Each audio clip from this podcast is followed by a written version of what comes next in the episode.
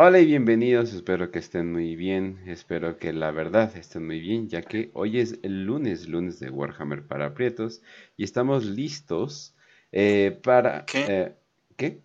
Eh, oye, Kench, estaba platicando con Facio antes del programa y, y bueno, él me dijo que, que había que pelear por los derechos laborales y todo eso. Ajá, sí, Y la sí, verdad sí, estaba preguntándome si, si pudiéramos tener un poco más de accesibilidad. Eh, la verdad siento que, que este programa somos parte importante y quería saber si podías, no Mm, sé, más derechos laborales, este, días de Ah, descanso. ah, sí, de hecho aquí guardé eh, una cajita porque sabía que iba a llegar ese día. Está lleno de derechos eh, laborales y cosas por el estilo. ¿En serio? Eh, sí, es esto. ¿Ves? Eso es lo que te pasa, Raz, ¿eh? Sigue trabajando. ¿Quién te chingados te dijo que te lo mereces, eh? Oye, eso me salió demasiado natural, ¿eh? Debería de practicarlo más. Pero bueno. Como que hasta me, me siento más libre y todo. Pero bueno, hola gente, bienvenidos. Eh, Este chiste va a tener relevancia si saben qué pedo con la guerra de Badav. Pero si no saben qué onda con la guerra de Nav, de, de, de Badav, no se preocupen, ya que hoy, Este definitivamente, sí, definitivamente hoy se van a enterar de qué pedo con la guerra de Badav. Eh, eh, Dios mío, o sea, neta que este ha sido, eh, cuando estaba leyendo sobre esto, yo dije así de, ah, pero seguramente se puede arreglar, ¿no? Dentro de mí sabiendo que la primera vez que hicieron algo mal todo se iba a la verga, ¿no? Pero incluso no pensaba que se fuera a ir tan a la verga, ¿no? O sea, esto es probablemente una de las cosas de, de Astartes que dices, bueno, pero son Astartes, más o menos como que tienen esta inmunidad diplomática, ¿no? Eh, no es como los otros pendejos que querían como que independizarse del imperio y, luego negociar con el imperio. No, no, no, no, no, no, no, esos eran humanos, ¿no? Dije, son astartes, ¿no? O sea, van- tal vez van a tener un poquito más como de inmunidad diplomática. ¿no? O sea, de- ajá, exacto, ¿no? O sea, como usualmente, ¿no? Y pues me doy cuenta que básicamente es otro ejemplo de que el imperio siendo el imperio. Así es, así es. Y hablando de imperios y cosas por el estilo, Facio, ¿cómo estás? Muy bien, Kench. Aquí en lunes, lunes 25 de abril, lunes de evadir impuestos, como dijo ahí Lucas Bianchi en el, en el este, en el chat, porque pues de eso va esta historia básicamente. Lo que evadir impuestos le hace a unos hijos de puta. Em, prácticamente esta es la historia. Por la, la moraleja de esta, de todo este capítulo de cuatro horas probablemente va a ser nada más paguen sus impuestos. Ya saben cómo se ponen los del fisco, los de Hacienda. eh, saben que son unos hijos de puta y puede el país estarse cayendo, pero si ustedes fallan con dar uno de, con pagar sus impuestos tan solo un mísero día, ya hubo pedo. Entonces, pues, eh, esa es la historia de este programa, llevada al milenio 41, llevada a lo, que sería superhombres, super soldados.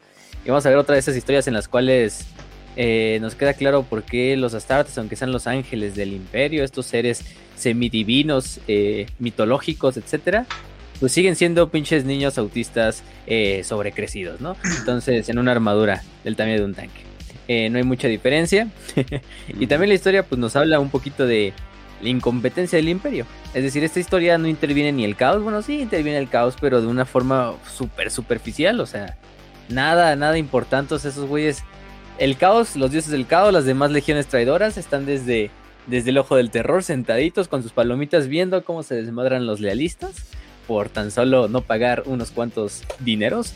Eh, y pues sí, o sea, al final de ellos también, al final ellos también se aprovechan de esta guerra de Badab, pero vamos a ver que ellos casi no intervienen. Quizá ponen las cosas en, en, en, en, en movimiento, pero no intervienen. Entonces, y, pues, de eso va. Y, esta es la guerra más eh, comercial de Smash. Porque todos están aquí. o sea, vienen güeyes que nunca había escuchado en mi vida, güeyes que ya hemos hablado, aparecen de todos. O sea, literalmente es como que. Y Eh, como pinche chingados, crossover. ¿no? Así, hasta el pinche caos, como chingados, ¿no? Sí, también, también intervienen en unas partes. No, orcos, o sea, pinches alienígenas, herejes, mutantes, lealistas, traidores, su puta madre, todo. No, sí, o sea, yo así de minotauros, yo así de what? Es como que, ¿qué fuck es eso? Espartanos. Ajá. Minotauros carcharadones en el mismo lugar, no, su puta madre, ejecutores, exorcistas, no saben. No, sí, o sea. Así manda a todos los más enfermos, a todos los capítulos más enfermos de Astartes, ahí a luchar, güey, no, estás, estás, estás cabrón. sí. Mecánico, también el mecánico, luego va a los putazos así contra todos. no mames. De verdad, que, de verdad que es un desmadre. Pero está muy bien escrito, hay que decirlo. Sí, la, verdad sí, eh, eso sí, eso sí está muy bien. Y pues todavía tiene consecuencias hasta la fecha, entonces es relevante para la gente que anda diciendo de que hablen del lore actual. Y así de, así no es, es 40k, o así no es. Pero bueno, también nos acompaña eh, Raz, ¿cómo estás? Hola, Kens, aquí sobándome la espalda después de los latigazos, pero todo muy bien, afortunadamente, gracias al emperador. Y pues, la verdad es que esta, este es el día de Warhammer para Pretos para darse cuenta de que pedir derechos laborales quizá no sea tan buena idea. Yo sabré de eso. Eh, espero que la pasen todos muy bien esta noche. Así es, así es. Pero bueno, entonces, pues creo que empezaríamos con, eh, ¿qué sería? Para explicar eh, qué es el Maelstrom, que sería en español el torbellino, el torbellino, que luego vamos a hacer un chiste de ello. Pero eh, este torbellino es, ¿cómo podríamos explicarlo? Es más que nada como que un centro de gran actividad warp, ¿no? Y cosas por el estilo, ¿no? En cortito, ¿no? Es como que eso es lo que podríamos explicar, es como, ¿no? Es como un ojo del terror chiquito, para los que no sepan, pero es un ojo del terror natural, de cierta manera. Eh, para los que no sepan dónde está saliendo toda esta información antes de, empezar, hay que decirlo, esto viene de el libro 9 eh, y 10 de Imperial Armor, que fue un pues suplemento de campaña de Forge World, donde se también Brax, la historia de propio de propio asedio de Brax viene de esa de esas historias de Imperial Armor escritas por el famoso Alan Blake, que descansa en paz, ya falleció ya hace muchos años, pero él fue el encargado de escribir el asedio de Brax, em, la guerra de Badab, o bueno, darles este como fluff ya bueno, así ya totalmente detallado. También él escribió prácticamente los primeros seis libros de la herejía de Horus, los que eran de Fortune, que luego le dieron como el contexto a todos los demás novelas que amamos y nos gustan de la herejía de Horus. Entonces, si hay alguien que agradecerle este, esta, esta narrativa, es al buen Alan Blake, que pues ya eh, Diosito Anglo lo tiene en su santa gloria, no sé qué, no sé a qué cielo se vayan los anglos. Eh, quizá no es uno tan bueno, pero este, tiene bancos, así que estoy seguro de que ya. Sí, ya está ya en el pinche, en el pub espacial, ¿no? En el gastropub espacial. Y pues, ni modo. Celestial más bien. Y bueno, él fue el que escribió esto. Y de hecho la historia es bastante vieja. Si se fijan, la guerra de Badab está desde el 89. O sea, un mes después de que había salido Rogue Trader, creo. Ya estaban saliendo las primeras menciones de la guerra de Badab. Entonces es una historia súper vieja, súper clásica. Además, en los primeros años donde solo había Rock Trader y tenías como 8 capítulos astartes para pintar, pues la guerra de Badab abrió muchas posibilidades para meter capítulos y nuevos esquemas de colores y nuevas facciones. Y también justificar eh, por qué en un juego con quizás solo dos facciones podías hacer un enfrentamiento canónico entre Marines y Marines, ¿no? Entonces de esta forma pues tenías la guerra de Badab que también servía como... Pero en esa época pues era un desmadre, o sea, este, Euron era líder de los de los de las este, garras de los de las garras de tigre de ese capítulo, no eran las garras de tigre. Que luego vamos a ver que las guerras de tigres sí existen en el, en el lore actual, pero es, otra, es otro pedazo de la historia. Pero no sé. Y tiene el escudo más feo que he visto en toda mi puta vida. No mames. Qué horrible escudo. las garras astrales? Sí, ¿qué, qué pedo? ¿Quién hizo eso? El leoncito así de. El de. El Maelstrom, el Maelstrom despertó, cabrones. Sí. Es así de, güey, es una garra ya. Es como que queda chido, ¿no? Y pinche león ahí. Sí, güey, o sea. No, pero pues ni modo.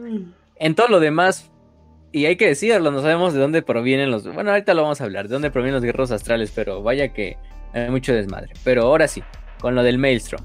Esto en un contexto un poquito de la historia. Hay un muy buen video que se llama. Vayan a buscar el canal de Arbitor Ian.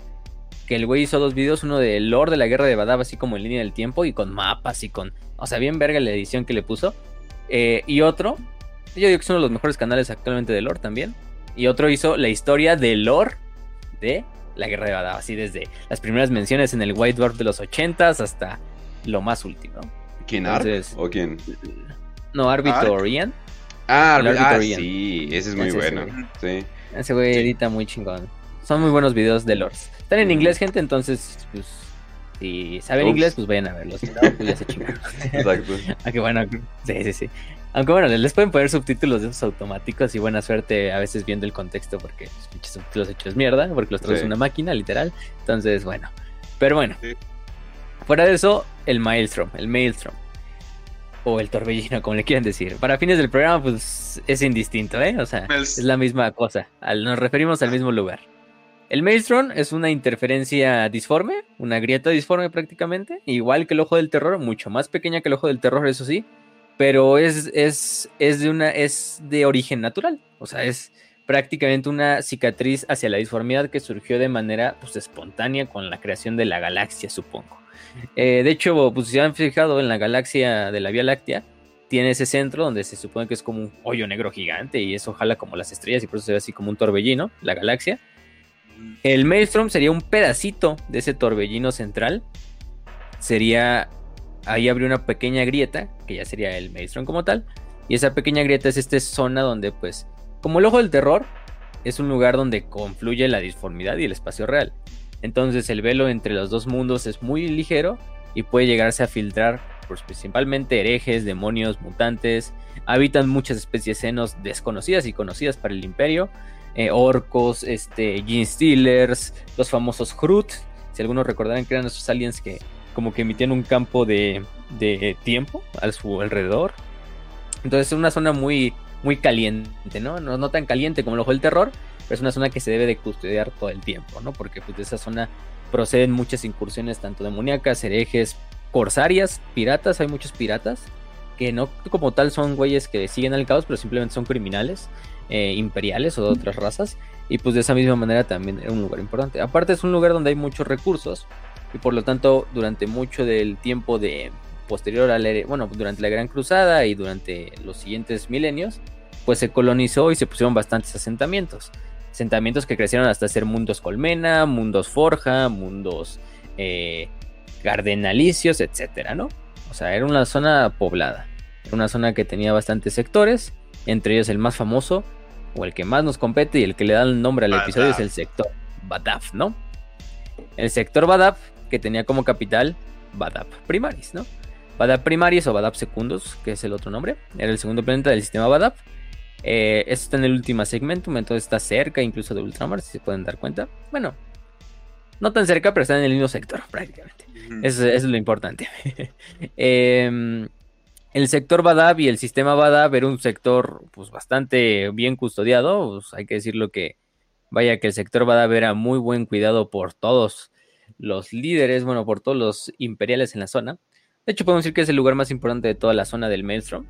Esta zona fronteriza, en la cual más allá del Maelstrom, pues hay ciertos quizá estaciones imperiales como de defensa, de guardia, pero más hacia, la, hacia lo que sería fuera del Maelstrom están estos sectores, ¿no? Que actúan como una puerta, como si fuera la puerta cadiana, ¿no? Está el sector de Badab, Está que otro, las estrellas eh, pálidas, eh, ¿qué más? Este, de Cabalus, eh, etcétera, ¿no? Otros sectores que están por la zona. Em, lo importante de esto es que también el Maelstrom, pues, actuaba como un lugar en el cual, pues, se podían ocultar bastantes miembros de diferentes facciones, en especial del caos, de otras tribus, otras tribus, otras zonas eh, guerreras, otras facciones caotas. Y pues era una zona donde constantemente estaba la lucha entre eh, la herejía y pues el culto imperial, ¿no? Em, ¿Qué otros lugares había? Por ejemplo, hay que decirlo, el, el cúmulo Endymion, que también va a ser importante porque es el lugar de origen, o bueno, el lugar de base de las guerreros mantis, em, el, el, subsector Sagan, etcétera, ¿no? Todos estos sistemas pues actuaban como una forma de, de escudo del Maelstrom. Y bueno, hay que empezar por los protagonistas de esta historia, ¿no? Que son pues, los famosos eh, guerreros astrales. Los guerreros astrales, digo, las garras astrales, perdón. Eh, que es lo mismo al final de cuentas, son guerreros. Este. son este capítulo Astartes, muy famoso, que procede de la, si no mal recuerdo, es la séptima fundación, o la quinta fundación, ahorita se lo checo. Esta fundación es una fundación que pues no tuvo nada de malo, o sea, es la décima fundación, perdón, ¿eh? que es prácticamente en el milenio 35. Esta fundación pues no tuvo nada de, de, malo, no fue como la famosa fundación maldita donde salieron muchos capítulos de Astartes que pues les fue como, como en feria, eh, etcétera, ¿no? De hecho los fundan como un, como un capítulo de cruzada, algo así parecido a los templarios negros, eh, hecho para estabilizar ciertas partes del imperio posterior a la época conocida como el Nova Terra Interregnum, es una, una época en la cual no hemos hablado, de hecho. Em, es una época donde prácticamente hubo un cisma, no tan cabrón como en la Horus, ni como en la época de Bandair, más o menos, pero sí fue, fue, fue prácticamente eh, difícil porque casi casi se dividió el imperio en dos pequeños imperios gemelos, uno controlado por el concilio en Novaterra y otros liderados por el Adeptus Mechanicum y por los Altos de Terra. Se hizo un desmadre. Por suerte no pasó a mayores y pues la crisis se, pasó, aunque duró nueve siglos. no mames, entonces bueno. Pues, es, en el imperio, ¿no? Nueve siglos es poquito, de cierta manera. Casi un milenio, ¿no? Que es eso en el tiempo del imperio. Pero bueno, para eso se criaron a los Astral Claws.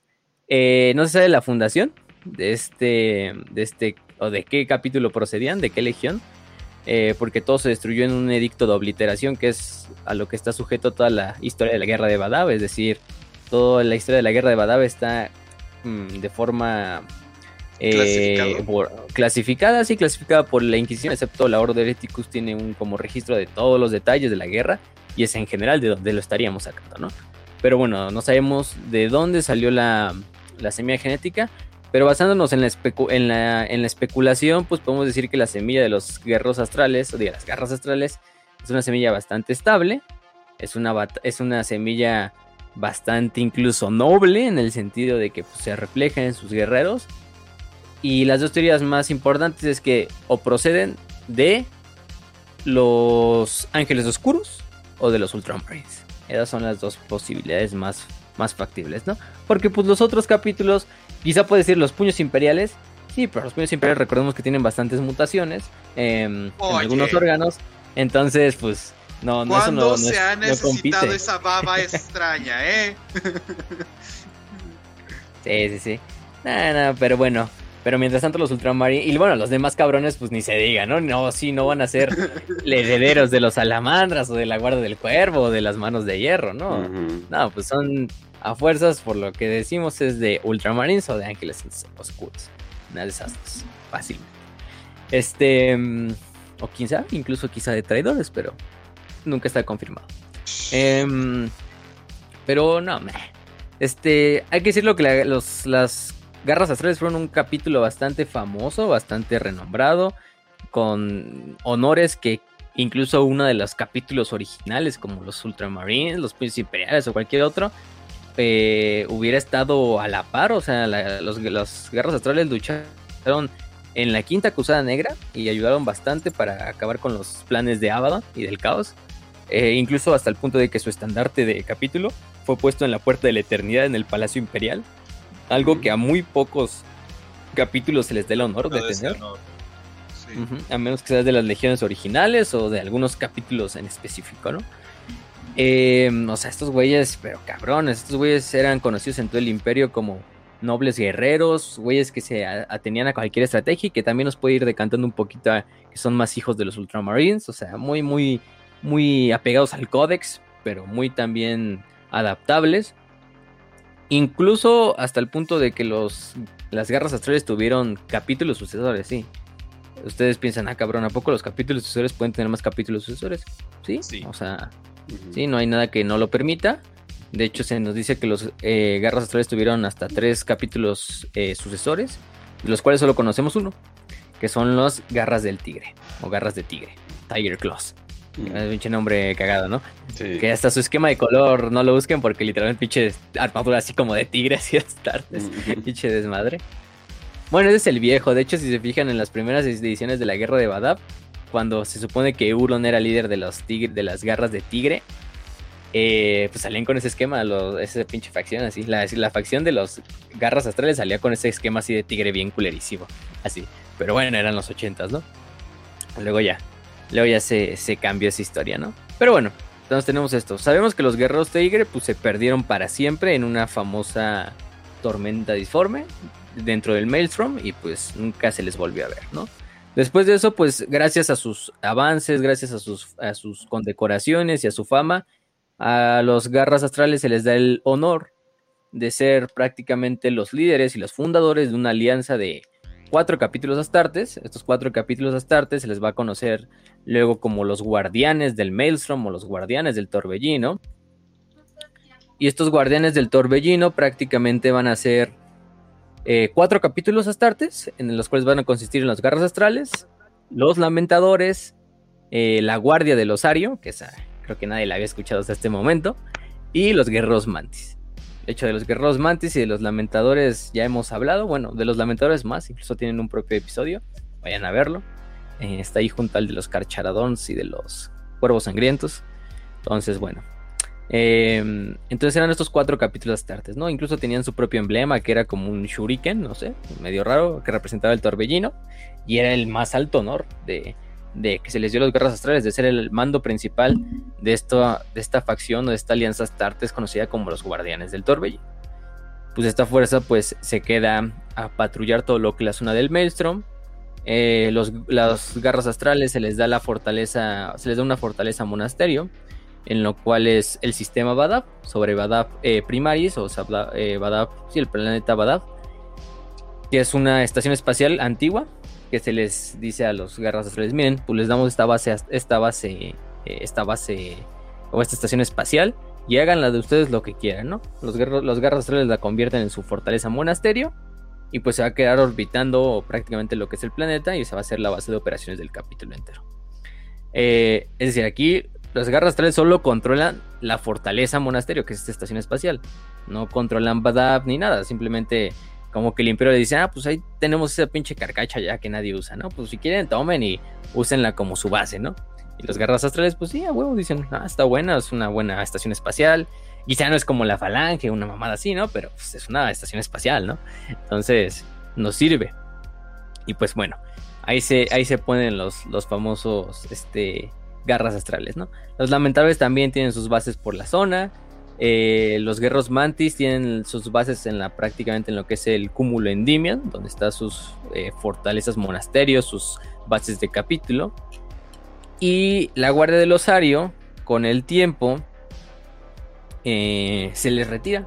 Se les retira del servicio en el Maelstrom de una forma misteriosa, es decir, no más bien misteriosa, se les envía una cruzada eh, a reforzarla, la cruzada de Thanatos, eh, en una región bastante alejada del Maelstrom. Entonces, prácticamente podemos decir que solo se quedan tres capítulos a defender el Maelstrom: los Garras, eh, los Lamentadores y los Guerreros Mantis, ¿no? Entonces, pues ahorita nada más tenemos esos tres miembros de la, de la expedición, o bueno, de la, de la tarea, de la fuerza de tarea que está en el Maelstrom. Entonces ya podemos ir ahí viendo un poquito de qué pedo, ¿no? Con esta zona. Es una zona bastante caliente, donde debes de tener bastantes astartes para defenderla.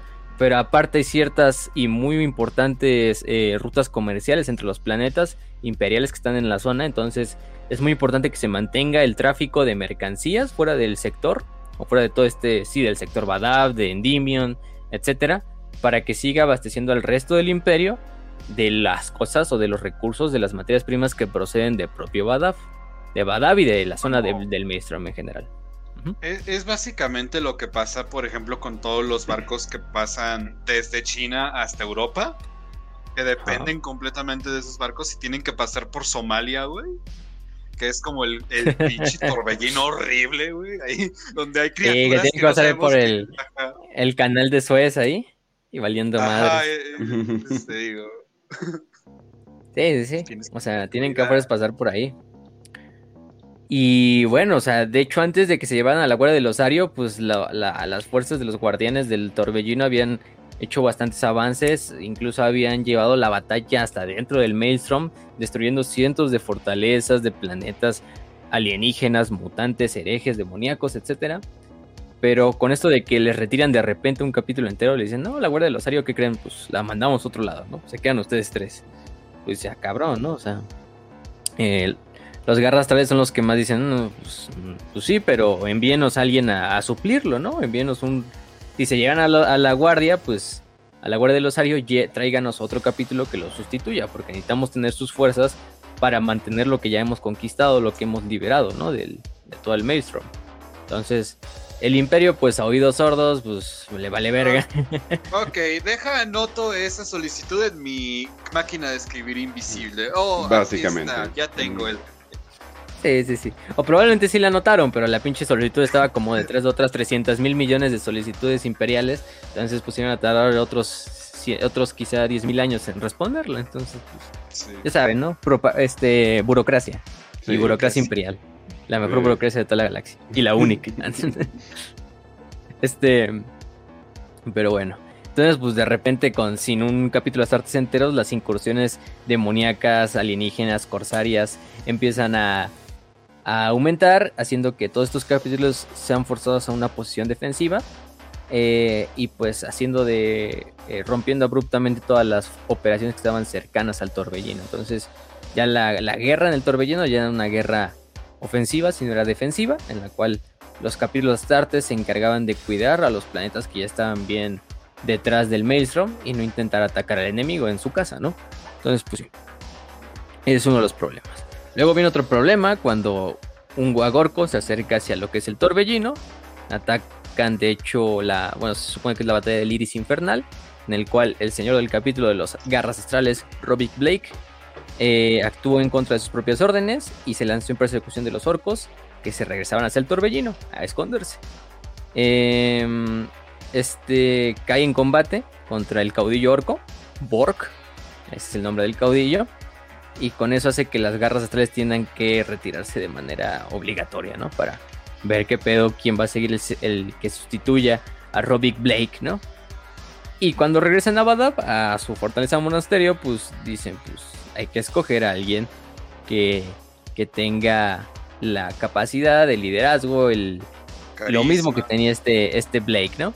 Y bueno, escogen al capitán de la tercera, de la tercera compañía, un joven, porque sí era uno de los starters más jóvenes del, o por lo menos el, capitán más joven de todos los capitanes de, del capítulo, eh, llamado, su nombre es difícil, vamos a decirle Uron para fines del programa, pero bueno, es Luft Uron o Le Fagot Uron, como dice el Major Kill, también sirve.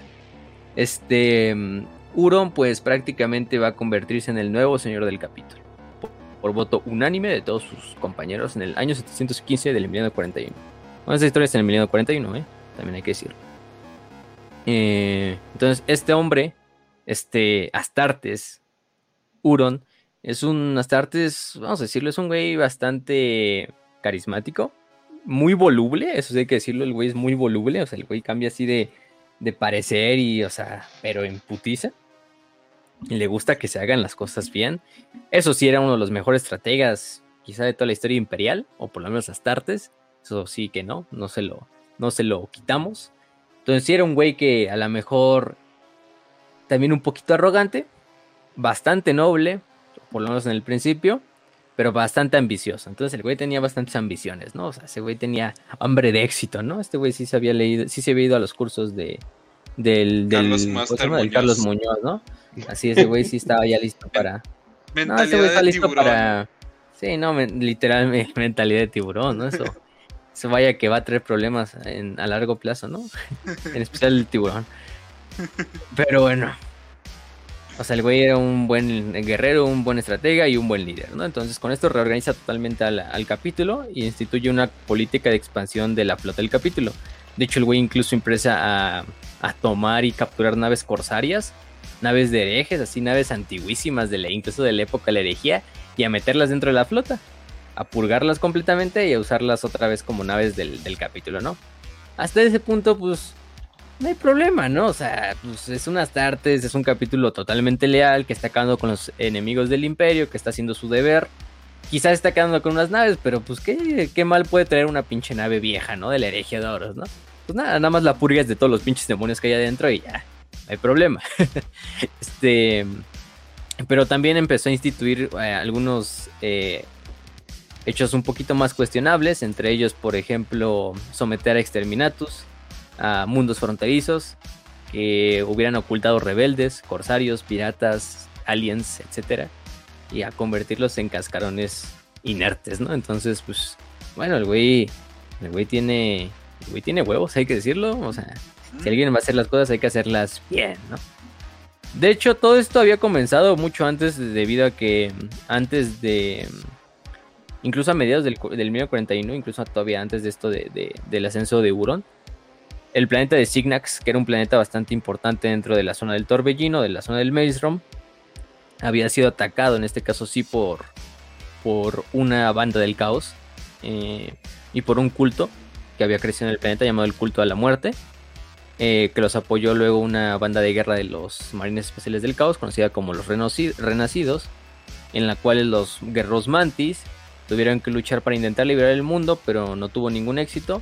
Prácticamente el mundo em, entró en un invierno nuclear después de que todos los eh, reactores de plasma de, los, de las ciudades colmena del planeta fueran destruidos y había quedado eh, este planeta de Signax totalmente destruido para siempre, ¿no? no crecía nada, ninguna vida era ya viable sobre Signax.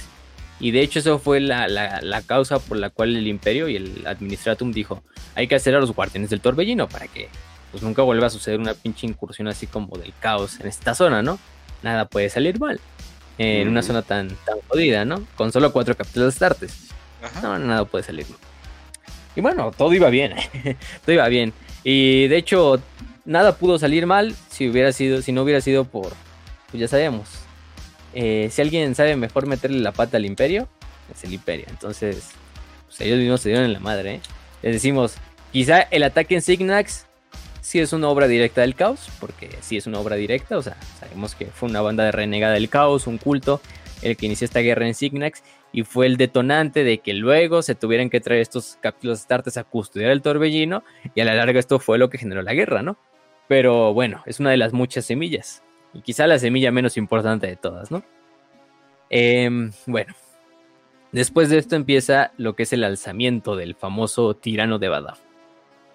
En el 718 del 1941 hay un golpe fallido en el mundo colmena de Badab Primaris, en el cual se hace una guerra civil entre la propia, en la propia población. Y las garras astrales, pues viendo que es el planeta que ellos están encargados de custodiar, intervienen directamente, ¿no? Eh, cuando los eh, garras astrales logran destruir todo lo que es la rebelión, eh, traen a todos los, a los miembros de, tanto de los que se habían rebelado como de los de la antigua nobleza gobernante del planeta. Y Uro pues, simplemente mm, los ejecuta a todos, sin importar si eran los rebeldes o si eran los antiguos gobernantes de, de ¿no? Eh, de una forma para que no surgiera otra vez lo que había surgido muchos siglos antes en Signax y el güey ejecuta prácticamente a todos. Para este entonces Huron se autoproclama tirano de Badab. Eh, de esta manera reclama todos los mundos habitados cerca del área, cerca del sistema Badab y del sector Badab. Y aparte hace la misma, la misma misión, así de ir, ejecutar a los gobernantes, a las nobles de, todo el sector Badab, y él quedarse como el único gobernante y los garras como el único gobernante. Y bueno, hasta ese punto, em, hasta ese punto, pues aunque ustedes digan, ah, es cuestionable este pedo de que está matando servidores de la nobleza imperial y rebeldes, pues a ojos del imperio está bien. Y para mí también está bien porque de cierta manera, o sea, es un capítulo Astartes, tiene autoridad sobre todos sus demás eh, eh, miembros de, de tanto de los gobiernos planetarios como de las fuerzas de defensa planetaria. Entonces el güey dice, incluso en la carta de fundación de los Astartes y del Codex Astartes, pues se dice claramente que los astartes, siempre que sea por el beneficio del imperio, pueden realizar cualquier o usar cualquier método, ¿no? Entonces el método está justificado en ese punto. ¿Sí? Y, y sí, o sea, el güey prácticamente se vuelve el nuevo tirano de Badab y se vuelve como intentando también hacer o larpear de Ultramarine, intenta hacer como este mini imperio de su Ultramar eh, y hacer esta zona del sector Badab, ¿no? Aunque sí, o sea, el güey sigue siendo pues, leal. El güey no tiene ninguna mala intención hasta este punto. El güey sí es cabrón con sus métodos, pero no es malintencionado. Que decirlo Y así, es o sea, eficaz, Hurón es más nivel, eficaz. Nivel, montón. pro- nivel promedio de cabrones de cualquier Astartes. O sea, Sí. es, es como Sí. que bastante neutro. Ajá. Sí, lo vamos a ver en esta pinche guerra que hasta los lealistas, lealistas, pues van a hacer también unas pinches atrocidades que. Excepto mis salamandras, eso sí, eso sí. Se permanecen eh, dignos a lo que les enseñó este. Este Vulcanar. No, pero sí, o sea, vamos a ver que todos hacen. Todos hacen desmadre. Y pues sí, o sea, hay que verlo. También los. Los astartes son culeros, o sea, excepto quizá muchos se queden con la idea de los ultramarines, de estos nobles guerreros de ultramar, líderes de su pueblo y la verga. Pero también los pinches ultramarines han hecho pinches atrocidades así, pero cabronas, ¿no? O sea, vale verga, o sea, al final son astartes, al final es ganar por el imperio, sea el método cual sea, entonces, pues, su madre. hay un planeta que, por ejemplo, pues yo recuerdo que se llamaba Monarquia. Y no puedo mencionar mucho, pero. ¿eh? Todos los Astartes hacen chingaderas. Siempre Pero es algo como- malo le pasó, ¿no? Es Warhammer poniendo el war en Warcrime. O sea, sí, o sea. Sí, pues sí. Sí. Sí, nada, nada. Nadie, nadie mejor que los ultramarines aparte para ocultar esos crímenes de guerra. mm, Es así como, como la OTAN, así en 40k, ¿no? Así, no, nosotros no hicimos nada. No. eh, Este, los malos son los pinches herejes. son los verdaderos criminales de guerra. Este, los, los cautas. Eh, que también, ah, pero bueno. Este, mm, ¿qué más? Entonces sí. Pues, para reforzar aún todavía más este poder, para hacer todavía un autócrata más grande, eh, empezó a hacer una reorganización de irregulares, o sea, de las tropas irregulares de Badaf, y a formar lo que sería conocido como la Legión del Tirano. ¿eh? La Legión del Tirano eran todas las fuerzas de defensa planetaria nativas de la región de Badab, eh, que Huron pues eh, reentrena, las mete en una doctrina hecha a base del Codex Astartes, de hecho de cierta manera, pero hecho para seres humanos normales, comunes y corrientes, y en las cuales el líder de todas estas escuadras, estos, todos estos regimientos de la Legión del Tirano, van a ser liderados por mismísimos guerreros astrales. Estos guerreros astrales pues van a actuar como oficiales, como capitanes de estos regimientos de humanos normales y eso es lo que les va a dar tan buena pues ventaja y, y- operatividad durante la siguiente guerra, ¿no? Aquí obviamente para nada Huron quiere la guerra, ¿no? Simplemente está haciendo esto para reforzar a las fuerzas de defensa planetaria. Que hemos dicho muchas veces, pues son prácticamente inútiles, ¿no? Porque son gente a la que le das campesinos, obreros de las colmenas a los que les das un arma y los avientas ahí a, a- a ver a ver si le atinan un tiro al, Hay lo que te está atacando, que, ¿no? que llegan a ser eficaces. O sea, igual lo mismo con el este con el Árbites. Pero, híjole, es que los pones contra tiránidos o cosas así ya muy grandes y dices, puta madre, aunque sea mándenles un regimiento de la Guardia Imperial, por favor. Si no se, mu- se mueren como pollitos de colores, güey. No. Sí, sí, sí.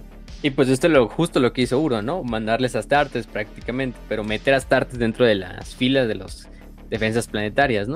Y esto es un plan, y esto es un plan con doble, y esto es un plan con doble propósito, ¿eh? Ahorita vamos a ver Con que maña, ¿no? no solo es para, sí es un plan con maña de, de llevar a estos Astartes a ser líderes de estas fuerzas de defensa planetaria. ¿Por qué? Porque vamos a adelantarlo desde ahorita. Durante esta época recordemos que mencionamos un capítulo sucesor de los de los estos eh, garras astrales, ¿no? Que eran las garras del tigre. Estas garras del tigre se habían perdido muchos años durante la disformidad, siglos enteros, y de repente habían resurgido en la disformidad.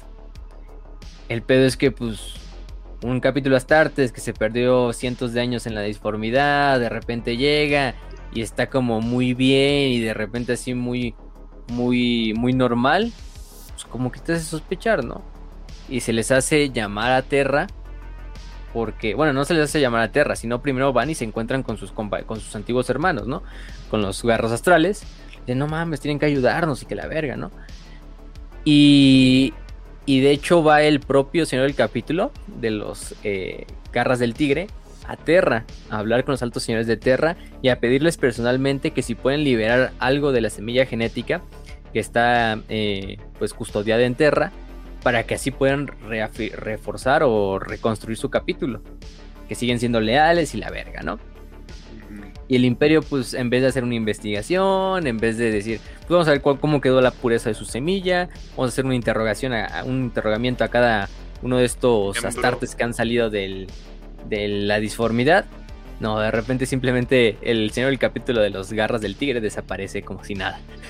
Enterra. Probablemente asesinado en una pinche mazmorra inquisitorial ahí en lo más profundo del Himalayas. O del. o de la Antártica, ¿no? Entonces sí, o sea, Lo usan para los juegos de sangre, ¿no? Los custodes. Sí, tal, probablemente también. Entonces, pues se va a la verga, ¿no? De repente todo se va a la verga y dicen que los, los, los garras del tigre es un pinche diabolus extremis, que son herejes, que están tentados por la disformidad y que no se les puede dejar vivir. Entonces, lo que hacen las garras astrales es ocultarlos dentro de su legión. Es decir, todos los antiguos garras del tigre, pues se quitan sus armaduras, antiguamente sus nombres que llevan en la, en la legión, en su capítulo original, y se unen a las filas de las garras astrales. Nada malo puede pasar, Es, ¿verdad? es como, puede es, pasar. es como ese capítulo de Los Simpson cuando le cambian el nombre a Homero Simpson por seguridad de, de protección a testigos o algo así. Usted se llama señor Thompson. Quedó claro y no responde, güey, porque él piensa todavía que se llama así. sí, sí, sí, exactamente así, güey. Entonces, pues para fines prácticos y para fines del ojo público, pues esos son garras astrales. Y al final son lo mismo, ¿no? Porque los dos, o sea, las Son garras del tigre son hijos de las garras astrales. Ah, Sí, son sucesores. Entonces, se ven prácticamente iguales. Entonces, no hay, no hay pedo. Entonces, los meten dentro de la legión. El pedo es que estos miembros de las garras del tigre, pues sí están medio tentados por la disformidad. Y entonces empiezan a meter ideas como de secesión, de desmadre dentro de los garras astrales que todavía no van a tener, pues, sus. No van a brotar sus, sus frutos, pero, pero vamos a ver más al rato. Y aparte, Huron también para una forma de, de mejorar los ataques, para destruir a los diferentes enemigos del imperio que se encontraban en el Maelstrom, decide darle, la órdenes darle órdenes a sus apotecarios de generar nuevos métodos de, de- para que la producción de la semilla genética o de ciertos órganos de la semilla sean más este, rápidos. Entonces todos estos cigotos que se generan de las semillas genéticas empiezan a crecer con rapidez. Al final no tienen todo el éxito que hubieran querido, pero podemos decir que prácticamente las garras astrales regresan a un estado, eh, a un, o bueno, llegan a un estado de, de números muy, muy grandes, muy, muy más, muy, muy más allá de lo que permite el Codex Astartes, es decir, ya fregándole a los 4000 Astartes, o sea, cuatro veces más grande de lo que se permite en el Codex. Obviamente a fines de secretos, ¿no? ¿Y por qué decíamos que el plan de poner Astartes en las PDFs eran era un plan de, con maña, ¿no? Porque de esta manera, al dispersar a todos estos astartes a lo largo de todas las de fuerzas de defensa planetaria, a lo largo de todo el sector Badap, pues se podía hacer la ilusión de que cuando la Inquisición fuera a hacer una investigación, pues viera normal, viera los números de los, de los garras astrales y dijeran, ah, mil astartes, códex astartes, no hay pedo, ¿no? Aquí no hay nada que investigar. Eh, porque los demás astartes estaban totalmente dispersos por todo el sector. Y muchas veces incluso los astartes ni siquiera llevaban su armadura, se hacían pasar como, como otros humanos que eran los comandantes de esos regimientos. Hasta ahí, Casualmente. o sea, Casualmente. casualmente. Oiga, Sí, usted casualmente. es una persona muy alta para ser un humano. Eh, no, no, es más, ahorita estoy comiendo No, mi- pero. mis proteínas. No, pero aparte recordemos de que pues los güeyes tienen una caja torácica gigante. Eh, y Ajá. aparte, y aparte, o sea, o sea, son, son enormes los cabrones. Entonces me imagino También algo así chunky. como. Si soy una persona normal, ¿por qué me estás siguiendo? Es como que, holy shit, sí, soy ¿Te imaginas, a normal". los, ¿Te imaginas de verdad a los investigadores del- de la Inquisición preguntando, oiga, ¿y usted por qué es muy grande? Ah, eh, proteína. Mucha proteína, las leche. 42 proteína. Ok, todo en orden. Muy bien. A huevo, huevo. Digamos, Siguiente planeta. Hay que De ese maman, esto. No, pero sí. Además la Inquisición era como, "Ah, es que voy a estar investigando a esos pinches mugrosos de las PDF. Yo voy a investigar a los astartes, me vale verga, ¿no? Pues entonces, pues hacían- se pasaban por alto esas, por ese desmadre, ¿no? Entonces, pues sí, o sea, eres la Inquisición y pues, aquí a lo que te compete, ¿no? Y bueno, y de hecho no era un plan malo, o sea, no era un plan con malas intenciones, simplemente era que Euron quería más efectivos para, pues, reposicionar y reemplazar al, literalmente al capítulo que les habían quitado y los números de las bajas que habían tenido. Pero bueno, con esta Legión del Tirano, aparte ya empiezan a tener un poco más de libertad porque la Legión del Tirano logra destruir bastantes asaltos de corsarios, de, alienígenas, etcétera. Entonces es una, zona- una fuerza bastante bien entrenada. Y bueno, para ese punto, ¿no? Eh, y otra vez, pues Huron pide al Adeptus Administratum y a los Altos Señores de Terra que envíen más capítulos de Astartes. De esta manera, para sumar los números de, los Guardianes del Maelstrom e incluso llegar al punto de, de generar una nueva fundación de capítulos de Astartes simplemente para proteger el Maelstrom, ¿no?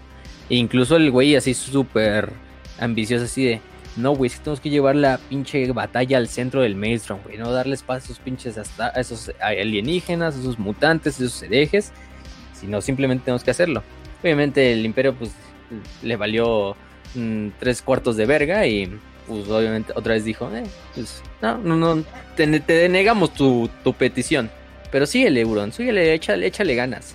Este, con tu esfuerzo, ¿no? A huevo. Mira, ¿no? te voy a dar una carita feliz. Y le pone una estrellita en su, en su frente, güey. Como un niño chiquito de la primaria. Y bueno, o sea, el güey siguió pidiendo, siguió pidiendo refuerzos, siguió pidiendo nuevos capítulos de Astartes o por lo menos fuerzas de, de, la- de las flotas imperiales, etcétera, para que reforzaran y llevaran la lucha al centro de lo que es el Maelstrom. Pero seguían sin, sin hacerle caso, simplemente lo tomaban de loquito al cabrón allá. Y bueno, o sea, estaba solo él junto a los lamentadores y a los guerreros mantis. Poco podían hacer más que defender el sector. Hay un punto donde incluso este los templarios negros, en sus famosas cruzadas, hacen una cruzada así de repente. Imagínate los guerreros astrales, digo, los garras astrales, y estás ahí a toda madre en Badab. Y de repente las ves que en la de las disformidades sale una pinche. Una pinche flota entera de, de templarios negros, así que sus pinches gritos de, de batalla por el emperador se oyen hasta la superficie del planeta A mismo. Y de repente, A ah, huevo, huevo. es mi pinche oportunidad. Y de repente le dices, ¿qué vergas hacen aquí, no? Y los templarios negros, no, pues venimos a pinche purgar el Maelstrom desde adentro hacia afuera y a la vez. Todos bien pinches, así todos bien pinches enfermotes, así ya con su cruzada lista. Ajá. Y el Luthor, y el Luthor, eh, este, el Huron dice, huevo, pues es mi oportunidad, ¿no? Les da información a los, a los estos eh, guerreros mantis, a los lamentadores, y dice, pues hay que aprovechar, aquí están nuestros hermanos de los templarios negros en una cruzada, que ellos ataquen desde frente y nosotros atacamos por otros flancos, ¿no?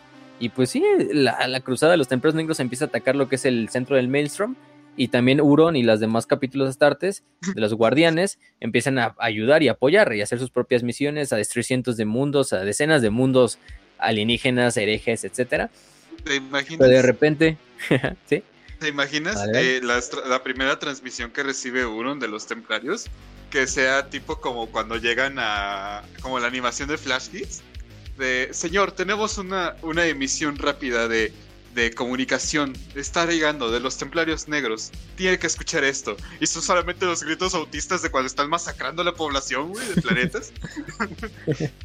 Sí, sí, sí. Entonces, sigue. Ay, los amo. Ujú. Y el güey, pues, pues sí. Entonces, de repente todo va muy bien, todo va muy bien. Pues hay una cruzada de los templarios, tú estás tomando también planetas en el nombre del emperador. Y de repente llega el mensaje del Adeptus Terra.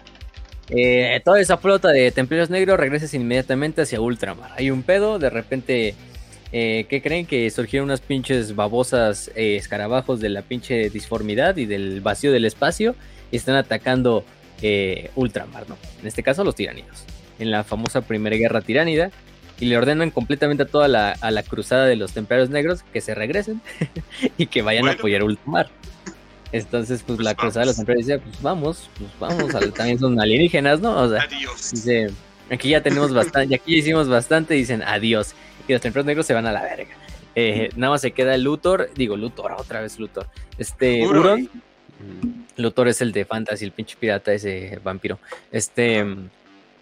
em, entonces se queda Huron junto a los guerreros mantis y a los lamentadores. Pero pues ya, o sea, no tienes el pinche empuje que tenías con los templarios negros. Los pinches templarios negros con una cruzada entera. Pues eso obliga a los, a los guardianes del Maelstrom a, em- a bajar su, su ofensiva y a también empezar a perder mundos, ¿no? A perder mundos que habían conquistado dentro del Maelstrom y otra vez regresar al status quo antebellum que era de que pues, simplemente estabas en una zona fronteriza, ¿no? Pues se vuelve a emputar este Huron, de pues, o sea, nos tienen aquí como sus pendejos, no nos envían a nadie, cuando nos envían a alguien, o cuando viene alguien a ayudar, pues se lo llevan, me lleva a la verga. emputado, emputado, ¿eh? Hasta este punto, pues todo vemos que es por una buena causa, ¿no? De purgar el Maelstrom y destruirlo de una vez por todas para que nunca vuelva a amenazar la seguridad del imperio y del Lo sector cual, Badab y lo cual da la idea zonas. de que... ¿De dónde sacaron esa idea? o, sea, sí, o sea, sigo pensando de que, o sea, no, no había la tecnología en Necron para cerrar agujeros. Entonces, ¿de dónde sacaron la idea que iban a poder cerrarlo? O sea, es, es también A algo que siempre pensé. No, güey. No, yo digo que es un pedo... el infierno mismo. Yo, yo digo que es un pedo cinchiano, eh. Yo digo que por ahí Cinch les metió la idea de que sí, güey. También, lo también, van a- quizá. Lo van a poder cerrar, güey. Sí, sí, a huevo, a huevo. Ustedes métanse. Quizá, quizá, quizá no era cerrarlo, quizá era purgarlo así como lo más posible y dejar como unas defensas así súper cabronas a lo largo de todo el, del centro del Maelstrom. Y así, güey, pero es sí, el o sea, tenía que cerrarlo. Al final, al final van a seguir saliendo chingaderas, sí, o sea, Te es, digo, es un- a puro infinito esa me madre. a mandar de Pero- vuelta a la era medieval a la verga. con puro Güey, es como, güey, es como el chiste de que hay un juego donde puedes eh, poblar gigantes de gas. Y es así de, güey, ¿dó- dónde, ¿dónde vamos a caer ah, en ese gigante de gas? Pues, ¿cómo vamos a pisarlo, no? O sea, ¿cómo vamos a estar? Con mucho cuidado. o sea, con la gloria del emperador. Ah. Eh, son, autistas, ¿qué son autistas. Pero bueno, No Huron, se puede Huron, en esta vida. Huron, Güey, Huron, güey, Huron no estaba, tiene- pero pinche. No, no- tiene consistencia, es literalmente como pinche cosa de pes o sea, como pues co- materia de pesadilla o sueño, es decir, lo vamos a cerrar, güey. Es decir, no sabes a cómo. quien tenga pesadillas entonces. Vale, el cielo me vale verga, me vale verga. Vamos a llevar A la, llevar la luz del emperador al infierno mismo. la- No, pero No, te lo sea- juro es que yo pensé de que iban a decir, no, pues es que aquí tenemos, eh, ah, ¿cómo se llama esa piedra negra? De la, la que cierra Ah, la- sí, el, la paria, piedra, bueno, sí, esa pinche piedra paria, ajá, ¿no? Negra. Ajá. Ah, y yo dije, ah, pues bueno. piedra paria, ¿no? O algún pinche de tecnología eh, de la época oscura o algo por el... No, simplemente piensan de que vamos a matar los suficientes demonios y se va a cerrar. O sea, como si fuera un pinche videojuego, güey. A huevo.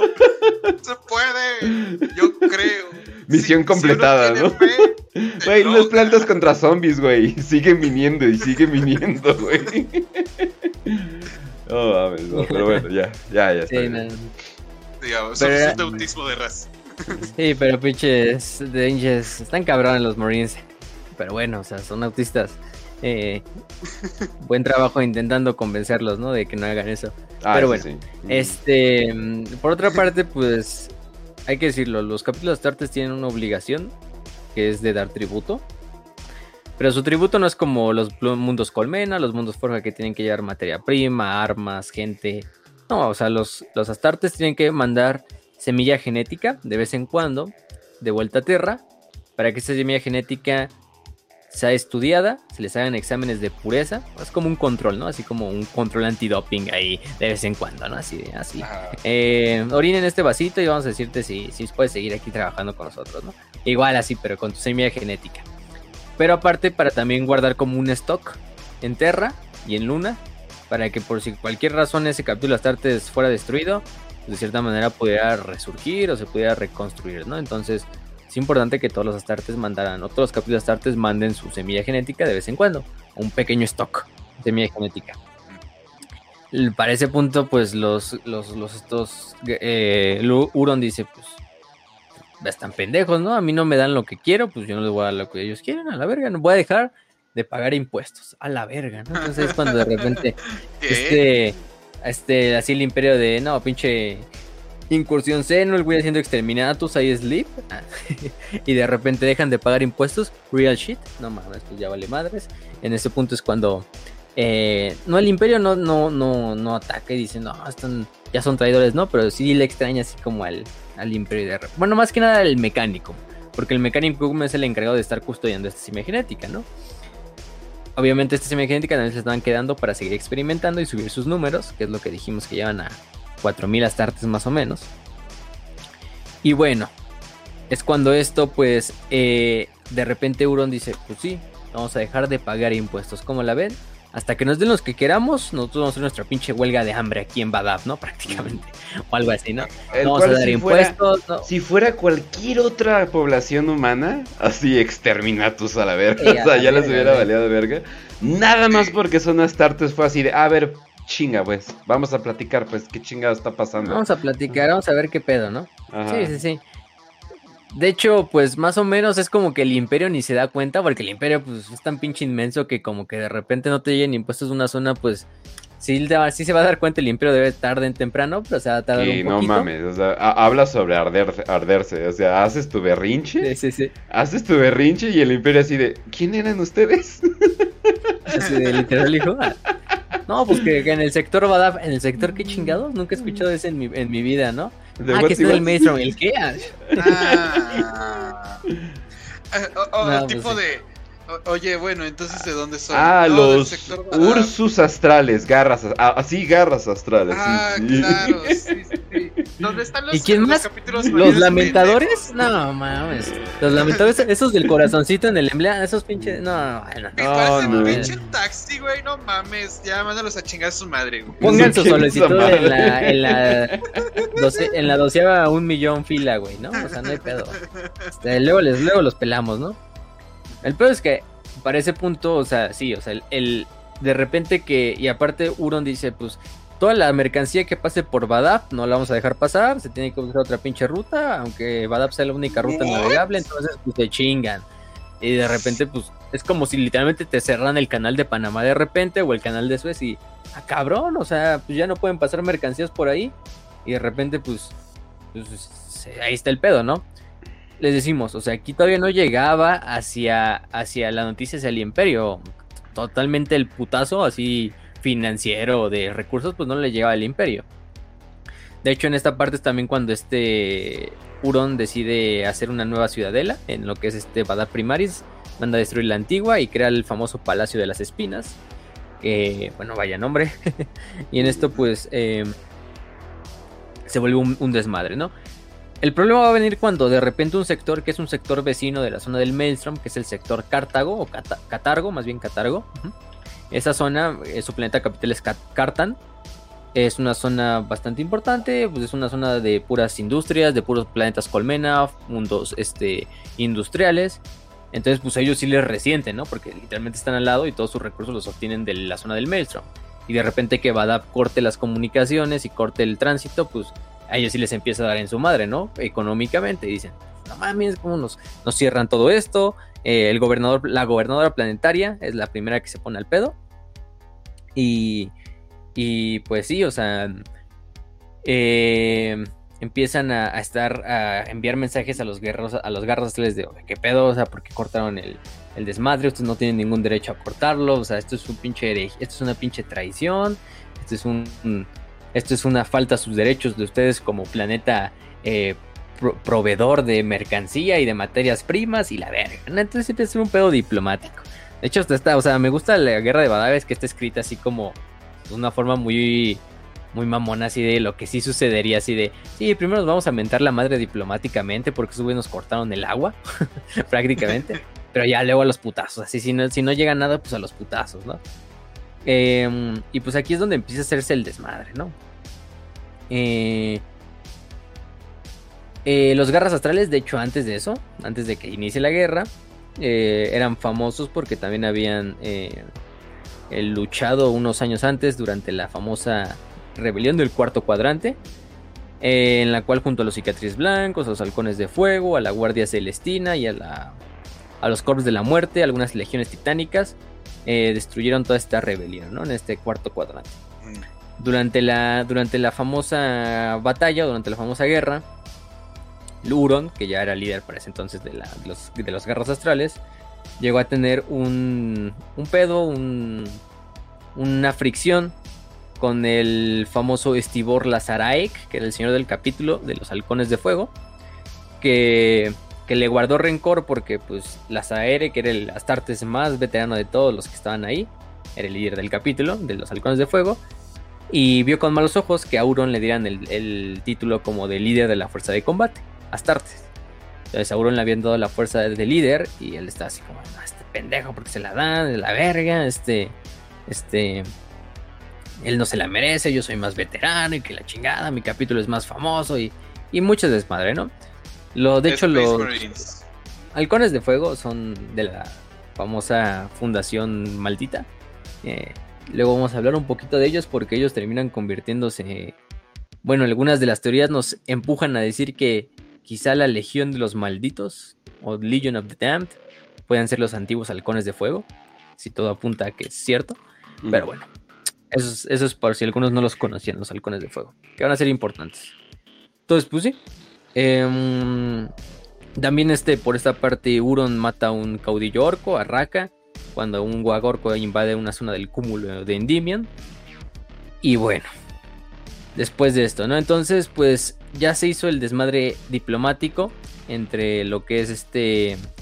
em, el sector de los estos, ¿cómo se llaman? De... De, de, de, de, Karabakh, ¿cómo se llama? Sí, Karabakh de Badab y de, y de Karabakh, ¿no? Que eran estos dos sectores que estaban ahí como, "Guau, pues, me cortaste, ¿no? La- las comunicaciones. Entonces, pues, a los cabrones de, mm, de este, mm, de, de, de, Catargo, es más bien Catargo, el sector Catargo, se les, se les ocurre una muy grata idea, supongo, en sus ojos, que es enviar literalmente un convoy de naves de, de naves comerciales, de naves de cargamento, a literalmente a cobrarle a Badab todo lo que todo lo que han perdido, ¿no? En los estos años que lleva cortada la comunicación y la ruta comercial. Entonces, literalmente Catargo manda así toda una flota entera de naves de combate, de naves de guarnición, de naves de la mayoría eran naves civiles, ¿no? Naves ya dijimos de cargamento, en las cuales prácticamente eran los recaudadores de impuestos. Imagínense, llega una pinche flota de Coppel, así, de, de Coppel espacial, y a cobrarte el pinche la te- el crédito de la tele, ¿no? Que habías pagado y que no estabas pagando, ¿no? Ah, Y 20.000 miembros, servidores imperiales venían en toda la pinche flota, se nos dice, ¿no? Pues hágale como quiera.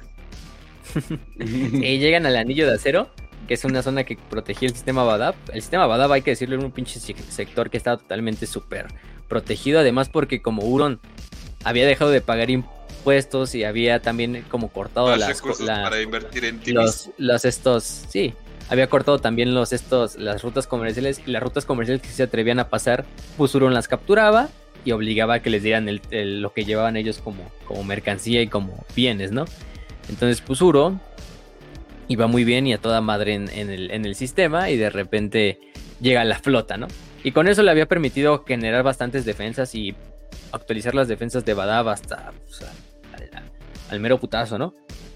Y es justo cuando viene esta flota que literalmente se pone en la puerta de de de este de Badab del anillo de acero y lo último que le llega eh, este al sector Catargo que eran los que habían enviado la flota es que la flota pues totalmente fue destruida los 20.000 almas que iban a bordo de la flota entera de recaudación de impuestos fue destruida en, en un ataque por las defensas planetarias de, del, del sistema Badab Ups. y bueno, se nos dice que. Ups. Obviamente, la gobernadora dice: No mames, pinches guerras astrales se abrieron fuego contra nuestras naves y la verga y, y todo el desmadre, ¿no? Y, y Euron dice: No, pues es que esos güeyes les dijimos que no debían de pasar y íbamos incluso a disparar, o sea, ellos les valió madre si se cruzaron el anillo de acero. Nosotros les, nosotros les advertimos y las, y las defensas abrieron fuego, pero se les advirtió. de impuestos, mamón. Por supuesto que tenían que pasar. Sí, sí, sí. Entonces el pedo ya estaba escalando más cabrón porque ya había vidas en- entre manos, ¿no? O sea, se habían perdido la vida de 20.000 imperiales, es decir, eh, navegantes, astrópatas, soldados, gente civil, o sea, de todo, ¿no? Entonces, pues estaba ya el desmadre político y era un desmadre donde pues había dos, dos, dos eh, organismos equiparables, porque por una parte tenías a Sauron con su, pues al final era el, el líder del capítulo de, de, un capítulo Astartes, ¿no? Eh, es decir, tenía el poder total que le confería el Adeptus Astartes, como señor del capítulo. Pero aparte, por otra parte, tenías a, a la gobernadora de, de Cartan, que tenía toda la autoridad del Administratum, que podemos decir que el Adeptus Administratum y el Adeptus Astartes están al mismo nivel, por lo menos eh, en poder político, se supondría que deben estar al mismo nivel. y pues están así como que el desmadre. Uno no supera al otro porque simplemente sus funciones son equiparables, ¿no? O sea, son equivalentes. Entonces no, no hay como que, ah, sí, el, el Adeptus Administratum tiene más este, prioridad, ¿no? Entonces les damos el juicio a, a, los, a los del Adeptus Administratum, ¿no? O a las Tartes. No, simplemente era que estaba el desmadre entre lucha entre, entre poderes fácticos del imperio, como siempre ha habido, ¿no? Así de que, pinche desmadre así de que cualquier desmadre entre los adeptas, son los diferentes organismos burocráticos, o sea, es un pedísimo que repercute para la vida de cientos de millones, ¿no? Entonces, pues sí. Em, de hecho, pues el mismo... eh, de hecho, el- la queja, la gobernadora Tanit eh, Koenig, que es la líder de, de Cartan, manda una carta a literalmente a los señores de Terra y la leen. Y los señores de Terra dicen, pues no pasa nada, güey, pues es que Euron tiene derecho a proteger sus dominios. Y tú pasó, tu pinche flota quiso pasar así como por sus huevos. Entonces él tenía derecho. Y por otra parte, Euron tampoco está bien lo que está haciendo Euron. Y Euron también se le va a enviar como un citatorio, un pedacito, así vamos, medio mamón, así de este. Pero él tenía todo el derecho, además es un, es un líder astartes, tiene el control de varios regimientos astartes y está protegido en una zona que es bastante vital para el imperio. Entonces, a ninguno como que les damos la, la, la ventaja, simplemente como que les envían un mensaje así de, pues ya cálmense pinche chamaco, ¿no? Así de estar peleando por mamadas. Gente del imperio no. Güey, Quizá no entendía eh, la, la magnitud. Güey, le, le hacen una carta así como las que hace luego la OEA a presidentes de Latinoamérica que son luego dicta- dictatoriales y, oye, por favor, deja de hacer eso. Gracias, adiós. Y- Nos preocupa es- que estén matando muchos periodistas en México. Eh, y el hambre así de sí, este las ahí masacres. tienen sus masacres. las mañaneras. Ah, huevo. Era, o sea, le valía verga, le valía verga a los dos, o sea, a los dos. Y además el imperio, pues en lo que llegaban los mensajes, además, tampoco el sector catargo tenía como una forma de probar eh, o traer evidencia de que este Badab había abierto fuego contra la flota que ellos habían mandado. Y de hecho Catargo manda otras dos flotas como punitivas y tampoco nunca regresan de, de Badab ni de, de esas zonas. Entonces, pues es un, un desmadre, ¿no? De hecho, aparte, la Catargo, las- la gobernadora de Catargo empieza a difundir un chingo de propaganda, así de que Euron es un traidor, junto a los demás astartes que lo siguen, los guerreros mantis y los lamentadores. Y los guerreros mantis y los lamentadores como en la pendeja ahí en sus sectores eh, específicos, ¿Yo así como... Yo Yo, más, pues es que ellos están así como obligados por su obliga por su, su amistad y su juramento que han hecho con como guardianes del torbellino, entonces pues la verdad es que se acataban a lo que decía Euron y ellos no tenían problema, ¿no? Entonces ellos, de hecho los guerreros mantis y los lamentadores también ayudan a, a acabar con esas flotas punitivas que envían los güeyes de Catargo. Eh, y es Sí, cuando Euron emite los famosos artículos no de la a tener- Te digo, creo que eso no va a tener ninguna consecuencia real, ¿verdad? Que los lamentadores van a tener una vida, una vida muy feliz y alegre y sin ninguna consecuencia de lo que vayan a hacer por, por, por estas acciones, ¿verdad? ¿Verdad? ¿Verdad? pues sí. este, pero bueno, es cuando finalmente Euron envía las famosas cartas de la secesión, que también las firman los guerreros mantis, los señores del capítulo de los guerreros mantis y de los lamentadores, y estos documentos finalmente cortan los diezmos directos de la zona del torbellino a los demás sectores vecinos. De esta forma ya se formaliza lo que es la, la, la destrucción de estas rutas comerciales. Y bueno, pues ahora sí se hace el super desmadre. Porque aparte los artículos de secesión solicitan una investigación exhaustiva sobre el sector Cartán, em, de que estos están eh, interviniendo como adeptas inferiores, es decir, que el adeptus administratum es inferior a las tartas. O sea, Euron tiene así los huevos de decir, "Vamos, yo, yo tengo derecho a hacer lo que yo quiera porque esos pendejos del administratum son menos que nosotros, ¿no? Entonces, si no me dan lo que yo quiero, eh, a la ver, ¿no? Y pues eso es lo que aseguran. En ese punto es cuando finalmente los Catán dicen, pues, solos no podemos acabar con los cabrones de, de estos guerreros astartes, ¿no? Necesitamos a fuerzas ayuda. Le piden ayuda al Departamento Monitorum, le piden ayuda al mando naval del segmento Múltima, al planeta Raiza, que es uno de los planetas eh, del mecánico más grandes de toda la galaxia. Pero todos dicen, no, pues no, no te podemos prestar ayuda, güey, porque pues, es una disputa que interna pedo. entre ustedes y... Es un pedo entre ustedes y los guerreros y los de Badave, o sea, nosotros no nos metan. Y además no tenemos órdenes ni de los altos señores de Terra ni del Mechanicum de intervenir. Ni Es un pedo como local. Ni nada, güey. Sí, no, no, no. Entonces, pues Catargo solo envía sus tropas de defensa planetaria listas. Y es cuando ellos se dan cuenta de que, pues, para luchar con, para combatir el fuego necesitas fuego, ¿no? Entonces, pues, qué mejor que otros marines espaciales.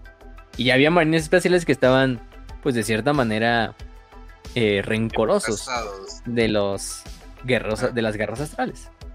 Y uno de ellos fueron los famosos halcones de fuego, ¿no? Que ya mencionamos. Eh, Catargo envía como una solicitud de ayuda a marines espaciales que respondan en esta como rebelión que se está haciendo. O sea, ya se está malinterpretando todo. Ahora es un pinche teléfono descompuesto. Em, pero bueno, ¿no? El, el camino al infierno está pavimentado de buenas intenciones. Es la famosa frase. Y bueno, eso también es la guerra de Badab. Entonces, pues los halcones de fuego son los primeros en responder. Y es cuando se hace la primera fase finalmente de la, de la guerra, ¿no? Como tal, de la guerra de Badab. Los halcones del fuego empiezan a investigar las desapariciones de las naves de, de Catargo, eh, a petición de ellos.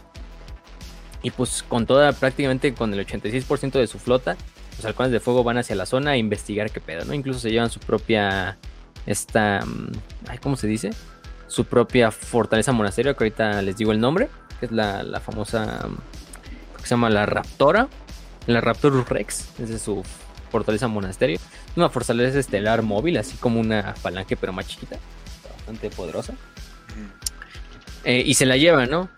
Pero por primera, por primera instancia solo envían a un, a un crucero, un crucero conocido como el Heraldo Rojo, a investigar lo que es la zona de, de, de- del cúmulo de Endymion, que es donde habitan los, los guerreros mantis, a ver qué pedo, ¿no? ¿Qué pasó con las flotas? Es cuando los guerreros mantis hacen una, una intercepción, hacen una emboscada con sus naves, rodean a la nave de los, de los, este, de los halcones, de los halcones de fuego, y pues empiezan a provocar. Empiezan a provocar, se empiezan a amenazar, unos no quieren bajar las armas, obviamente los guerreros mantis dicen bajen las armas, los halcones de fuego dicen pues por qué chingados las vamos a bajar, somos astartes, podemos hacer lo que queramos, estamos a petición de Catargo, ¿no? Y, y se hace un desmadre, ¿no? Hasta el punto de que todos los guerreros mantis finalmente abren fuego contra la nave de los halcones de fuego, destruy- bueno, dejando bastante inutilizado el crucero, y con esto pues prácticamente va a ser el primer enfrentamiento astarte-astarte de toda la guerra. Con esto es la chispa que inicia el desmadre, la chispa que va a iniciar la guerra que va a durar casi este cinco años, que va a generar todo este, este esta famosa, este famoso desmadrito de no pagar impuestos, de traer tiburones, de traer minotauros, de traer- hacer mierda a los lamentadores, etcétera, ¿no? Entonces, pues sí. Los guerreros mantis abordan el Heraldo Rojo. Los halcones de fuego hacen una, una resistencia final en la cual hacen perder muchos eh, marines a los, a los guerreros mantis, pero ellos pues también son aniquilados. Menos de 20 halcones de fuego sobreviven, son capturados con vida, ninguno se rinde.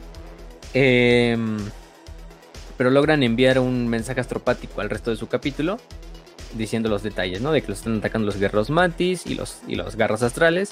Y pues cuando el señor del capítulo Stibor Lazaraek y todo su capítulo se emputan y van directamente ahora sí hacia lo que es la zona del torbellino, ¿no? Con toda su flota, con el 86% de su capítulo, con la Raptorus Rex, la mismísima fortaleza estelar.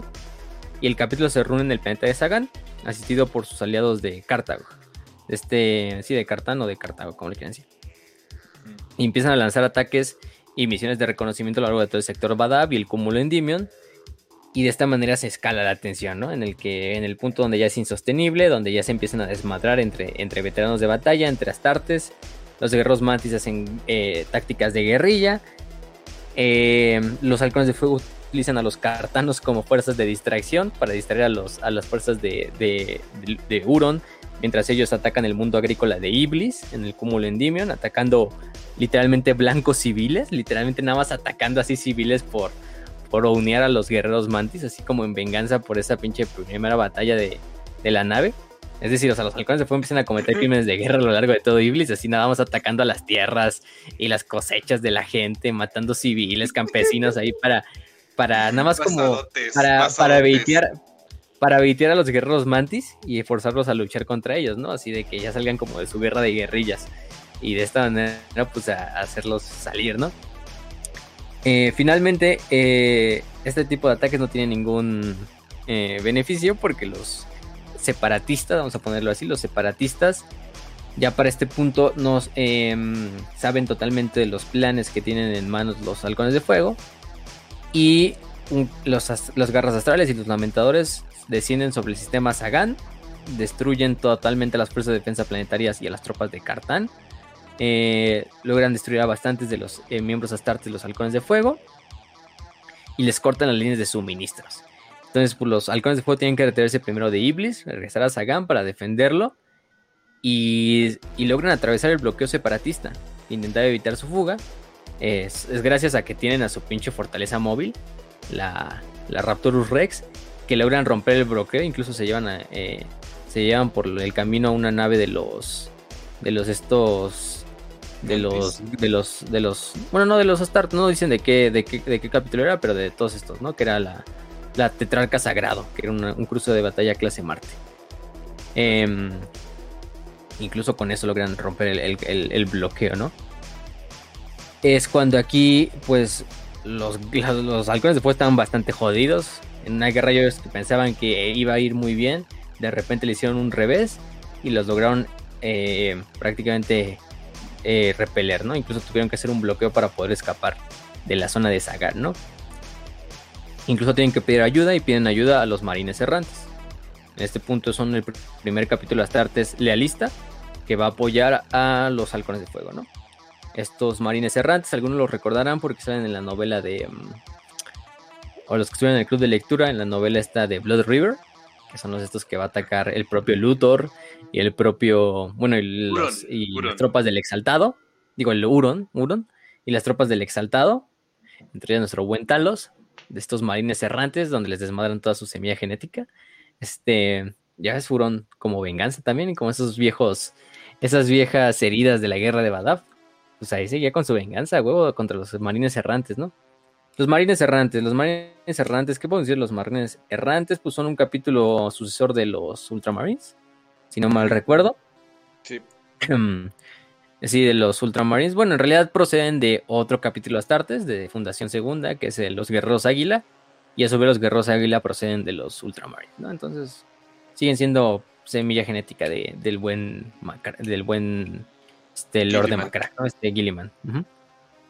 Y bueno, eh, eran eran bastante bastante importantes en ese entonces, ahorita ya no lo son tanto, bueno, quedaron diezmados después de esa batalla contra los amos de la noche y los corsarios rojos, pero bueno, eh, los, los, halcones de fuego piden esta ayuda y los marines errantes contestan a la llamada. Eh, llevan seis compañías y una flota de naves completa para apoyar a sus hermanos astartes. No se sabe las motivaciones, simplemente son desconocidas algunos piensan que los marines errantes simplemente iban a, saldar algunos agravios que tenían con los garras astrales o pues quién sabe, ¿no? Pero bueno. Eh, el capítulo errante poco puede hacer, porque recordemos, estamos hablando de que pues son dos contra tres, ¿no? Prácticamente uno contra tres porque para este punto los halcones de fuego ya están casi fuera del juego. Eh, entonces están los marines errantes solos contra los garras astrales, los guerreros manti y los lamentadores. Eh, tienen que irse hasta las estrellas pálidas, donde sufren también bastantes fuerzas y donde los separatistas vuelven a atacar. Y tienen que dividir sus fuerzas, los, los marines errantes, para de esta forma también mantener algunos de los convoys de Catargo y todo este desmadre eh, listos y, todavía este, supliendo a sus aliados. Eh, otra cosa es cuando finalmente hay, un, hay algo curioso en esta parte de la guerra, que es cuando los marines errantes, pues, tienen una muy buena amistad con los lamentadores, ¿no? Habían luchado recientemente en una cruzada que se llamaba la Cruzada de Corinth, en la cual pues habían enfrentado juntos como hermanos, de hecho habían hecho como un juramento de batalla los dos capítulos. Entonces, muchas batallas pues se encontraban los marines errantes contra los lamentadores. Pero el peor es que los dos güeyes no se querían atacar, los lamentadores no querían atacar a los marines errantes ni los errantes a los lamentadores. Lo único que hacían era como evitar el ataque, así intercambiarse información para que decir, no, pues váyanse ustedes primero, güey, no, váyanse ustedes. Este, incluso mm, eh, luchaban, pero ni siquiera luchaban con fuego real, simplemente era como para inhabilitar a los demás y dejar así que escaparan sus compañeros.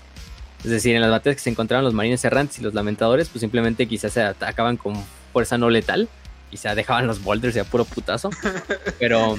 Ah, cielos, voy a, voy a lanzar esa granada ahí en ese punto. Sí. Espero que haya marines errantes ahí. Oh, no, no hay marines errantes. Bueno, ni modo. Así. Sí, no, no, no. Y, y tanto los halcones de fuego como los aliados de los lamentadores dicen, pues qué pedo con estos dos pendejos, ¿no? Ni siquiera están matando y nada, están haciendo su desmadrito ahí. Pero bueno, o sea. Luego, todo se va otra vez a la mierda. Cuando eh, sufren, siguen sufriendo los lealistas bastante pérdidas, siguen siendo superados en número. Y aparte, en el fines del 904, eh, los cartanos y los, y los halcones de fuego se ven envueltos cuando en eventos son más graves, cuando finalmente llega otro capítulo de Astartes. Los famosos ejecutores. Un capítulo que a lo mejor este Raz conoce ya de, de- de antes, porque son sucesores. ¿De quién son sucesores? Ah, pues sencillamente de la Guardia del Cuerpo, por supuesto que sí. Quiero decir de los Ángeles Sangrientos, claro que sí.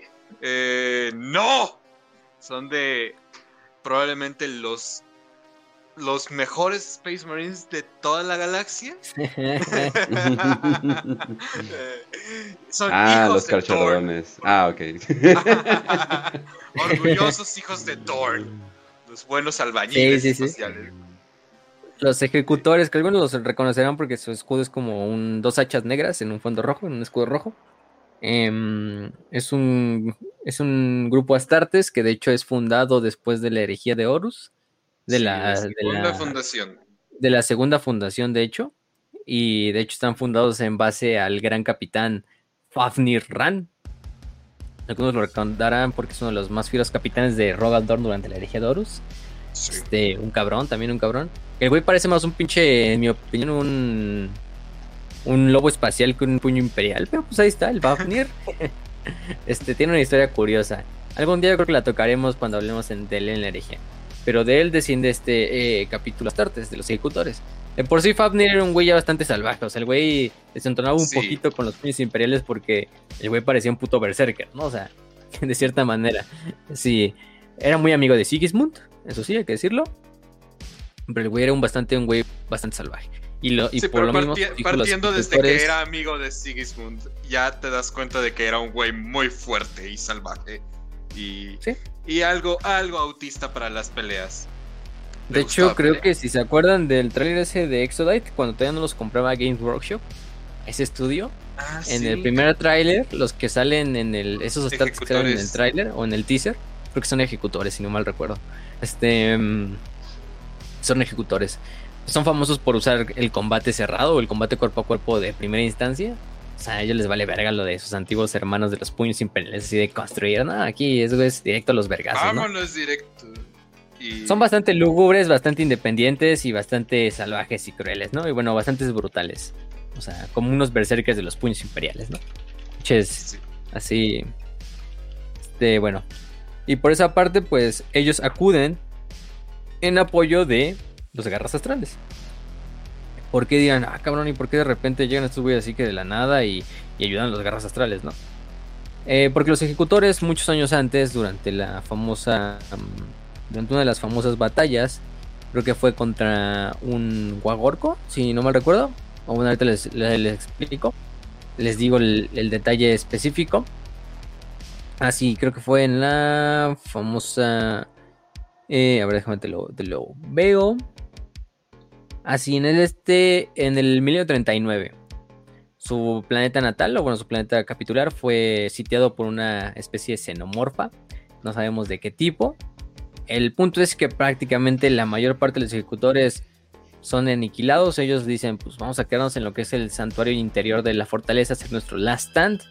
Ellos ya estaban listos para dar su vida para el imperio y todo el desmadre. Y es cuando llegan las fuerzas de los, de los, de los estos garras astrales, ¿no?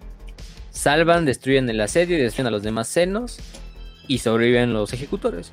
Y de esta manera hacen un famoso juramento de sangre con, los con las garras astrales de que cuando los garras astrales necesiten ayuda, ellos van a acudir a su, a su ayuda, ¿no? Pero los ejecutores están ahí en la guerra no por necesidad, no por obligación, no por, Por juramento. porque ellos quieran, no más bien por obligación, por mantener su juramento y su honor. Hay que decir que los Recordemos que ejecutores son muy brutales.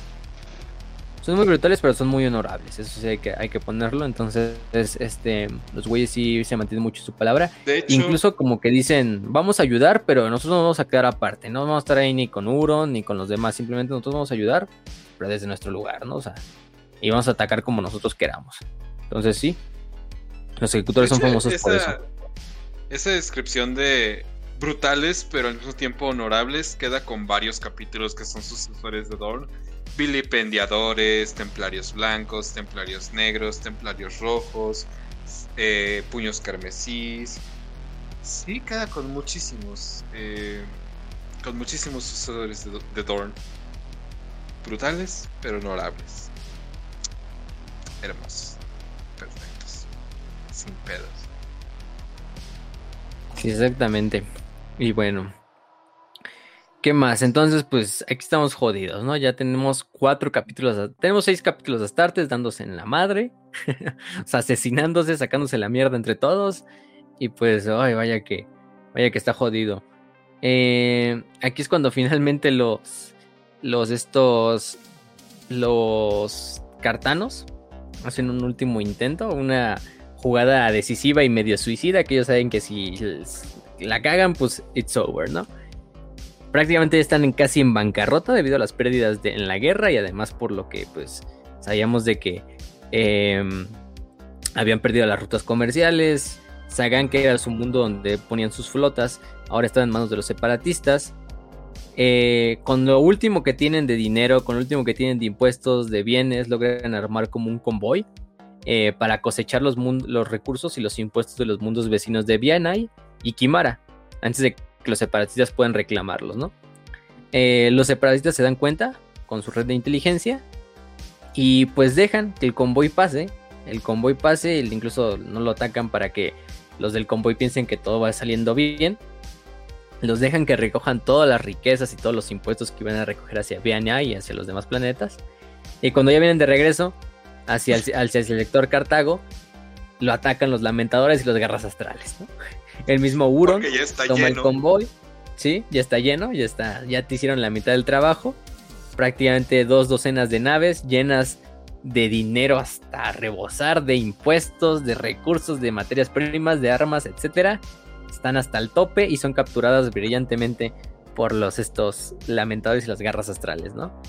El, el resto de naves que las iban protegiendo, que eran naves de los marines errantes, son diezmadas o son, son repelidas.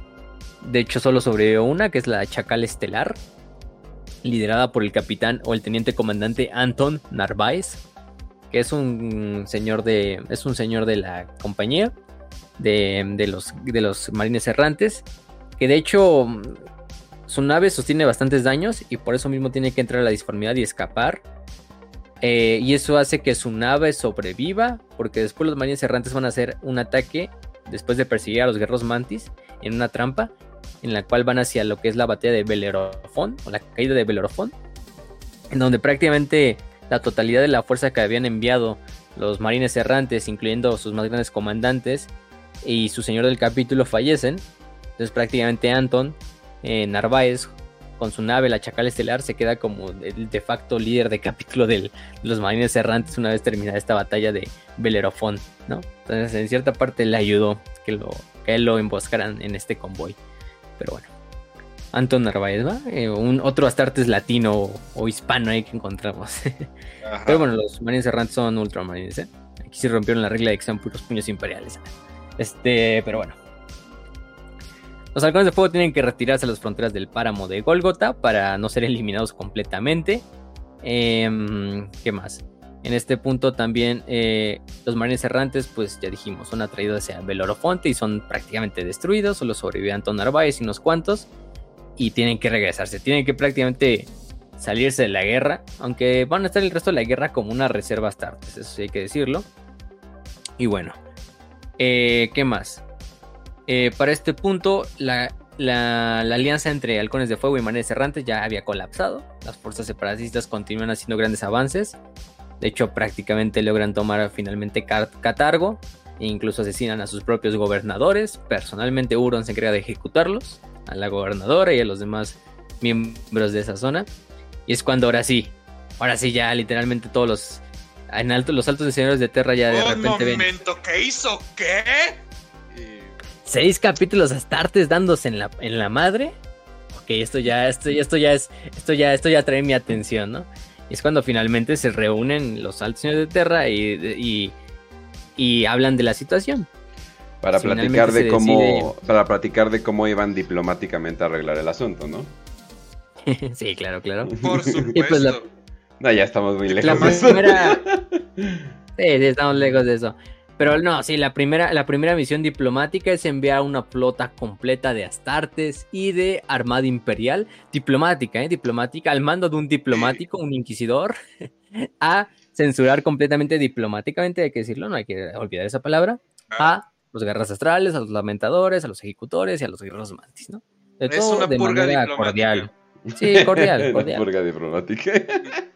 No, cuando están disparando un pinche misil de un misil de vacío es simplemente es táctica Tiene la diplomática. paloma eso de es- la paz, güey. O sea, las Sí. armas tienen la paloma de la paz y con esas disparas es. Es por la paz. Esto es por nuestro dinero, ¿no? Y varga, madres, ahí va en el- escrito en el misil. Y pum. Entonces sí, Por finalmente Te digo, en el misil escriben, por favor paguen sus impuestos y una carita feliz y lo disparas a las naves. Bueno, primero se envían inquisidores a investigar a los del torbellino. A, preguntar, a investigar, a interrogar, a secuestrar y todo el desmadre.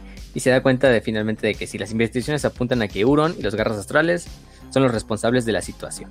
Aunque en parte pues sabemos que tampoco es todo la responsabilidad de Euron, ¿no? También es responsabilidad de, de los Cartagen, de los de Cartago, de, de Catargo más bien, de los del- de los estos halcones de fuego, de los marines errantes y en última instancia del mismo imperio, ¿no? Porque el imperio por mucho tiempo Qué orgullo. tuvo ahí las, las estas, las red flags, ¿no? Como dirían.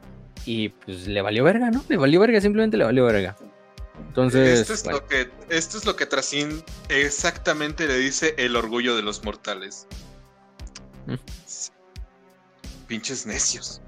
Ujú. de hecho, lo que hago es que ustedes pensarían, ah, pues entonces Euron es el culpable. Y sí, en parte sí, o sea, se les... También se dan cuenta de que Euron está faltando a sus, tributos de semilla genética. Finalmente, o sea, ahora sí, ahora sí Terra se da cuenta de, oye, ya no están pagando impuestos, no mames. Este, ahora sí ya, esto sí ya, esto sí ya trae mi atención. Pero aparte de eso, eh, este, ¿cómo se llama? Eh, se da la idea y se, con las investigaciones se llega a la, a la idea de que no solo Euron tiene la culpa, sino también el sector catargo entero tiene la culpa a ojos de la administración de Terra. Entonces, Ok. bueno, hay que decirlo, al menos aquí el imperio fue, fue benevolente para los Parejo. lados, fue justo con los dos lados, fue parejo. Y dice, pues sí, también el descontrol, la ambición del sector catargo, uno de los detonantes de la guerra y se pudo haber evitado si tampoco estos cabrones hubieran hecho lo que hicieran, ¿no? Pues la culpa es de los dos. De hecho, perdón, aquí no, Uro no había ejecutado a, a la gobernadora de, de Catargo, sino más bien es el administratum manda llamar al comandante, al gobernador del sector Cartán, a la satrapa Tanit Kenik, que es la que hemos dicho, y ella y todos los demás son castigados y ejecutados. y aparte, se le obliga a pagar al pueblo de Catarn, o de Cartán, de todo el sector, a pagar por sus transgresiones, pero forzando a la población completa de Sidón Ultra, unos 14 billones de personas, a trabajar en régimen de servidumbre obligatoria durante las siguientes seis generaciones. Ah, por la no, deuda. hombre. Mira, fueron piadosos, los dejaron vivir, ¿verdad? No los, no los benevolente. esterilizaron. Pero, no mames, ¿te, imagi- te imaginas la conversación que haya tenido la sátrapa esta con este. Con toda su administración, con todo su gabinete? Ah, sí, bueno, pues me mandaron a llamar. Yo creo que por fin van a atender el llamado de, de ayuda que mandamos hace un tiempo. Sí, eh, qué bueno que por fin nos están. Esto es la verdadera justicia. Eh, Esto es, es por eso que debemos de confiar en el imperio, muchachos.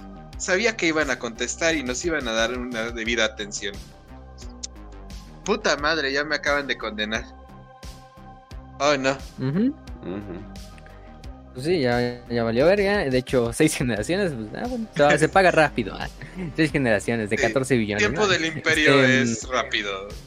Aparte se envían, se envían el administratum, se envían el árbitres hacia Cartago y a hacer diezmos, a hacer po- este, pogromos así de gente, de persecuciones políticas, de todos los pendejos que estuvieron involucrados en este desmadre. Y bueno, eso se sigue llevando hasta el día de hoy.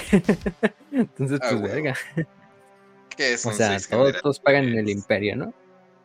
Y bueno, aquí va la segunda parte de la guerra, vaya que pinche guerra está cabrona.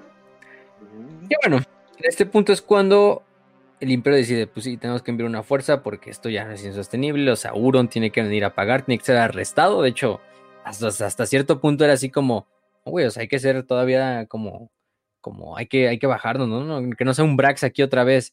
Este, simplemente Euron hay que traerlo, arrestarlo, además señores del capítulo de los lamentadores, de los guerreros mantis, de los ejecutores también, y que vengan aquí a pagar por lo que han hecho, ¿no? Porque de cierta manera las investigaciones pues decían, ah, pues no hay nada todavía heregi, herético, caota y manifestado detrás de estos cabrones. Entonces, pues sí, o sea, hay que, hay que hacerlo todavía, hay que, hay que calmarnos, ¿no? Hay que traer, así como cuando lo hicimos con Magnus, ¿no? Que todo salió bien, ¿no? Hay que arrestar a Magnus, ¿no? Y traerlo de vuelta a Terra, ¿no? Lehman Ross te encargamos, ¿no? Aquí, bueno, aquí no se lo encargaron a Lehman Ross porque pues ya no estaba él, pero se lo encargaron a otros miembros, ¿no? Eh, se lo encargan primero que nada al inquisidor eh, delegado Jarnais Frame, que es el inquisidor como al mando de toda la, la operación. Eh, le piden, y bueno, eh, Frame se lleva con él y pide la asistencia de otros capítulos astartes, entre ellos los escorpiones rojos. Em, bueno, aquí tengo la lista completa, ahora vamos a decirles por compañías. Eh, los escorpiones rojos llevan 8 compañías, es decir, 800 astartes. Recuerden que una compañía generalmente tiene 100, entonces casi la totalidad del capítulo. Los salamandras, las famosas salamandras, mis bellos salamandras, que miran unas cuantas compañías. Los raptores, que de hecho hablamos en el capítulo pasado de ellos, que son este capítulo sucesor de los de los de la Guardia del Cuervo. Envía cuatro compañías. Em, ¿Quién más? También envían a los Ángeles de Fuego. Que bueno, les digo, o sea, hay capítulos. Yo creo que muchos no los, nunca los habían escuchado en su vida. A los Ángeles de Fuego, de hecho, envían a su capítulo entero. Para que vean. Y otros supervivientes, ¿no? Astartes sobrevivientes de los halcones de fuego y los marines errantes. Los pocos marines errantes y halcones de fuego que quedaban por ahí dispersos, pues también se les llama a lo que es la, a la batalla, ¿no? Eh, de hecho, se les manda incluso como. como. como este. como reserva, así de ustedes quédense atrasito mientras nosotros hacemos nuestro trabajo, ¿no? Así los demás astartes. Eh, y en general, pues decimos que el Inquisidor Frame tenía el mando de las fuerzas, pero entre todos los marines espaciales, entre todos los señores del capítulo, escogen finalmente a un, a un, señor, de, a un señor comandante para que sea como un primero entre iguales. Al comandante escogen al comandante Berant Ortiz, que era el Lord Comandante y señor del capítulo de los Escorpiones Rojos. Le dan el título de Magister Militum, es decir, como el líder de todos los astartes en la operación. Aunque el Inquisidor pues era como el líder eh, formal, pues en realidad todos le hacían caso al, a este Ortiz, ¿no? Que ya era el líder de los de la, de la, del, del esfuerzo imperial, el esfuerzo lealista. Vamos a usar lealistas y separatistas. ¿Qué otra cosa? Eh, el Inquisidor delegado Frame, pues no, no pone ni pero, porque pues son un chingo de astartes, tampoco te le vas a poner al pedo. Aunque tú eres un Inquisidor, no te van a pelar. Entonces, pues él dice, ah, pues está bien, está bien. Que Ortiz sea el líder, ¿no? Yo mientras voy a hacer todavía mis investigaciones. Ell- Ellos son los que se mueren al final. Yo solamente estoy ahí para robarme el crédito. No hay pedo. Y yo- que ellos hagan la chamba. Entonces, pues sí. Este. Muchos tienen sus, sus, reservas porque los escorpiones rojos, pues no digamos que es el capítulo más amigable ni el capítulo que más le puedes decir cómo hacer las cosas. No, los güeyes son bastante, este, de cierta manera, eh, rígidos. No les gusta que les digan qué hacer. De hecho, hablamos de los escorpiones rojos en el pasado capítulo de la guerra de Brax. De la, sí, de la de Brax. Recuerden porque también ellos participaron ahí. Bueno, si se fijan hasta eso, los escorpiones rojos de cierta manera son como los verdaderos protagonistas de las no, de los estos volúmenes de Imperial Armor. Porque los güeyes están prácticamente en todos los volúmenes. Participan en la guerra de Brax, en la guerra de Badaf. em, eh, son mencionados en la de Apocalypse, en, la, en el otro volumen de, de Amphelion Project. O sea, los güeyes, de hecho, son como los protas de todos esos libros de, de Imperial Armor. O sea, a lo mejor este. Al buen Alan Blight le era fanboy de los escorpiones rojos, ¿no? Pero bueno, los escorpiones rojos, de hecho ya hablamos de ellos, pero mm, recuerden que es de una, no se conoce de qué capítulo Astartes provienen ni de qué fundación provienen, entonces simplemente conocemos su nombre, aunque su, su este mm, su semilla genética también es bastante estable, eso sí tiene una glándula Betcher un poquito hiperactiva, pero la tienen, no como los puños imperiales. Pinche saliva extraña. Pero es lo único, es lo único, güey, que los escorpiones rojos tienen así como clásico. Entonces no podemos discernir de quién son hijos, ¿no? Muchos diciendo ultramarines, este, ángeles oscuros por la estabilidad, pero bueno, no es importante. Este, pero sí, esos son los escorpiones rojos. De hecho, hablamos también de. Ahorita de otro personaje que va a ser importante. Es este. El actuación del capítulo, que es este Karab Kun. Eh, Karab Kun, pues. Recordemos que en la guerra de Brax ya era un sargento veterano que llega a ayudar en la, en la batalla de repente en dos ocasiones. Y logra también decantar el equilibrio de la batalla hacia el lado imperial en el asedio de Brax. Esto está sucediendo muchos años después. Aquí puse este. Mm, este Kun ya era un capitán, pero todavía no era el capítulo. En este caso era Verant Ortiz, ¿no? Que les cogen como líder de todos. Entonces, Ortiz pues empieza a desplegar lo que es a todos los escorpiones rojos junto al grueso de naves. También los acompaña un grupo de combate de la flota de batalla solar. Imagínense, la mismísima Segmentum Solar va a apoyar en este caso. Y bueno, eh, tiene la primera gran batalla. Eh, ¿Cómo se llama? en, en la batalla de Silent Ridge, que es la primera batalla espacial o la gran primera batalla espacial de la guerra, en la cual se empiezan a enfrentar tanto eh, las flotas de las propias flotas imperiales que estaban custodiando el torbellino y que le habían jurado lealtad a, Auron, más la flota de los lamentadores que se enfrentan a una flota de escorpiones rojos y del segmentum solar, de la flota de batalla solar, en las cuales finalmente los estos eh, el enfrentamiento no concluye del todo, o sea ningún bando como que gana del todo, pero eso sí, la batalla, la nave insignia de la flota del Torbellino, del lado eh, separatista, el crucero conocido como Guantelete de la Ira, es destruido.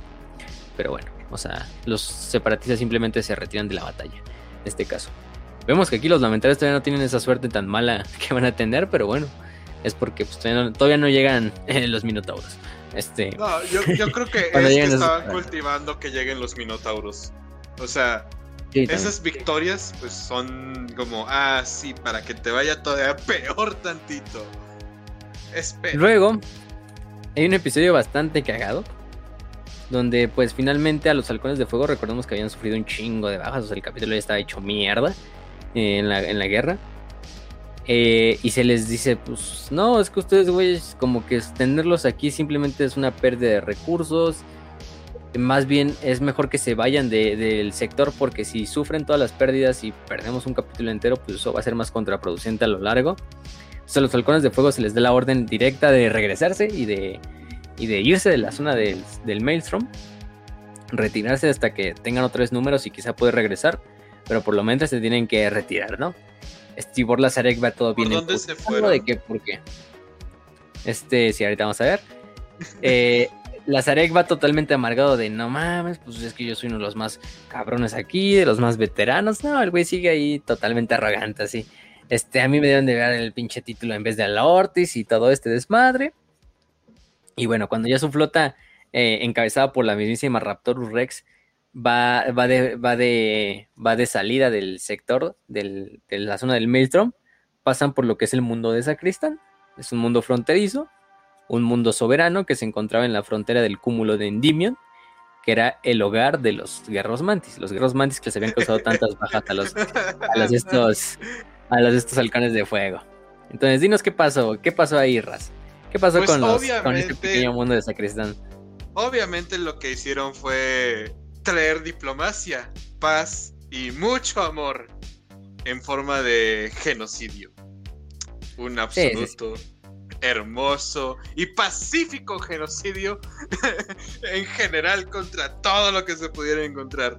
Imagínate a Estados Unidos en Vietnam multiplicado por todo el planeta, güey. Así de ya vamos a perder, güey, pero vamos a matar el máximo número de gente, ¿no? Así chingue su madre. Ajá. Para unirlos, ¿no? Para ganar en la, en ganar en la derrota. No, o sea, es que sí aplicaron la de ganar en la derrota, porque según, a ojos de Lazarek y de los halcones de fuego, pues Ellos se acercan hacia, hacia Sacristán. Durante varios días y noches la flota se pone sobre, sobre Sacristán y empieza a bombardearla, destruyendo todas las ciudades del planeta, aniquilando a todos los habitantes, hasta el punto de que sobre Sacristán perecen el 90% de su población entera, ¿no? Sacristán nunca se va a volver a recuperar como planeta. Y eso simplemente porque estaba en la zona de hábitat de los guerreros mantis. Entonces simplemente fue así como, ah, sí, vamos a unir a los guerreros mantis ya de que vamos de salida, ¿no? Hay que bombardear ese planeta random, chingue a su madre. Ya lo bombardean y se van a la verga. Así, así se van a la verga, así de. Sí, ya, pinche. Se van haciendo la T-pose, güey. O sea, agarran sus Así. naves y las colocan en una en T y se van así, güey, con la T-pose. tí- Típico, típico morrillo que así perdía en el fútbol y ya se iba todo imputado, pero no sin antes eh, tronar el, balón. balón. De, de- ponchar el balón de todos los que estábamos jugando, ¿no? Entonces, sí, bien, bien emputado, ¿no? Y según él ya ganaba en la derrota. Este, y de hecho, Stibor Lazarek mandó una frase antes de hacer el bombardeo que dice: quémenlos a todos. El dios emperador escogerá a los suyos. Entonces, como esa famosa Pasado. frase de la cruzada contra los cátaros, así de Dios reconocerá a los suyos, ¿no? Este, mátenlos a todos. Este, pero bueno. Y sí, o sea, estos son los halcones de fuego de la, de la guerra. Temporalmente, temporalmente. Luego, eh, cuando atacan el sistema Viania, el sistema Viania, recordamos que era uno de los sistemas que había caído en manos de los separatistas. Estaba bastante, bastante bien fortificado. eh, y lo atacan principalmente los raptores, los halcones de bueno, no, los halcones de fuego ya no. Y los escorpiones rojos, los marines errantes. Y también en este caso entran luego los Nova Marines, que es un capítulo sucesor de los Ultramarines. Entonces ya podemos ver que están metiendo un chingo de capítulos de Astartes que ni conocemos. Ahí sale, levantas una piedra y hay un capítulo de Astartes que salió eh, listo para Nuevo. luchar en la guerra de, de Badab, así a la verga. sí, sí, sí. Este. La batalla en Viana y tiene mucho éxito, primeramente, pero a la larga como que se estanca. El planeta estaba completamente custodiado solo por la Legión del Tirano, es decir, estas fuerzas de defensa planetaria, que aunque sean humanos normales, le ponen bastante batalla y bastante eh, eh, pérdidas a los estos astartes, ¿eh? Obviamente recordemos que también hay astartes en sus filas, porque los van acompañando algunos garras astrales. Pero aunque solo cuatro de las plataformas orbitales del planeta son inutilizadas y se logra dañar gran parte de la infraestructura y de la fabricación del planeta, no se logra pues tomar Viania.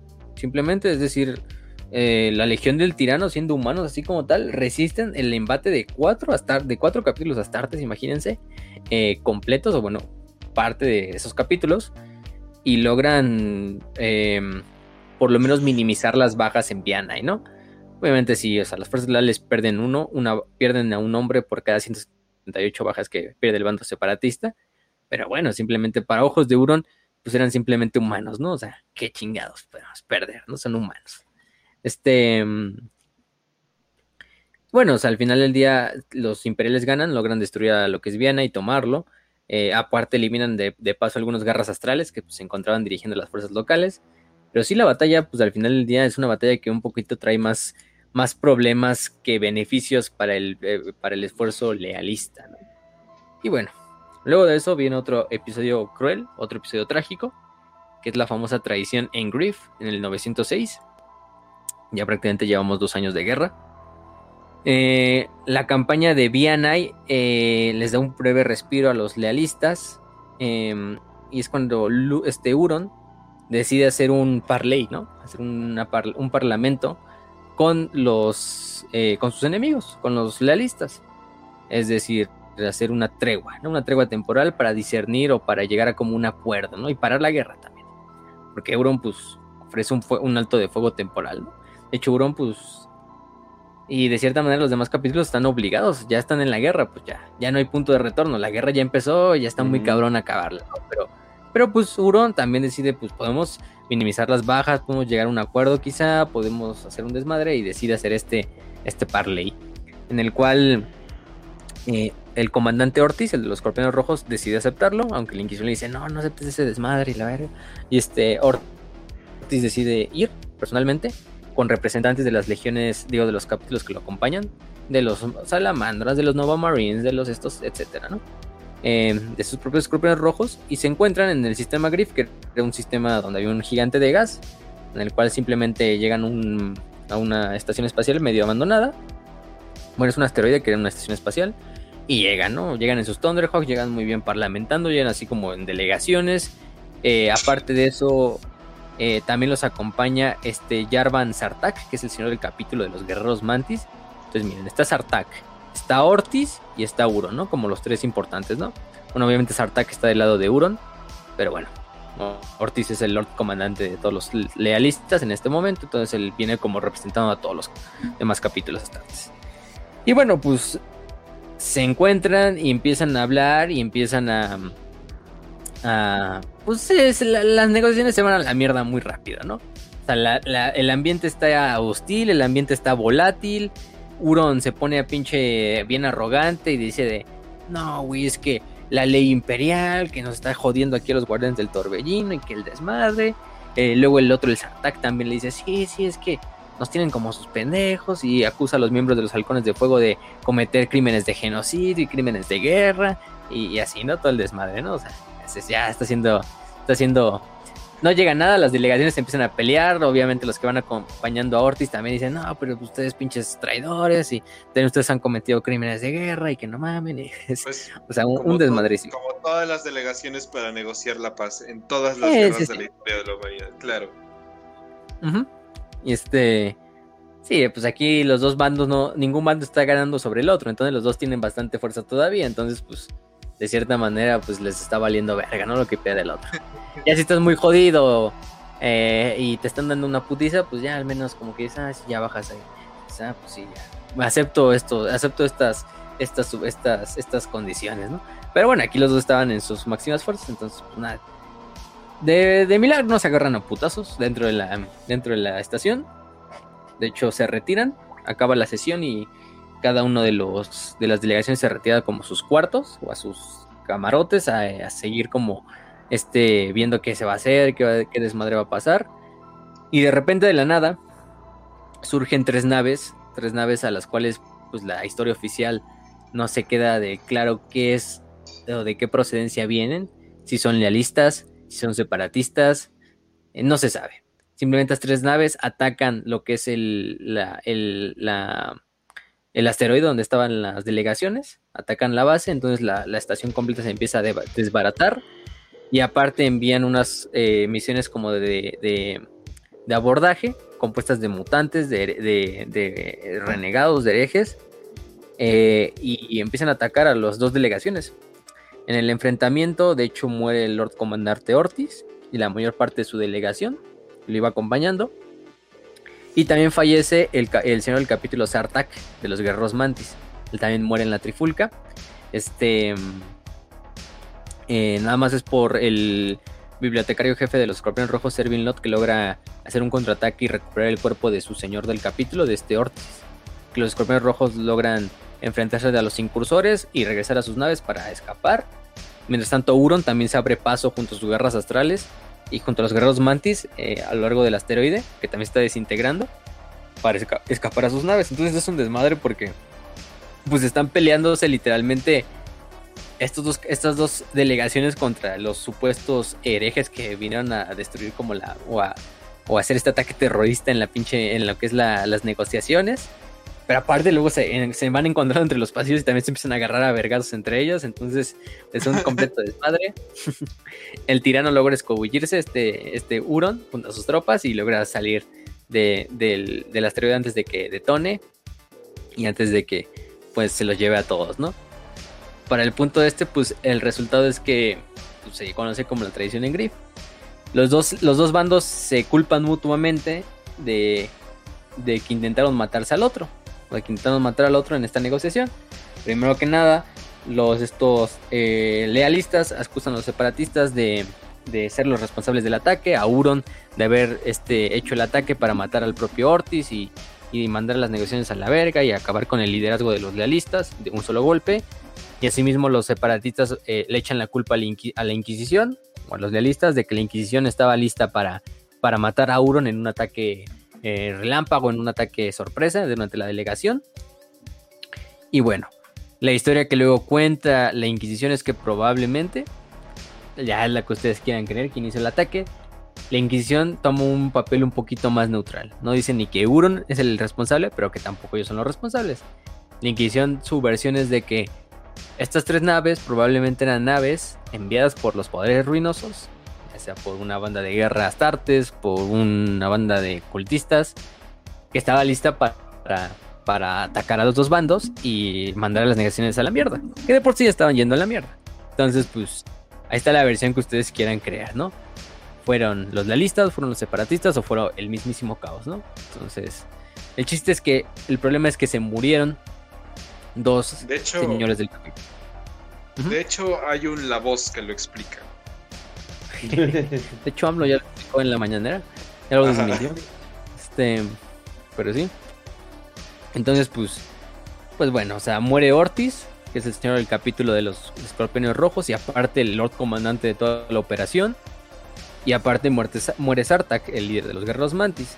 Algunos dicen que incluso este fue un ataque como de Euron para matar dos pájaros de un tiro, para acabar con Ortiz, pero aparte para acabar con Sartak, que era su aliado que pues, no, Euron no lo veía con buenos ojos. em, porque quizá lo veía todavía un poquito medio, medio dudoso. Entonces, pues, sea lo que sea, pues se fue a la mierda las negociaciones. Se escoge un nuevo líder. Escoge un nuevo líder y el nuevo líder es Karab Kul, el famoso capitán. En este caso era capitán de la de este mm, de la tercera compañía. Eh, se le escoge como Lord Comandante de nuevo de los Escorpiones Rojos y luego como Magister Militum de las Fuerzas Leales. De hecho, Magister Militum es un título que se les daba en el Imperio Bizantino al, al general de una zona del Imperio, ¿no? Orientis o Occidentalis, así. Entonces es un pequeño dato histórico. Magister Militum, ese título. Eh, entonces, bueno, pues todos dicen, pues qué pedo, tenemos que escoger uno nuevo, ¿no? Y escogen a Karab. Karab Kul como asciende a ser el nuevo Lord Comandante de los Escorpiones, pues los demás lo escogen. Aunque pues Kul era un güey bastante joven, de cierta manera. Eh, también hay otra vez pedos porque... Porque algunos de los demás señores del capítulo pues ven así como a Kul. No, es pues está muy chavo, ¿no? ¿Por qué lo suben a él, no? Entre ellos, Estibor Lazarae, que el güey de los halcones de fuego, que ese güey está hasta la. Ese güey, ese güey, ya, ya hasta este punto creo que le vale la, la- guerra, güey. Ese güey nada más sería feliz con que. Ah, sí, hay que hacer el Lord Comandante a, a Lazarae para que ya se calle el pinche hocico, ¿no?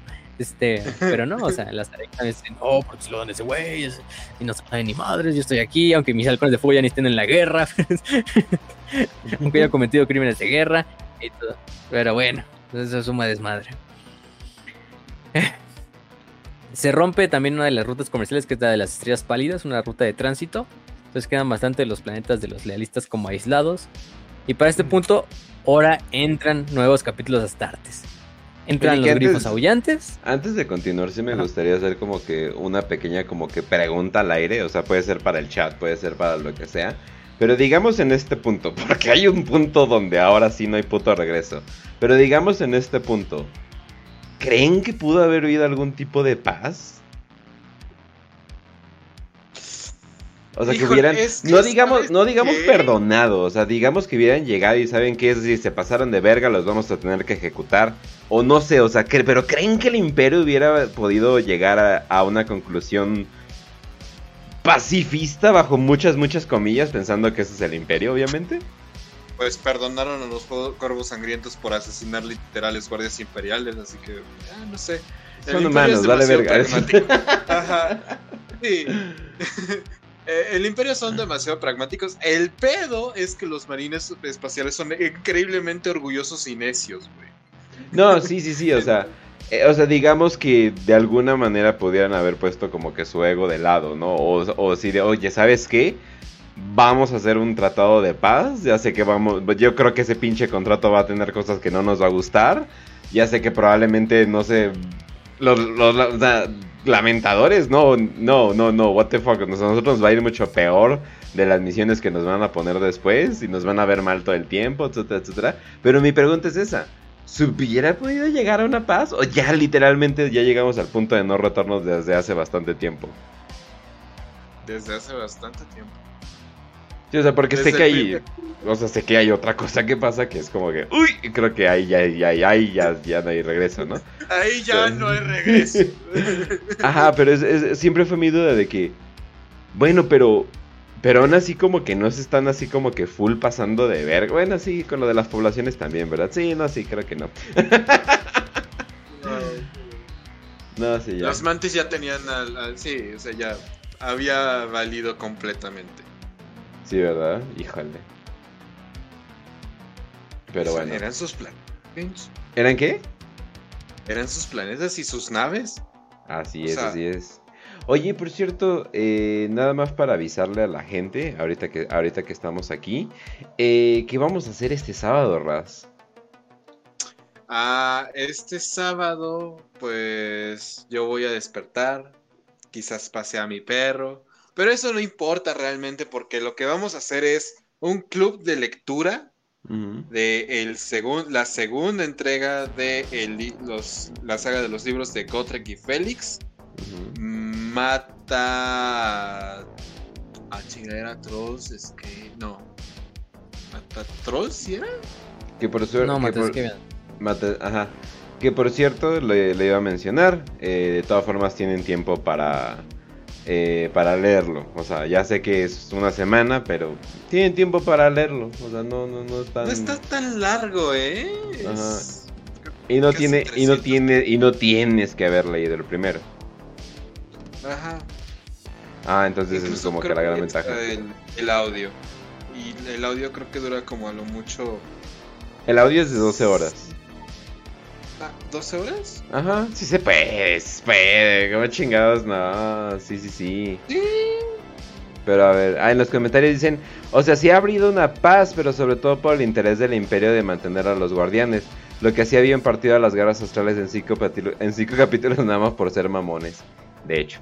Muy, muy, muy, muy buen Sí. punto, de hecho, en, en los comentarios. También están diciendo que era el Cypher inculpando a los caídos. Sí, sí, sí. Siempre en duda, digan que hay Cypher. Y muy interesante la encuesta. Puse una encuesta que si las, eh, que si las garras astrales tenían razón. Y literalmente está en 50 y 50.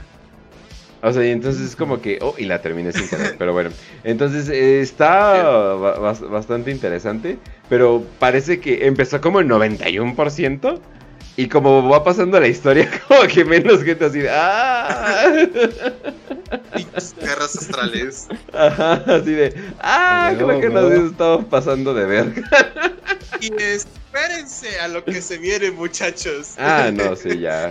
No, no, no. Espérense. a- Si hubiéramos, si hubiéramos dejado la encuesta más al final, pues ya a lo mejor también regresaba ese todo primero. Quién Ajá. sabe, porque quizás sí empieza muy bien, pero luego vamos a ver que las garras astrales eh, también se desvían un poquillo eh, de, de la luz. Pero bueno, eso lo vamos a seguir viendo. Se, se, se ¿Qué más? empieza a hacer un poco un cani, güey. Como el meme. Y ya comienza. Es un Exactamente. Exactamente. Eh, y bueno, nos habíamos quedado en que habían entrado entonces más eh, capítulos de artes con esta nueva época, ya donde Kuln ya era el nuevo señor de, de todo, lo- bueno, el Magister Militum. Entran los grifos aullantes, que los grifos aullantes son sucesores de los Ultramarines. Algunos ya los reconocen porque tienen esa armadura, ese pinche esquema que a mí no me gusta, que es así como mitad de la armadura amarilla y de la otra mitad roja. Pero bueno, son muy, así, muy caballerescos, así muy, muy este, mm, muy bretonianos, así de, de fantasy, ¿no? Pero son, son seguidores de, bueno, son seguidores, son sucesores de los Ultramarines. Se unen también los Nova Marines, que ya dijimos, ya habíamos dicho, de hecho ya habían participado. También son sucesores de los Ultra. Bueno, pues la mayoría, el 90% de los capítulos son sucesores de los Ultramarines, entonces se pueden ir esperando qué pedo. Y también otros entran los hijos de Medusa. Los hijos de Medusa son un capítulo medio curioso, porque es un capítulo que nunca fue fundado. Entonces dirán, ah, cabrón, un capítulo que nunca fue fundado. ¿Por qué un capítulo que nunca fue fundado? Eh, porque los hijos de Medusa son un capítulo que literalmente son manos de hierro, o sea, son procedentes de las manos de hierro. Es su antecesor. Eh, su primarca es Ferros Manos y todo, ¿no? Pero fue durante esta época del Nova Terra Interregnum que hubo dos facciones del mecánico y uno de estos y uno de y mucho de esta filosofía del Mechanicum, de esta filosofía como hereje del Mechanicum, terminó recayendo y inspirando a algunos manos de hierro. Los manos de hierro estaban a punto de agarrarse a putazos en una guerra en una guerra civil también, hasta que finalmente se pudo lograr con la diplomacia juntar a todas las tribus y hacer que los que habían seguido esta doctrina herética de los Moirai, que era la otra facción del Mechanicum, se fueran que simplemente no se les perdonaba, pero que eh, renunciasen a sus, a sus creencias y abandonaran el capítulo. Eh, y que de esta manera pues no se tomara la guerra entre hermanos. Lo que hago es que luego el, imperio les deja regresar a estos, a estos astartes de los manos de hierro que eran como eh, ya desterrados y les deja fundar su propio capítulo. Entonces ellos fundan lo que son los hijos de Medusa. Pero son astartes que pues procedían de, literalmente eran manos de hierro que pues, son como desterrados y se les deja luego fundar su propio capítulo, ¿no? Se pasan a llamar los hijos de Medusa. De Medusa, pues es el planeta de los manos de hierro, para la gente que, que no sepa. Y bueno, entonces, eh, se, les da este nuevo, em, se les da el nuevo mando a lo que es este, al buen eh. Y Kun empieza a tomar rápidamente el control de la situación eh, para convertir lo que es la antigua eh, estación de paso conocida como Hallows Point en la base principal de los leales. Esta luego esta estación se va a llamar la estación Venganza, que se acaba en menos de un año, de hecho, de construir o de reforzar. Eh, y mientras tanto, pues se hacen bastantes redespliegues leales, ¿no? Principalmente a lo largo de diferentes planetas como el sistema Sagan, el cúmulo de Endymion, donde los hijos de Medusa, los Nova Marines, los Raptores empiezan a hacer misiones de sabotaje, de guerrilla, de contrainsurgencia contra los propios guerreros Mantis y a meter todavía como, vamos a decirlo, inmovilizarlos o por lo menos aislarlos dentro de su propio cúmulo para que no puedan seguir dando refuerzos a sus demás compañeros de los lamentadores o de las garras. Y en el planeta de Gargata 3, que es un planeta salvaje, en el cual, pues, algo así parecido a un catachán, donde está lleno de pantanos venenosos y selvas corrosivas. Los raptores, los salamandras y los ángeles de fuego chocan contra los garras astrales y los guerros mantis. Y en una serie de enfrentamientos, emboscadas y contraataques, finalmente logran dispersar a la mayor parte de estos y eliminar a la mayor parte de estos guerros mantis y garras astrales y logran tomar el planeta en el 907 del 1941, ¿no? En este planeta de Gargatea III. Pues, pinche guerra tenemos de todo, ¿eh? tenemos guerra en, invierno, tenemos guerra en desértica, tenemos guerra en selva, tenemos guerra urbana, ¿no? Esta pinche guerra de verdad ha tenido de todo. Y bueno. También tenemos lo que es la, la, la esta, la famosa eh, batalla de, de Kimara. La batalla de Kimara, una batalla en donde los, finalmente los, los estos grifos aullantes son totalmente pues aniquilados, no vamos a decir que la mayoría, pero la mayor parte de los eh, grifos aviantes son aniquilados. Porque esta derrota, que era una derrota, ya en mucho tiempo los leales no habían perdido, pero esta derrota pues sí vino otra vez a, regresarlo así como sus pies en la tierra. Porque en esta zona de, de, de esta luna llamada Kimara, los grifos aullantes forman una guarnición que va a proteger todo el sistema, pero son superados totalmente por los ejecutores, que recordamos que los ejecutores pues seguían en la guerra, pero muchas veces ya se habían ido, o sea, ya se habían ido como ausentado un poquito de la guerra, pero ahorita volvieron a regresar, porque seguían con su juramento de proteger y de ayudar a los garras astrales, y logran y toman por, por, por desprevenidos a los grifos aullantes y prácticamente aniquilan a la mayor parte de los grifos aullantes, los van barriendo completamente y destruyendo. Incluso la mayor parte de los, de los sobrevivientes quedan bajo el mando del Dreadnought Titus, eh, que reúne a los grifos oyentes que quedan y les ordena que se vayan retirando, mientras él se queda a hacer un contraataque que le cuesta su vida, que le da al capítulo la oportunidad de reagruparse y establecer una posición defensiva efectiva em, y sobrevivir. De hecho, las últimas palabras de Titus, transmitidas ah, durante, la, durante el box, durante la retirada de sus tropas, es dice, Aquí resistiremos y aquí moriremos, indomables e imbatidos. Aunque la misma mano de la muerte venga a por nosotros, seguiremos desafiándola hasta el fin. Reverendo anciano Armand Titus, del capítulo de los Grifos Aullantes, durante su última batalla en Quimara Elipsis. Eh, de hecho, los ejecutores, para que veamos cómo se comportan los ejecutores, em, eh, se dan cuenta del sacrificio de, de Titus, del Dreadnought, y de hecho depositan, honran a Titus, a su enemigo, dejando el sarcófago, no, el sarcófago del Dreadnought, donde mm, en un centro, en un círculo que ellos mismos eh, crean con armas destrozadas que se encuentran en el campo de batalla, y colocan en la mano del, del eh, un, estandarte de los ejecutores. Es decir, para que Titus incluso murió en, honorable batalla contra nosotros, ¿no? Pero le damos nuestro estandarte como muestra de respeto, ¿no? Y pues sí, para que vean Los ejecutores, pues no son cualquier pinche capítulo Astartes. Sí, luego van a tener que también pagar. Pero pues no son como los guerras astrales, por lo menos. Los guerras astrales ya también están decantando un poquito a métodos un poquito más crueles de secuestro, de tortura. Hay algo muy raro que está pasando que los apotecarios de los este, garras astrales se encargan de obtener cuerpos, no solo sus cuerpos, ¿no? De sus compañeros para cosechar su semilla genética, sino que también se llevan cadáveres de los propios enemigos, de los lealistas, a lugares desconocidos. Quién sabe qué hacer con ellos, ¿no? Pero se sabe que pues ha visto muchos en muchos campos de batalla que los apotecarios de los garras están haciendo eso. ¿Te acuerdas de ese capítulo de iCarly del que sacaron el meme justamente? En el que tiene, creo que es un avestruz, eh, el Spencer, y le pregunta a Carly, ¿qué tienes ahí? ¿Un smoothie? Así es con los cuerpos, güey, de los enemigos. ¿A dónde te llevas ese cuerpo? ¿A un lugar? Y ya se va, güey, a pinche... Pinche rito horrible, güey, que le van... Ah, vamos a llegar a esa parte. sí, sí, sí. Sí, sí, sí. Y bueno, ¿qué más? ¿Qué más podemos decir? Entonces, pues sí, aquí vemos el sacrificio de los, de los grifos. Que bueno, los grifos van a seguir en la, en la guerra, pero ya bastantes bastantes diezmados después de esta famosa batalla de.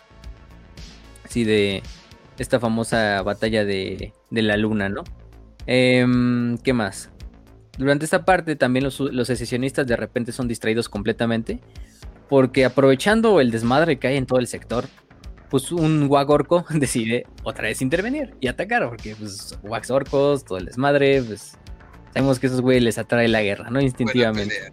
De hecho, todo, ah. todo, sucede porque. Em, ¿Cómo se llama? En el planeta de Magog, que era un planeta. Bueno, un planeta ya bastante arrasado, ya ni siquiera había vida. Había unos cuantos tribus humanas ahí viviendo todavía, pero bueno. Pero había cultos de corsarios que eran corrompidos por demonios. Y más que lo que. Más que a los orcos los atrajo la zona de batalla entre Astartes, los atrajo esta incursión demoníaca pequeña que estaba sucediendo en Magog. Entonces, los orcos entran literalmente hacia Endymion, que es la zona donde controlan los guerreros mantis. Y los guerreros mantis, pues están totalmente jodidos, ¿no? Porque están luchando contra. Ya de por sí están luchando contra los raptores, contra los salamandras, contra eh, los demás capítulos artes que están ahí como eh, aislándolos. Pero aparte, ahora intervienen los orcos. Entran por otro lado del sector o del cúmulo y empiezan a atacar también. los guerreros mantis, pues logran eh, solventar o por lo menos este em, resistir el ataque. Mientras tanto, los guerras astrales se dan cuenta de que lo que atrajo a los orcos fue esa, esa, irrupción demoníaca en Magog. Y es cuando este Euron envía uno de sus capitanes, eh, Cory en su matriz, a destruir, todo, a destruir al planeta completamente en un asalto hacia las fuerzas de Magog. Va junto a dos compañías del capítulo y una fuerza de exterminadores y lamentadores, acabando con la amenaza, con los demonios y con los rebeldes eh, y de esta manera permitiendo que, mm, que se destruyera la amenaza en Magog, que los orcos perdieran como atención en esa batalla y finalmente los guerreros mantis pusieran poder sacar a los, a los orcos que habían quedado en Endymion, ¿no? Pero pues de por sí ya estaba jodido porque pues los guerreros mantis la tenían hecha mierda, ¿no? Tenían que luchar contra los orcos, pero aparte luchar. Y con los orcos que iban a sobrevivir, ¿no? Porque son orcos, esos güeyes son difíciles de matar, ¿no? Difíciles de exterminar de, de donde llegan. Entonces, pues ya tenemos otro problema para los secesionistas. Pero mira, nos damos cuenta cómo está Uron ya bien avanzada la guerra y todo el desmadre. Dice, no, güey, no vamos a dejar que el caos eh, tome, tome raíz, ¿no? Aquí en, en, en Badab o en el sector del mail. Sigo siendo protector. Vamos a acabarlo y romperlo desde... Sí, o sea, el güey sigue siendo con esa idea de, de protector. Eh, ¿Qué más? Y aquí es cuando llega otro capítulo Astartes. Pero no cualquier capítulo Astartes. Llega los famosos los famosos Minotauros, al mando de su comandante, igualmente famoso Minotauros, Facio? Asterion Moloch. Bueno, los Minotauros ya los hemos tocado, los Minotauros, y muchos ya los conocerán porque son uno de los capítulos de Astartes leales, más pinches brutales. Quizá solo con los carcharadones se la llevan. debemos hacer un concurso de quién es más brutal, si carcharadones o minotauros. Y pues no sé, no creo que el, ganador gane por mucho, ¿eh? Los Minotauros, pues no se sabe de quién es su antecesor. Lo, lo cagado es que pues todo nos indica que los Minotauros fueron fundados con semilla genética de, de, mm, de los guerreros de hierro. Así como ustedes escuchan, de los guerreros de hierro. Te dirán, ah, cabrón, los guerreros de hierro. Pero si supone que son traidores, ¿no? Porque harías una semilla genética de un capítulo traidor. Ya lo hemos dicho, ¿no? No son el único ejemplo. Ahí tenemos a los cuervos sangrientos, em, entre otros, ¿no? A los carcharadones, incluso que dicen que es una mezcla entre guardia del cuervo y amos de la noche, que también es una teoría. Pero, mm, pero bueno, o sea, los minotauros son un capítulo que, bueno, o sea, eh, no se sabe tampoco de dónde viene. Incluso dice que también es quimérica, su semilla genética. Pero bueno, o sea, lo, que hace su semilla genética es volverlos, pues, berserkers. Pero aparte lo que hago es que los, los astartes de este capítulo, por alguna razón, son más altos que el astartes promedio. Incluyendo su propio señor, Asterion Moloch. Que Asterion Moloch pues, se nos dice ahí por ahí que es uno de los astartes más altos, más grandes que jamás ha existido. Eh, el güey sí es un pinche tanque, o sea. Sin mamar, podemos decir que el cabrón está al nivel de. Yo diría, si pegándole la altura, incluso más alto que un Custodes. incluso quizá a la altura del pequeño Alfarius o de Angron, ¿no? Que eran ya de por sí de astartes enanitos, ¿no? Digo, primarcas, los primarcas más enanitos. Quién sabe, tampoco tenemos un número exacto, pero lo que sabemos es que Moloch es uno de los eh, señores del capítulo más legendarios de los, de los y quizá de los duelistas más legendarios de todo el imperio, de toda la galaxia.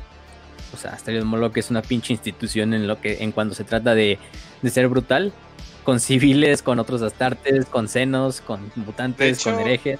La, la especialidad de los minotauros no es, por ejemplo, puedes decir que la especialidad de los puños carmesíes es pelear contra orcos o que la especialidad de los eh, puños imperiales es este, defensa, guerra defensiva. La especialidad de los minotauros es pelear contra Astartes. Y de hecho son como son, son llamados por este el Adeptus Terra o bueno, todo lo que son los señores altos señores de Terra y justamente para cualquier cosa que sea, ah, mira, encontramos este, esta semilla de traición en, este, en estos capítulos. Vaya, ve a chingártelos. Como si fuera un, un Lehman Ross, o sea, algo como lo que fueron los eh, lobos espaciales. De esta misma manera, es una fuerza punitiva y una fuerza anti-astartes. Y. Sí, no, no. cabrones. Se merecen su propia cápsula, capítulo, que eventualmente se las vamos a hacer. Pero bueno, o sea. Les digo, los carcharadones y Arterios Moloch y por ejemplo este Tiberios de los, los carcharadons son dos güeyes que, no, o sea, yo digo que los dos están al nivel. Si también si dijéramos quién gana entre este Moloch y Tiberios, pues no mames, tendríamos que hacer un congreso mundial para ver quién, quién gana, ¿no? E igual entre Minotauros y entre Calcharodons, de quién es más brutal, de quién es todo el desmadre, ¿no? Y bueno, pues ellos llegan a intervenir en la guerra. De hecho, ellos llegan y dicen así como de, no, güey, pues nosotros vamos a actuar por nuestra cuenta, ¿no? A nosotros no nos interesa la cadena de mando, respetamos que Cool esté hasta ahí, pero nosotros solo recibimos órdenes de la Inquisición. Porque tienen que decirlo, que los Minotauros tienen una relación con la Inquisición muy, muy, cercana, entonces pues los güeyes nada más hacen lo que ellos quieren, ¿no? Pero vaya, no les puedes recriminar porque lo que hacen lo hacen muy bien. Entonces, pues, hasta cierto punto dicen, no, pues bueno, déjalos que hagan su desmadrito. Y vaya que van a hacer un desmadrito. Em, eh, de hecho, Asterion Moloch nunca se presenta en los, en los concilios donde se reúnen todos los señores de los capítulos astartes que están presentes. El güey está en su desmadre, así es. Nomás manda un representativo que es el capellán Ictomi que el güey literalmente se permanece así todo el tiempo en la pinche sombra, ni hablando, ni nada, más viendo sus pinches ojos rojos así brillando en la oscuridad, así, a la vez. Güey, llegas, haces tu cagadero, te vas y te rehusas a elaborar. Sí, no, no, no, pinche Sigma ¿eh? igual que los, los Sí, no, tú es otro pedo. De hecho, gracias a estos minotauros, los minotauros logran. Eh, los minotauros logran destruir bastante de los este de los contraataques em, traidores o separatistas en la zona de las estrellas pálidas, donde arrasan más que conquistan. Lo único que se conoce es por los pequeños, este, em, de hecho, no sé, ni siquiera se sabía que Asterion Moloch estaba presente en la guerra. Simplemente luego los, los lealistas y los separatistas se dan cuenta de que Moloch está presente en la guerra porque de repente empiezan a llegar pues los, los, las- los registros visuales, las grabaciones Nos de las están batallas. matando, nos eh, están matando. y nada más se ve-. Y nada más se ve un pinche Startes del tamaño de un primarca ahí agarrando así guerreros mantes y partiéndolos a la mitad. o sea, y de repente, y nada más por los, los- por los testimonios de los supervivientes separatistas que son capturados por los lealistas. Dicen, no mames, es que viene un pinche demonio de ojos rojos en una armadura color bronce, así con un toro en, la hombrera y, y no mames, no dejó a nadie vivo. Y sí, o sea, los minotauros fueron famosos porque ellos no dejaban sobrevivientes, fueran astartes o fueran civiles, fueran lo que fuera, ¿no? Entonces, simplemente los, los, los minotauros van dejando una pinche mancha ahí de muerte y destrucción en el lado separatista. Entonces ya, pues, los minotauros, imagínense. O sea, ya tienes del lado leal prácticamente. Eh, ahora vamos a contarlos. Llevamos hasta el momento lo que son... Ah, bueno, y hay que decirlo, los minotauros van, mandan al capítulo entero, ¿eh? Entonces, pues no mames. Oh Este, shit. em, Si algo sale tenemos, mal, pues, eh, uno, dos, adiós a los minotauros. sí. Este, 10 capítulos de Astartes. No, 10 capítulos de Astartes del No, lado no, no, lealista. Y todavía falta que lleguen, ¿eh? Falta que lleguen otros tres. Y del lado, pues, traidor, pues, pues nada más tenemos a los guerreros astrales, digo, a las guerras astrales, a los lamentadores, O sea- los ejecutores y a los guerreros mantis, que valientemente han resistido, pero pues, Sí, güey, llegaron ¿eh? los minotauros. Buena suerte Mira con que, eso, güey. te digo, mira que le tienes que dar mucho, muchísimo crédito a Auron de haber sido comandante por todo este tiempo y no haber fracasado, porque no mames, te estás enfrentando un chingo. Y llevas enfrentándote a fuerzas de. ¿Cómo se llamaba el otro? Eh, Car- Cartran. Car- Car- Car- Car- ah, se fue el nombre. Eh, bueno, fuerzas de este otro segmento. Digo, de este otro sector. Llevas enfrentándote a fuerzas ya imperiales, hablando de capítulos de Space Marine. O sea, al menos en lo que respecta a guerra en el vacío y tácticas de defensa, Huron es una, un máster, güey. Super máster. Sí, sí, sí. Sí, sí, porque ahorita está la guerra. La guerra está en una, en una, ¿cómo se dice? En una tendencia a la, a la pérdida, ¿no? O sea, los, los, los, los separatistas están perdiendo cabrón. Ya para este punto. Bueno, quizá todavía no, pero ahorita ya en los próximos, en el próximo año, que es el 908 41, cuando entremos, vamos a ver que pues todavía todo se va a ir más a la mierda. Y si este, pues tenemos primero que nada a estos puntos clave de la guerra es la intervención de los minotauros, es otro punto importante. La intervención de los minotauros es el punto importante, ¿no?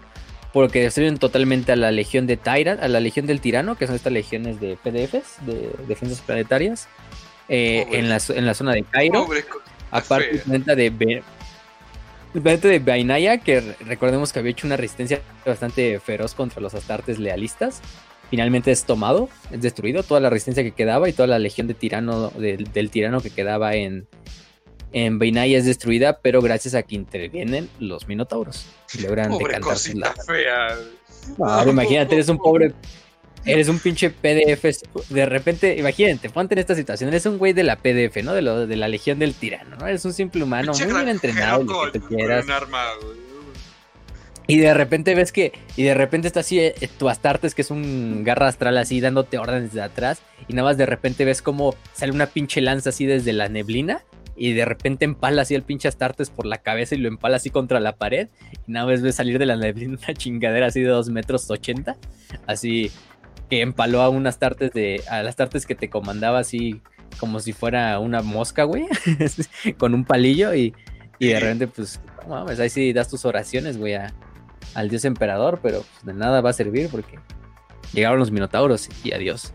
Pero sí, imagínate esa escena, es ¿no? cagado, O sea, por ejemplo, hay justamente los que estaban cuidando el Maelstrom, había muchos de, obviamente los aliados, ¿no? De, de Huron, no los propios garras, sino ya los aliados, que tenían esta concepción de si somos los astartes, entonces tenemos que ser eh, los ángeles del emperador, los divinos protectores de- del Maelstrom. Y to- todo ese discurso, todo ese speech que, que lo implantas en las fuerzas de defensa planetaria, para que llegue un pinche minotauro, güey, que, que los parte en dos. Y no solamente esto, sino que te, te quema a ti, pero al rojo vivo, o sea, literalmente te quema, te aplasta, eh, le rompe, er- parte en dos a tu mejor amigo de la Fuerza de Defensa Planetaria. Y, y luego se va como, "Jaja, estos civiles hacen brum brum, hacen crack, hacen crack. Y ahora, y ahora súmale. Y ahora viene otro capítulo Astartes. Ahora entra otro capítulo Oh, Astartes. shit. Ahora entran los exorcistas. Y dice, a la verga el nombre, exorcistas, ¿no? Y fíjate que los exorcistas también son un capítulo famosillo. Son parte de la fundación oscura de la treceava. De la trece. No es la fundación maldita, es diferente. Pero es una que fue fundada durante la era de la apostasía. Son sucesores de los puños imperiales, es lo que sabemos. Pero hay algo curioso de estos, estos pinches... eh, Exorcistas. Exorcistas, es que pues, el nombre no lo tienen nada más porque les gusta el arpear, ¿no? El nombre lo tienen literalmente porque ellos tienen que hacer un ritual en el cual cuando son eh, pues reclutados al neófito, incluso ya que tiene todos sus implantes y todo, el ritual máximo, el ritual que importa de verdad en ese capítulo es que sean poseídos por un demonio de la disformidad, un demonio del caos, pero que logren, como el nombre lo indica, que se le exorcice ese demonio. Entonces, de esta manera, em, al exorcizar el demonio, haces prácticamente a unas tartes, pues de cierta manera invulnerable al war. Porque, este, de hecho tenía un nombre especial, si no mal recuerdo. Ese, em, ese, ese, ese como cualidad de que cuando eres em, poseído por un demonio disformidad, pero se te exorciza, ya eres prácticamente invulnerable a otra, a otra posesión. Entonces, pues, prácticamente creas un Grey Knight la, artificial. la ¿no? varicela. Un caballero ¿no? gris. Bueno, aunque la varicela te puede volver a dar y te va a dar peor, pero este que se llama No herpes zóster. Sí, se llama herpes zóster. Por eso dicen que la varicela es peligrosa en los adultos porque cuando se reactiva te da herpes zóster y no te da varicela. Y el herpes zóster sí es más peligroso. Pero sí te puede dar. Igual también te puedes poseer porque se dice que solo un 1% de los Marines pueden volver a caer a la, de- en la infestación demoníaca. Pero prácticamente es inexistente, ¿no? O sea, es muy, muy raro. Entonces Ajá. creas casi, casi un Grey Knight, un caballero gris artificial, ¿no? O sea, eres un caballero. Es, los, los exorcistas son como un caballero gris pirata, ¿no? O sea, no son caballeros grises nada más porque pues, no, no tienen el nombre, ni la armadura, ni nada, pero también son un capítulo especializado en luchar contra fuerzas demoníacas y contra fuerzas eh, caotas. De hecho, hasta su pinche Battle Cry es como un chillido así en lengua oscura y en alto gótico, así. Pinche lengua del caos, no sé, ¿no? Un desmadre. O sea, super, hereje, super herético el pedo, pero pues trabaja para el imperio, entonces no hay pedo. De hecho, son utilizados por la Inquisición. Sí, funciona, entonces, pues bienvenido. Bienvenido sea. Em, ¿Qué más? Entonces, eh, vamos por esa parte de los exorcistas, ¿no? Intervienen los exorcistas. Entonces, los exorcistas junto a los... em, ¿Cómo se llaman? Los hijos de Medusa, que eran los astartes los que dijimos que venían de los... De los manos de hierro. Se les asigna una nueva misión y es erradicar lo que es el planeta de Signax. ¿Cómo que este planeta Signax fue el que de hecho puso todo en marcha? Porque fue ese planeta que fue atacado por los, la, la banda de guerra hereje muchos años antes, siglos antes, y que había generado que todos esos capítulos astartes fueran llevados al Maelstrom para custodiarlo. Entonces, pues se dice que por ahí un, los, los guerreros astrales salían con una banda de Heretex, que son prácticamente mecánicos herejes, de, que se encargan de robar tecnología, para encontrar tecnología oculta en Signax. Los lealistas se mueven a interceptar, los hijos de Medusa eh, tienen algunos pedos ahí con los, los exorcistas porque pues no los ven con buenos ojos. Pues, de repente que te lleguen unas tardes y te digan, ah, mira, esos güeyes se dejan poseer por un demonio. Ah, bueno. ah, bueno, o sea, no mames. Poco. ¿Eso no es medio hereje? No, güey, son amigos tuyos, tienes que luchar con ellos codo a codo. Ah. Entonces, pues sí. no Este, pedo. y además, lo- y además los hijos de Mundo son también bastante... son capítulos tardes, todos son muy pinches... No les gusta que otro capítulo les diga cómo hacer las cosas, ¿no? To- Todos tienen sus propios métodos. Entonces es un desmadre. Em, eh, de hecho, a los exorcistas se les, se les saca de la, de la batalla de Signax y se les envía a la batalla de Sagan o a la ofensiva de Sagan para retomar ese planeta que había caído en manos de los traidores ya muchos años antes. Y bueno, la fuerza finalmente em, recibe apoyo de, de, los escorpiones rojos, de los ángeles, digo, de los ángeles de fuego, de las salamandras, de los raptores y de los Nova Marines y mandan eh, bombas víricas hacia el planeta, ¿no? Bueno, no mandan bombas víricas, más bien los guerreros astrales logran echar bombas víricas en lo que es el planeta, eh, haciendo que pierdan muchas, eh, muchas tropas los estos, los, los, lealistas, ¿no? Em, ¿Qué más? Durante la parte de, de, la siguiente campaña, aunque Signax pues vuelve a ser totalmente destruida. Ya, ya de por sí está destruido. Pero al menos no se, no se logra que hagan este trato entre Eretex y, y, garras astrales. Luego viene la segunda batalla de Sagan, que es un asalto planetario a gran escala en el que se expulsa a los separatistas de sus fortalezas en el planeta Sagan.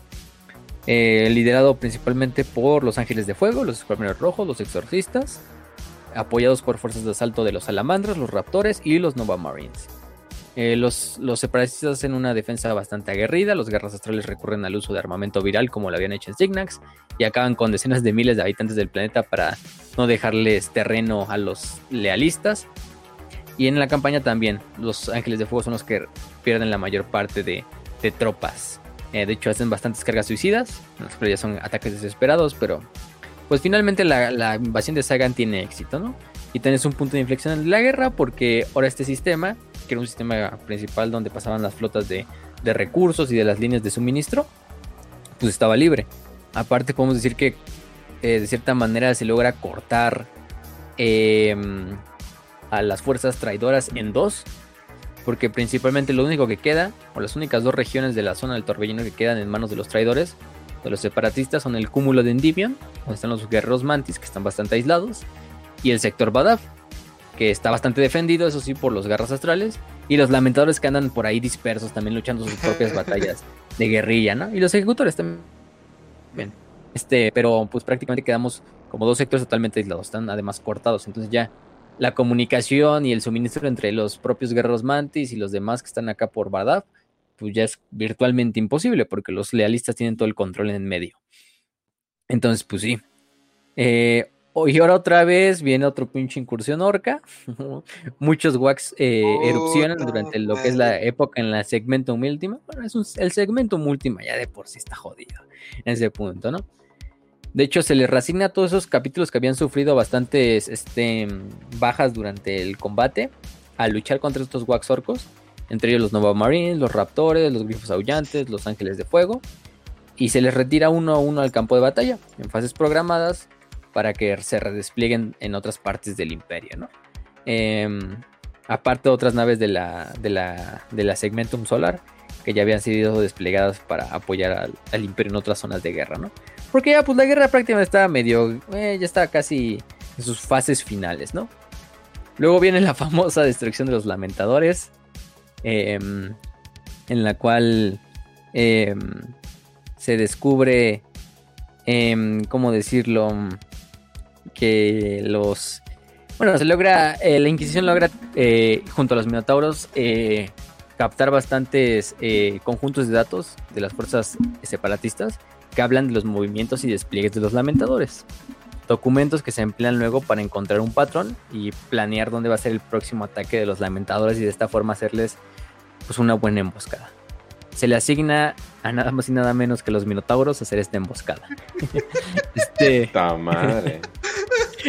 Entonces tienes a los lamentadores, que pobres güeyes, así bien nobles y bien, así de sí, vamos a ayudar, y así pinches, así bien, bien redditors, así, de repente tienes a los pinches finales de guerra así serbios de los de estos minotauros, así, estos para, para desmadrar gente, güey. No, pues dime si va a salir bien eso.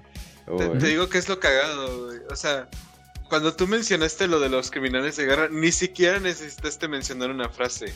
Inclusive con solamente haber dicho que están respirando agitadamente con una mirada de asesino es cuando te das cuenta de que están jodidísimos. No necesitas frases de presentación. Sí, güey, o sea, ya lo dijimos, güey. O sea, no mames. Este... Estamos, no, pues está el equivalente de...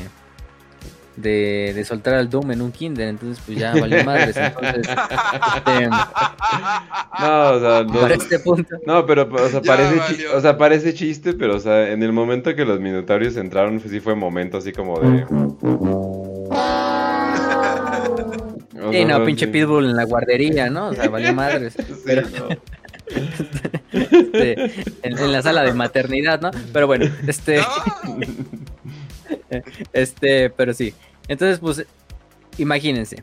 Lo que hace primero que nada, bueno, los lamentadores hay que decirlo, también es una resistencia y bastantes minotauros mueren, pero pues, de eso nada sirve. Las fuerzas leales se dan cuenta de que los lamentadores van a estar siendo usados como, como un escudo por el por Euron. Para este punto Euron ya le vale verga la integridad de sus compañeros. De, hecho está utilizando las demás capítulos de Astartes más como un escudo que para, para salvar su, su- su trasero que en realidad eh, generar o traer esta iluminación y, y romper las cadenas de los capítulos Astartes del Maelstrom y la verga, ¿no? Em, ma- este, la mayor parte de los guerras astrales se encuentran cerca de Badab. De hecho, los guerras astrales de hecho permanecen bastante fuertes todavía. O sea, sí han perdido tropas a lo largo de toda la guerra. Pero eran pequeñas células, pequeñas Y- regimientos, y pequeños escuadrones, batallones que enviaba. Y te digo, súmale que pues tenían estos refuerzos que habían tenido de los este, garras de tigre. Entonces, pues, también. No, no afectaba mucho tantas pérdidas. Sí, y para ese punto ya se encontró con las investigaciones de la, de la- de la Inquisición que efectivamente los garras de tigre, de tigre estaban dentro de los garras astrales y que los garras astrales estaban utilizando métodos ilegales para potenciar su semilla genética y de esta manera pues, pasarse el Códex Astartes por los huevos, ¿no? Entonces, pues ya otra, otra justificación también para purgar a los, a los, a los garras astrales, pues ya, ya estaba.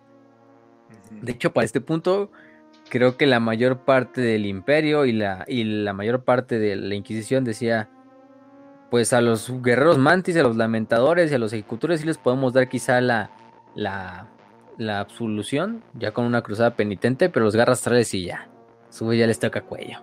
Y bueno, la verdad es que sí, ya para este punto es así como de a los, a los, a los garras astrales cuello. Y bueno, eh, en este caso, el, la Mater Lacrimarum, que es la, ba- la barcaza de batalla de los lamentadores, su ba- barcaza de batalla capitular, es emboscada en el mundo salvaje de Claro. Optera, donde estaba recogiendo suministros. Em, ujú. Su, su nave se, se llama literalmente Madre Triste. O bueno, Madre la madre lágrima, así. Lagrimosa, sí, algo así. Claro. Claro. Son los lamentadores, no por nada tienen ese nombre. Vaya que aquí Sí. todavía no, aquí todavía no conocían la verdadera fuerza de- del nombre, pero pues vamos a ver por qué. Entonces, los minotauros son enviados inmediatamente a ser una fuerza de asalto, empiezan a, a tener éxito, van destruyendo las naves de los lamentadores una por una en ataques relámpago, en ataques de, y de, de pisa y corre. Em, los lamentadores se ven forzados a hacer como un círculo defensivo alrededor de la barcaza capitular, fuera cual fuera el coste, con los cientos de heridos, porque además en la barcaza capitular pues iba la semilla genética, la reserva. La mayor parte de la flota de los lamentadores eh, es totalmente eh, destruida en Optera. Los minotauros, de hecho, acosan a toda la flota durante 17 horas, en la cual se van destruyendo una nave una por una. Eh, los minotauros sufren bajas, sí, pero con los números que tenían, con la capacidad militar que tenían, superan completamente y terminan incluso prácticamente eh, teletransportándose a lo que es la barcaza, al puente de la barcaza, asesinando a, los, a todos los, estos señores de, de los lamentadores. Eh, en este punto incluso el, el señor del capítulo de los lamentadores, que era este... mm, ay, ¿Cómo se llama? Creo que era Tulsa Kane, si no me acuerdo. Este es asesinado. No, Malakin Foros. Malakin Foros. Malakin. Malakin Foros. Es este Malakin Foros es asesinado. Bueno, presumiblemente es asesinado. Porque pues después de eso no, no se sabe qué pedo con él. Pero hasta el último de los minotauros, digo, de los estos lamentables dentro de la barcaza es totalmente aniquilados. La barcaza es destruida, con ello se destruye la reserva de semilla genética. Al final solo sobreviven 311 hermanos de batalla, que son encerrados en un pecio prisión, en un, como una nave prisión, que se queda en Sagan 2. Em, menos de 100 lamentadores de- posteriormente siguen activos. después de que son como liberados, o sea, imagínense, otros 200 mueren en cautiverio, probablemente por torturas o por cosas de ese estilo. Y bueno, esos últimos 100 van a ser los que finalmente con esto hacemos que los lamentadores salgan completamente de la guerra, ¿no? Porque pues ya, de cierta manera, pues no, no, no, como que no sirve nada. Ya, ya no sirve nada, de nada sus tropas y ya ni existen, ¿no? Entonces, sí, los lamentadores ahí tenemos la primera baja de capitular de los, de los, de los separatistas, ¿no? Los lamentadores cesan prácticamente de existir. Y luego van a tener que ir a Tierra a, a, rendir ¡Están cuentas, malditos! 100 años de cruzada penitente o muerte. Y ya. Ahí se quedaron. Y bueno. Luego, van, luego pasa la batalla en Armstrong, que es un planeta forja del Adeptus Mechanicum, que era un planeta que no había querido intervenir contra eh, en ningún lado, porque ellos veían como que era una disputa interna entre Astartes. O sea, sí, no, pinche disputa interna, ¿no? Y ahí ves cientos de naves de los pinches Astartes y cientos de capítulos llegando así a Badavi. Ah, sí, es pedo de los Astartes. No, yo creo que es algo local. y el, mecánico como ah, eso nos vale madres. Mientras nosotros sigamos produciendo cosas, pues, eh. Este. Mm, pero sí. Em, eh, los escorpiones rojos, los salamandras, eh, pasan un, plan secreto de ataque.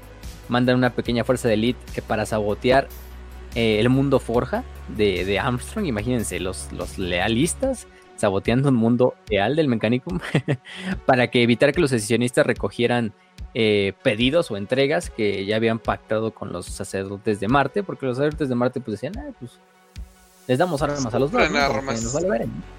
Compran armas, eso es bueno para el negocio. Entonces, pues sí.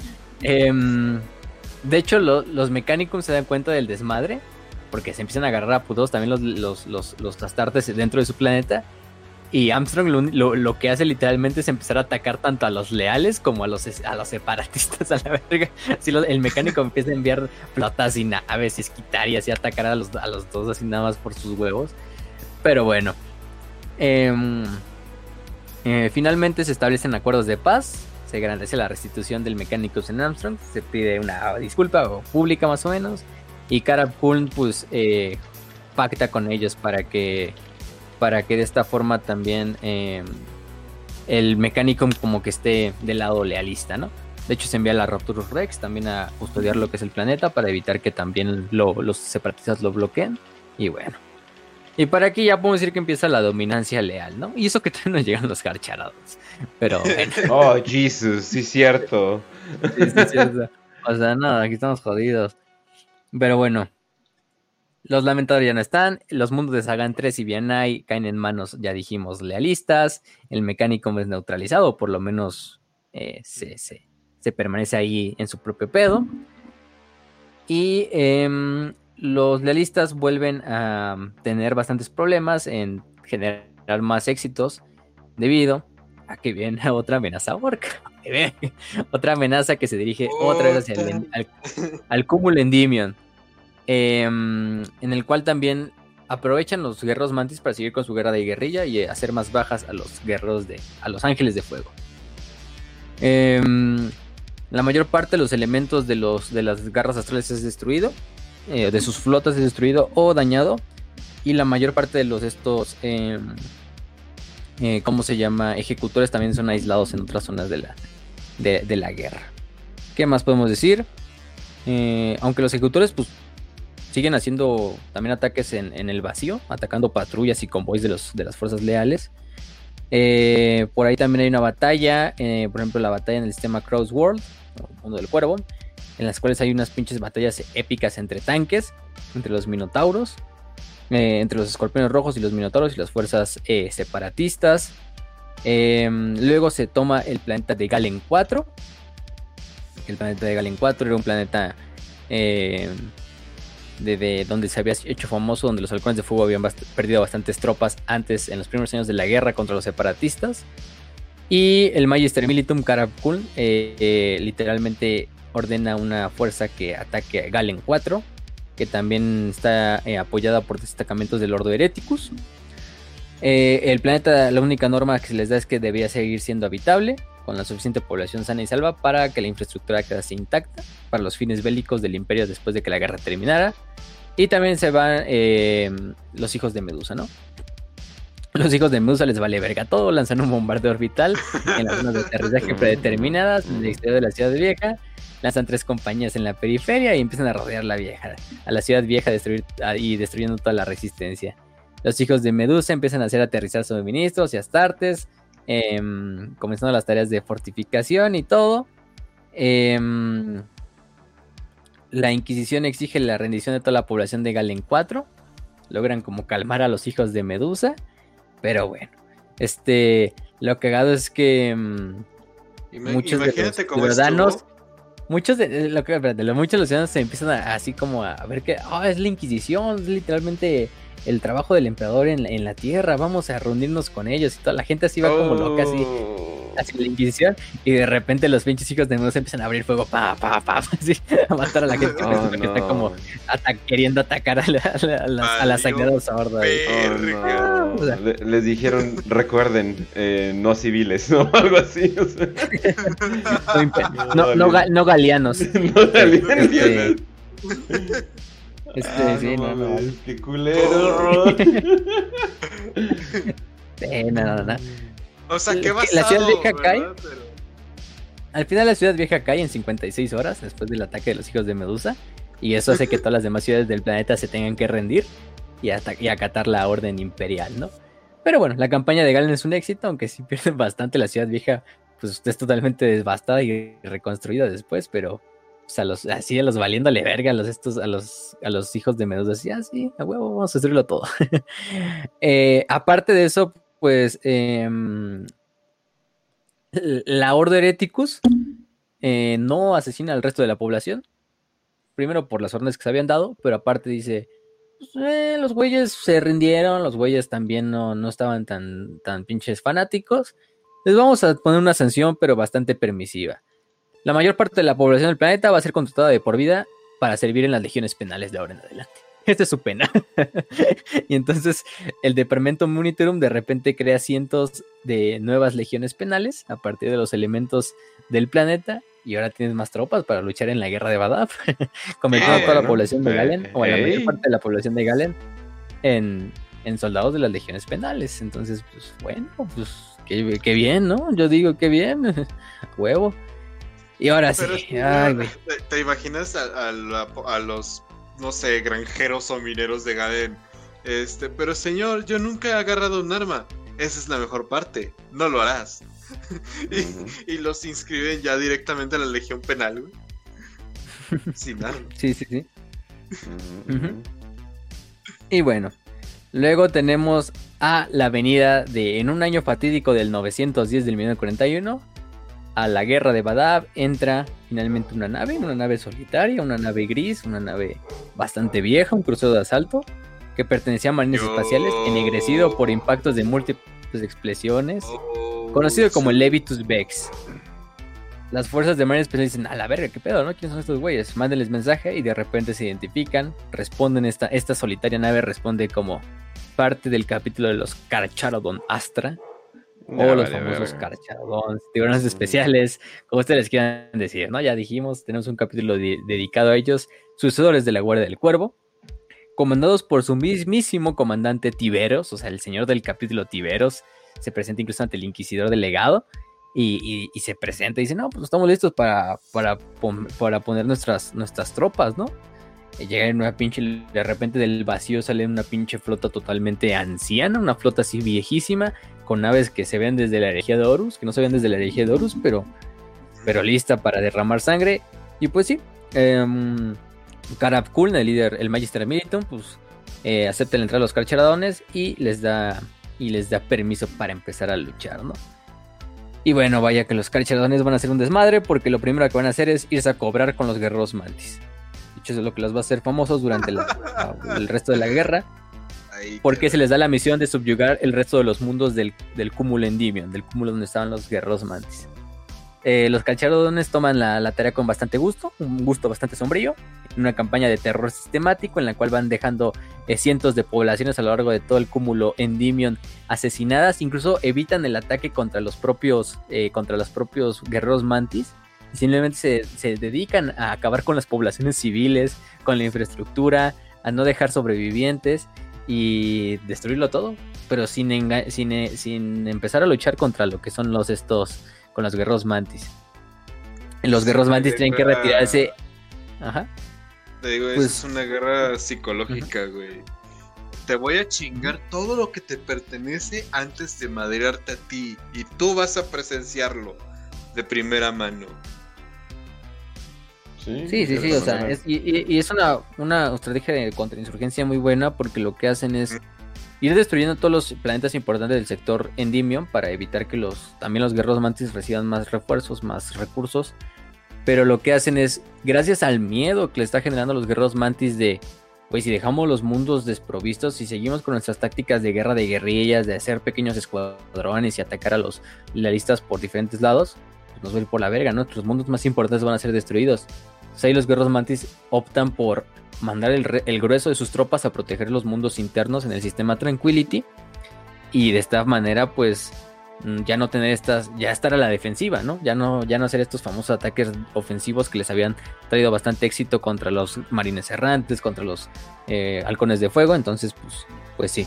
¿Te, te imaginas Eh. el señor del capítulo de los halcones de fuego diciendo: ¡Puta madre! Yo quería hacer eso, güey.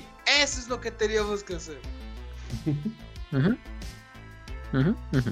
Y bueno, o sea, de hecho, mm, o sea, los carcharadones, pues sabiendo esto, sabiendo que los, los guerreros mantis están obligados a hacer un last stand en su sistema Tranquility, em, los, eh, los abaten principalmente en lo que es este sistema Tranquility y los van destruyendo uno a uno a todas estas células de los guerreros mantis, mundo por mundo. En un ataque brutal, Tiberos baja incluso al propio al propio combate en la estación de gas Broxinia, donde hace una pinche. donde incluso también se le hace honor a su apodo, la Estela Roja, porque pues asalto encabezado por Tiberos, asalto donde no queda ningún sobreviviente de los guerreros mantis. Entonces, pues sí. Em, para este punto, los guerreros mantis son totalmente diezmados, son totalmente destruidos. Sus mundos que sobreviven o que finalmente se rinden son perdonados, pero no sin antes tener clásica, una clásica eh, pasada por los por los carcharodons, por los dientes de los carcharodons, y los guerreros mantis pues son obligados a salir de la guerra, ¿no? Los, poque- los pocos sobrevivientes que sobreviven pues son obligados a ir a pedir piedad. Que, que se supone que, que los carcharodones, obviamente, pues son un capítulo de flota. Entonces, la forma en que reclutan. Eh, creo que esto ya lo habíamos platicado, pero vale la pena mencionarlo por nada más eh, la manera de eunear a, a los guerreros mantis. Todos estos planetas por donde pasaron los carcharodones, de toda la población que mataron, dejaron una, una fracción, haz de cuenta, un 5% vivo. Y de ese 5% que quedó vivo, encontraron, ah, oye, hay niños. Oye, los niños no son buenos para, no son para reclutas. Sí, ya están en nuestras naves, ¿verdad? Sí. Y nos podemos ir sin problemas, ¿verdad? Sí. y, y entonces, to- o sea, no solamente hicieron como que esa parte de me voy a chingar a tus planetas, me voy a chingar tus naves, me voy a chingar tu flota, me voy a chingar a tu gente, sino que me, me voy a robar a tus futuros reclutas para que vayan a estar en mi ejército y, y seas como la mayor escoria que existe. Te voy a enseñar lo que es verdaderamente que eres una escoria. ¿Eso le hicieron los carcharadones? Sí. Ah, pues también, no mames, se la pasan ahí en el vacío del espacio. Pues no hay muchos niños por ahí también. Ajá, entonces te digo, como que se secuestran a estos niños, güey, de las familias. O sea, matan a los papás casi, casi. Eh, bueno, matan a los papás eh, enfrente de los niños y se llevan a los niños a sus, a sus naves para, ah, pues ahora vas a ser un futuro recluta. Y si sobrevives. Y si sobrevives. Entonces, ha- había que mencionarlo, había que darle una mención a, a esa manera tan bonita de reclutar de los, de los carcharodones. Sí, que de hecho lo dijimos en su. que es el tributo rojo, ¿no? Que dijimos Ajá. en la otra. En el otro capítulo de los Carcharodons. Para que lo vayan a ver, gente. No sabían de ellos. Pero bueno. Hay un episodio que se llama La Masacre Corsirana, que es una. mm, lo, lo, que pasa es que de hecho eh, se conocía como un relato perdido porque lo único que sabe es que una flota imperial de repente en una misión de reconocimiento encuentra un campo de batalla en el vacío en el cual se encuentra una pinche escena totalmente eh, de muerte, de, de, abandono completo en el cual se encuentran cientos de marines de los ejecutores y los carcharadones muertos, en, incluso algunos así abrazados en completa posición de batalla, así desmembrados, o sea, por los mismos investigaciones imperiales se dan cuenta de que los Carcharadons y los ejecutores, incluso algunos Carcharadons y ejecutores que ya estaban partidos por la mitad, sin miembros, destripados, seguían luchando, o sea, se siguen arrastrando, intentando combatir. Porque sí hay que decir, los ejecutores son buenos, ¿eh? O sea, los ejecutores fueron los únicos, el único capítulo Astartes que yo digo que le puso así como resistencia a los Carcharadons y a los, y a los Minotauros. Entonces, pues vaya que los, los, guerreros, los ejecutores sí se ven con una buena batalla. Entonces, pues muchas de estas batallas sucedieron entre ellos y los Carcharadons o los Minotauros. Y una de estas fue la masacre corsirana, donde se encontraron cientos de cadáveres, tanto de ellos como de los Carcharadons, pero en posiciones que dices, no mames, pinche masacre que hubo aquí, o sea, se llama la masacre de, de esta, de, de, de Circa, Corsirana. ¿Qué más? Luego hay otras batallas como la batalla de Zafrias, la batalla de, de choque de hierro y fuego, que es en el, en el este, la propia, en el mundo fronterizo de Rook. Em, ¿Qué más? Eh, por ahí también tenemos lo que es, pues, hay más, más, más, más, más esta... Por ahí se encuentra lo que es la, la famosa eh, grupo de apotecarios robacadáveres de la Legión del Tirano y de sus servidores, de los estos famosos, eh, sí, de los roba, robacadáveres, que eran las, estos apotecarios de los garras astrales que se robaban se a los enemigos. Usar las semillas genéticas, ¿no? Para reponer sus números y experimentar en ellas, ¿no?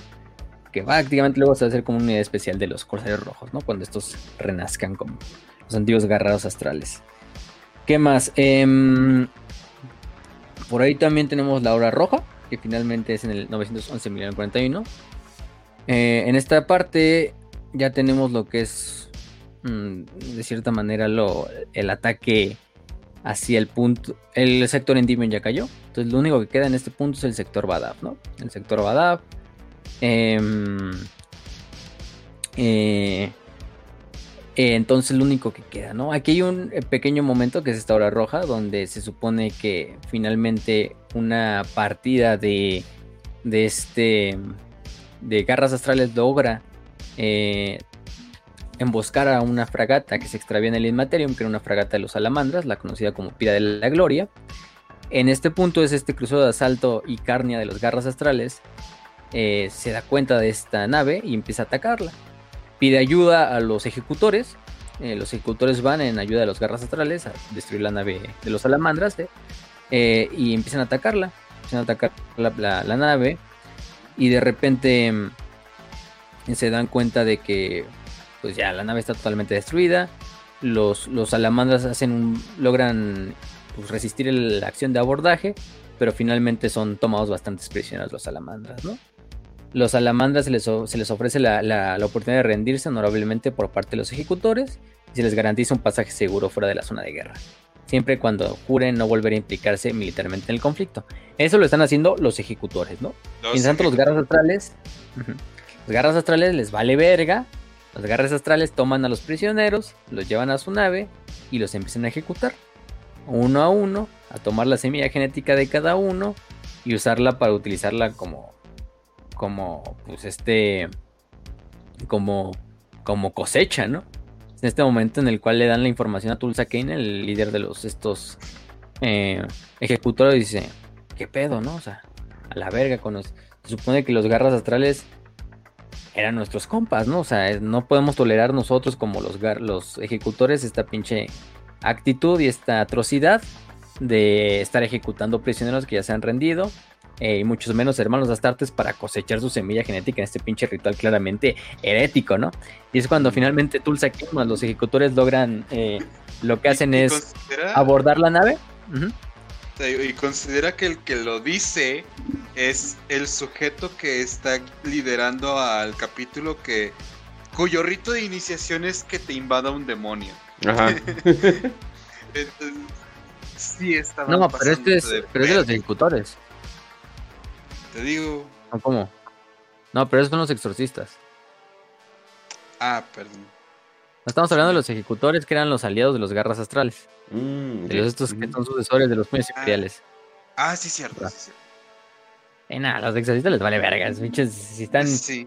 Esos güeyes sí también criminales de guerra más no dar. güey. Puta madre, se me, se me cruzaron los cables. Te digo, Hay un no, chingo no, o sea, de tú- facciones aquí. Ajá. Son un chingo. Sí, sí, recordemos. Tulsa Kane es líder de los ejecutores que están y los ejecutores son los aliados de los Ah. garras astrales porque tienen ese juramento de sangre de, ah, nos salvaron los garras astrales y Ah, ah, sí, los ejecutores son los que, Los que rindieron ajá. culto. Sí, sí, sí, los que rindieron Sí, sí. culto al Red Note, ¿no? Sí, sí, sí. Sí, sí, sí. Ellos son los que rindieron el culto al Dreadnought. O bueno, le hicieron. Sí, sí, esa parte. Entonces, pues ellos se dan cuenta de que los garras astrales, sus, sus aliados, entre comillas, pues están ejecutando a los salamandras y cosechando su semilla genética para utilizarla en quién sabe qué chingados. Y de repente es cuando Tulsa Kane se emputa, aborda la nave de los garras astrales y asesina hasta el último garra astral. Se da cuenta de que Huron es un puto hereje, de que hicieron un, un grave error al pasarse del lado de los garras astrales. Y pues no tienen otra más que rescatan a los salamandras, los dejan ir. Eh, ellos pues no tienen otra más que salirse de la guerra, jurar que los pecados del tirano quedarán sin castigo y obviamente ir hacia Terra para finalmente pues, ir a- también a servir y a dar cuentas con los altos señores de Terra por la, por la, pues, de cierta manera la traición que ellos también cometieron, pero em, ellos pues decían, pues no, nosotros no sabíamos qué pedo con las guerras astrales, ¿no? Yo pensaba que Huron pues era un, un güey que, que se dejaba llevar por, por, por la misión inicial, ¿no? Que era traer la independencia a los, a los astartes, ¿no? Pero, pero no, ya nos dimos cuenta de que vale verga todo eso, de que de que ahorita están ejecutando compañeros astartes para cosechar su semilla y es un desmadre, ¿no?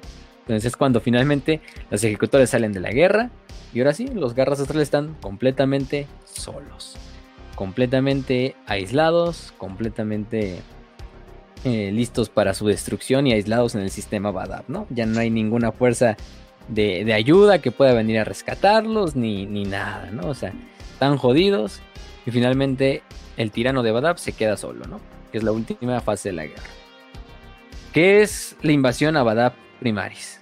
Bueno, que va a ser una invasión jodida, vaya que bastante jodida, en la cual principalmente la flota imperial y todos los, altos comandantes, los señores de capítulo y el alto lord comandante Kuln, se acercan hacia el sistema Badab.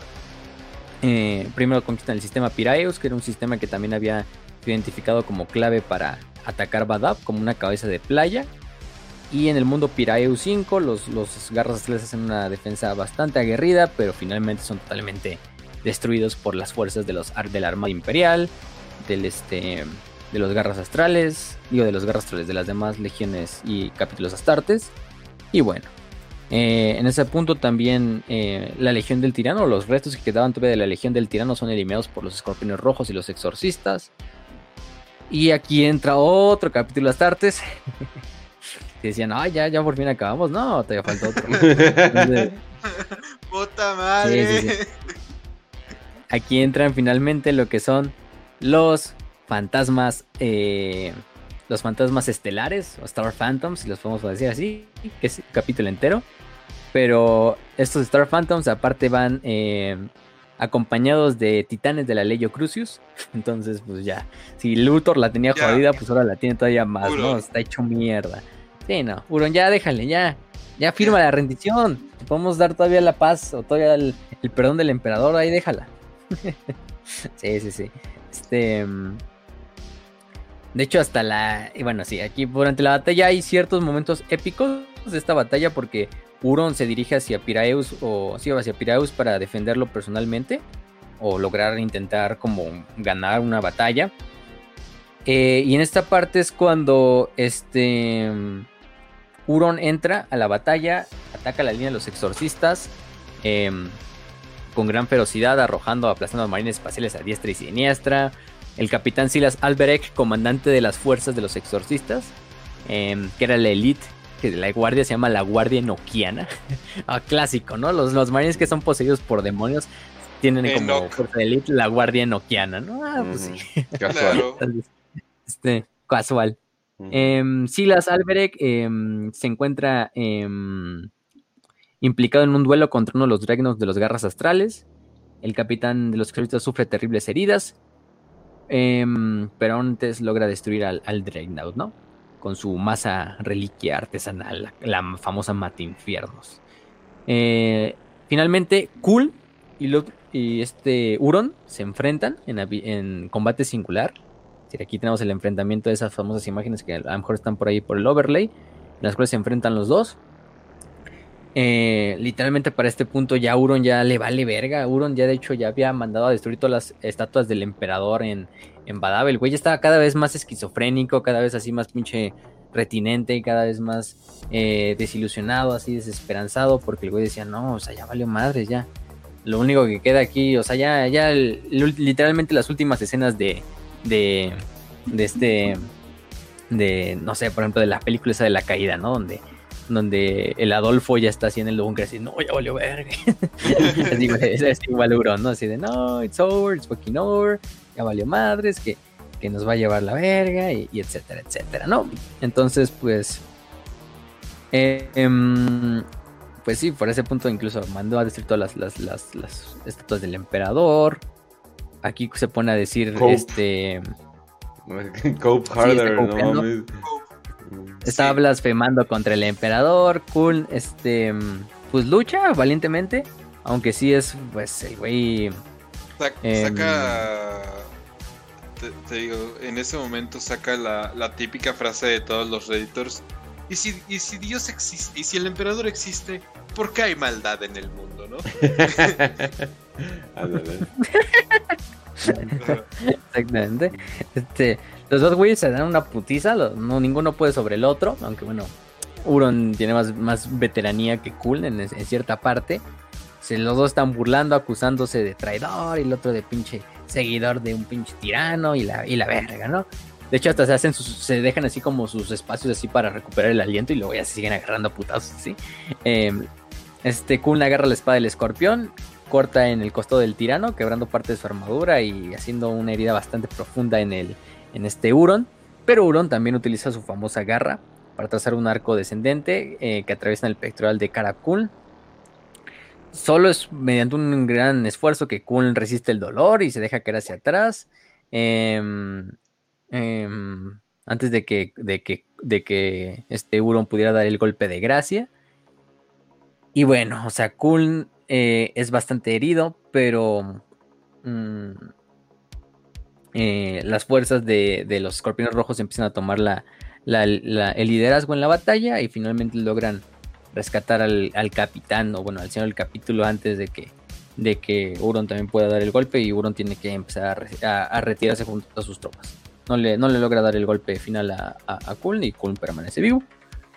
¿Qué más? ¿Qué más podemos decir por ahí? Eh, pues finalmente es esa parte, ¿no? Eh, la flota imperial más restos de las flotas astartes llegan a ser el, el propio eh, la propia los propios refuerzos y, finalmente pasan el, equilibrio de la batalla hacia el lado leal, ¿no? La flota imperial más todos estos miembros pues finalmente ganan la batalla y Kuln es llevado hacia hacia este hacia el propio hacia su propia nave por sus apotecarios y, y puesto en, en, en tratamiento, ¿no? Pero bueno. Mm, ¿Qué más? Eh, y eso que había sido la batalla de Piraeus. La batalla de Piraeus había finalizado, pero los dos bandos reclamaron la victoria porque, pues de cierta manera, sí, los, los lealistas se habían quedado con, con Piraeus, pero los separatistas habían generado bastantes pérdidas tanto en la flota como en las fuerzas de tierra a los lealistas. Entonces, todavía quedaba Badab. Oh, Badab iba a ser la verdadera la verdadera misión. Pero sí, un Cope, ya, pinche. Ya, pobre, pobre, pobre Euron. Ya, ya no tiene otra más que, más que loquito. pelear eso, pero. Sí, ya, ya déjenlo. Ya. Ya está malito. Este. pero sí. ¿Qué más? ¿Qué más? Y bueno. El asalto final. El asalto final es el. em, el asalto ¿Badab? sobre Badab. En general sobre el sistema Badab. Bueno, vaya que es un un ataque pues bastante poderoso, un ataque bastante complejo, incluso es un capítulo entero de toda la esta de toda la mm, ¿cómo se dice? de toda la, la narrativa. De hecho, creo que hasta la caída de Badab se toma, creo que la mayor parte del libro 2, donde se le narra toda la batalla. Pero bueno. Em, el asalto final se rompe primero que nada el anillo de acero. Obviamente hay que romper el anillo de acero, que es la mayor parte de las defensas de, de Badab, tanto primarias como de todo el sistema en general. Eh, y es gracias a la intervención, pues ya dijimos, de los eh, fantasmas estelares, ¿no? Que llegan con su capítulo entero. Pues un capítulo entero, imagínense, totalmente impoluto porque no ha visto batalla. O sea, llegan, son los que vienen totalmente frescos, ajá. Más las fuerzas de propiamente de, la Legio Crucius del, del Titanicum. Eh, entonces, pues, hijo de su madre. a ver cómo va a poder, poder esa, ¿no? Eh, al principio, pues el, el ¿cómo se dice? El este, el ataque hacia lo que es la, el anillo de acero se logra, se logra sobrepasar, principalmente gracias a la flota de, de los estos fantasmas, que logran romper completamente el cerco, además del ataque, eh, del ataque potencial o el ataque principal también de los Carcharadons, más los Minotauros. Para este punto ya están reuniendo Creo que los Ángeles de Fuego ya se retiraron de la, de la guerra porque también sufrieron bastantes bajas. Pero imagínense, tenemos raptores, salamandras, el ataque frontal está hecho por los escorpiones rojos, por los fantasmas estelares, por los carcharadons. Y aparte tenemos a los minotauros de apoyo. Entonces, meta la verga. Leyo Crucius aparte. Y flotas del segmentum solar. Entonces, pues, buena suerte. Buena suerte, ¿no? Este. Y aparte los magos del sistema Armstrong, ¿no? Eh, el anillo de acero se rompe en una de las puntos eh, este, débiles, en el cual es una defensa estática, con apoyo también de las barcazas del Raptorus Rex, que el Raptorus Rex que era la, flota, la, la, fortaleza de los halcones de fuego, que logra destruir una de las partes más débiles la, la del anillo de fuego, y por esta parte logran entrar tanto los hijos de Medusa como los exorcistas. Em, y bueno, eh, ¿qué más? Durante esta última parte de la caída de Badaf, tenemos ya lo que es el asalto hacia el hacia lo que es el palacio de los de las espinas, las espinas, podemos ponerlo así, eh, que es la traducción. Eh, los, los fantasmas estelares piden hacerlo primero que nada el asalto vía Dropbots, ¿no? Y Thunderhawks. Para antes de. Y antes de eso, hacer un bombardeo colosal sobre la mayor parte del planeta de Vada Primaris y sobre la fortaleza, ¿no? Eh, más de 100, 500 Marines de 7 compañías eh, participan en lo que es el asalto inicial, atacando lo que es la mayor parte de la fortaleza de las espinas. Em, mientras el resto de fuerzas eh, lealistas atacan desde diferentes flancos, los escorpiones rojos al mando de Kurn, los raptores, los minotauros, los carcharodons. Los carcharodons de hecho hacen un ataque eh, quirúrgico hacia lo que son los reactores de las ciudades Colmena, que es lo que va a generar uno de los principales problemas después de la, de la batalla que Vinches eh, les va a valer verga, la verdad, todo. Entonces ellos van a hacer lo que ellos digan. Y bueno, se rompe, eso sí. Finalmente se logra romper el, asedio y se logra romper la, fortaleza de las espinas. Empiezan a entrar prácticamente la mayor parte de los, de los estos em, astartes, tanto de todos los capítulos, pero principalmente los fantasmas estelares, ya lo dijimos. Eh, y es con ese punto en el cual los carchados se, se infiltran y, se, y destruyen con cargas melta lo que son los reactores nucleares de las mayores partes de las, de las estas em, colmenas de Vada Primaris. Lo que pasa es que se empieza una reacción en cadena a lo largo de todo el planeta, en el cual un reactor destruido empieza a generar eh, sismos y, destrucción de las, de las placas tectónicas, lo cual empieza a desestabilizar literalmente toda la corteza del planeta, hasta el punto de que en la última parte de la batalla, cuando pues el cabrón de Euron ya está así como de, no, pues ya, it's over. Así de ya, ya listo aquí para que nos lleve la verga, en cierta manera.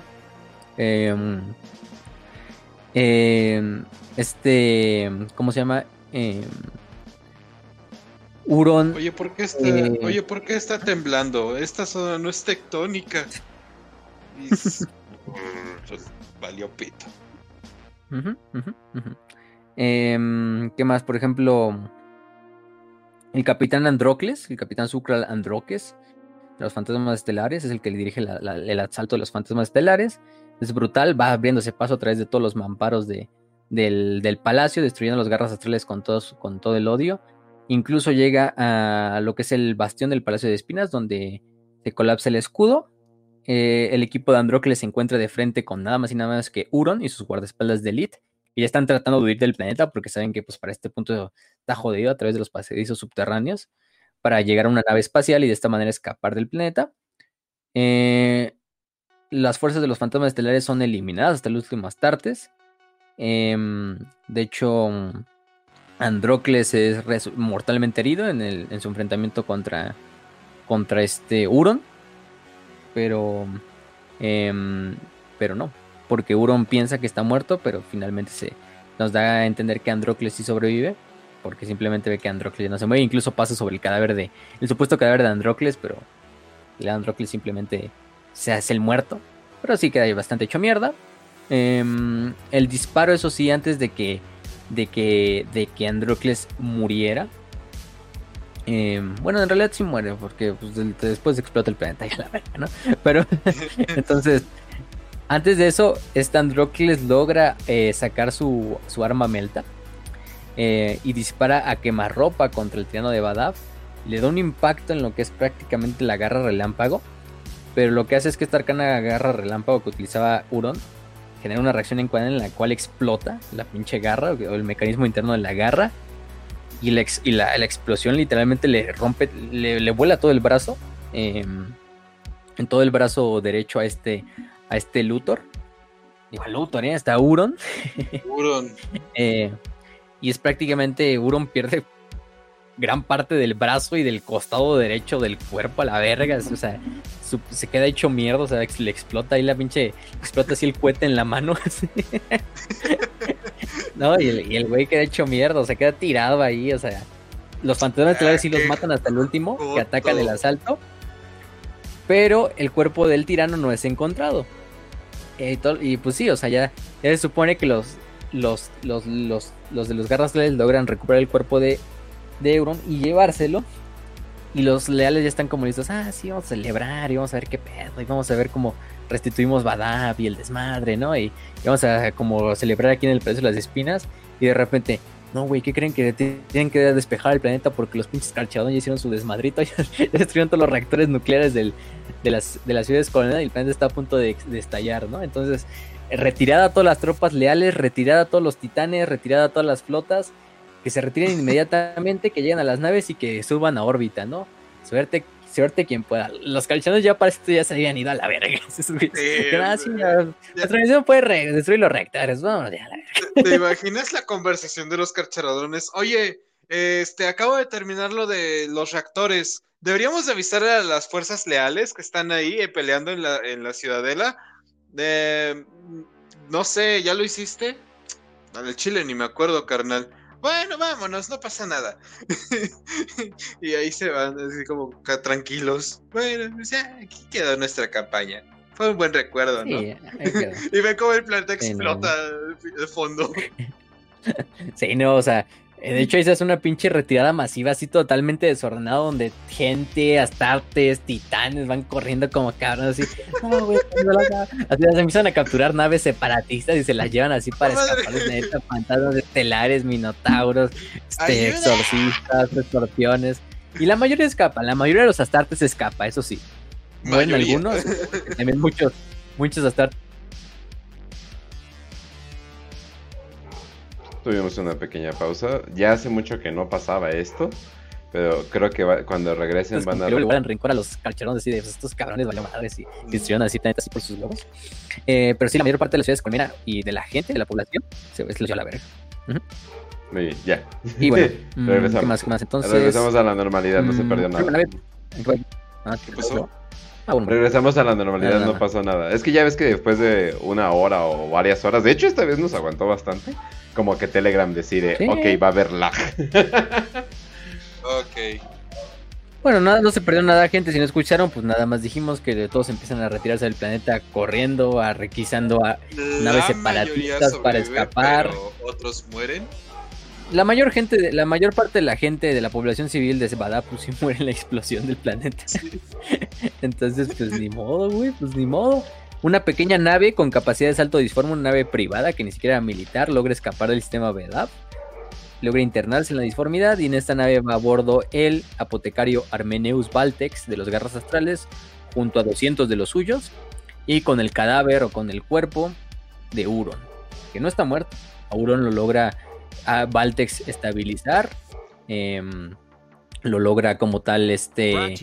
Em, sí, estabilizar para que no, no fallezca y con eso se lo lleva. La guerra de Badab termina con una derrota aplastante de los garras astrales, de los traidores, de los separatistas, los guerras astrales corriendo con la cola entre las patas, con 200 astartes restantes de los 4000 que alguna vez fueron, con su señor del capítulo, el famoso Uron, el tirano de Badab, totalmente pues neutralizado de cierta manera y con unos pocos miembros, ¿no? Escapando hacia el, hacia el Maelstrom, ¿no? Escapando hacia el lugar que siempre juraron destruir, que últimamente se convirtió en su hogar, ¿no? Y en su lugar de, reposo. Em, después de esto, pues los garras astrales, los guerreros mantis y los ejecutores y los lamentadores, bueno, los garras astrales que lograron capturarse, son sometidos a juicio frente a una corte em, escogida entre propios iguales, entre astartes, entre inquisidores. Em, de hecho, se convocan cinco señores del capítulo, cuyas fuerzas no habían estado implicadas en el conflicto, para que ellos realicen el juicio de una forma un poquito eh, como tal em, imparcial, ¿no? Eh, se les presentan las pruebas ante el tribunal. El capitán Pelas Mirsan de los Salamandras presenta una elocuente y emotiva defensa del honor del capítulo de los ejecutores. Y esto hace que, pues, de cierta manera, eh, por lo menos a los ejecutores les toque una pena un poquito menos drástica, que es una campaña o una cruzada de. ¿Cómo se llaman estas cruzadas? De penitencia, ajá, los otros. También se escucha la, la, la, declaración de Stibor Lazarek, sus amargas exigencias. Eh, también se testifica el inquisidor Frame en persona. Y pues finalmente las sabias palabras del inquisidor, que para eso, hasta eso Frame era un inquisidor que pues bastante, bastante calmado, ¿eh? O sea, el güey habla de las, de las, del honor, sí, de los capítulos Astartes, de estos capítulos Astartes que fueron empujados muchas veces a, a, confiar en la palabra de las guerras astrales. Y por esto mismo, eh, eh, se les declara eh, a, los a las guerras astrales excomunicati traitoris, o sea, traidores de la más, de la más, de la peor calaña, y se les, se les da la responsabilidad única de la guerra de Badaf. A los demás, a los guerreros mantis, se les, se les quitan todos sus derechos sobre eh, el cúmulo de Endymion, es decir, totalmente el sobre sus planetas. De hecho, se les entregan más bien los todo el cúmulo Endymion se le entrega a los halcones de fuego. hacia sus peores rivales, así, para que todavía estén más de pinches ardidos todavía, y, los, y aparte halcones de fuego, ¿eh? Los, lamentadores también fueron condenados. De mi genocidio. Y no, los están cuqueando, los cuquean así, pero los están cuqueando feo, ¿eh? Los menos cuqueados van a ser los ejecutores, de cierta manera, porque los salamandras, pues, dicen, ah, nosotros por ellos, ¿no? este, Mira, me salvó en mi peor momento, así que yo lo respeto, dice el salamandra. Y además los salamandras son legión original, entonces ellos mueven. entonces, ah. pues sí, ¿no?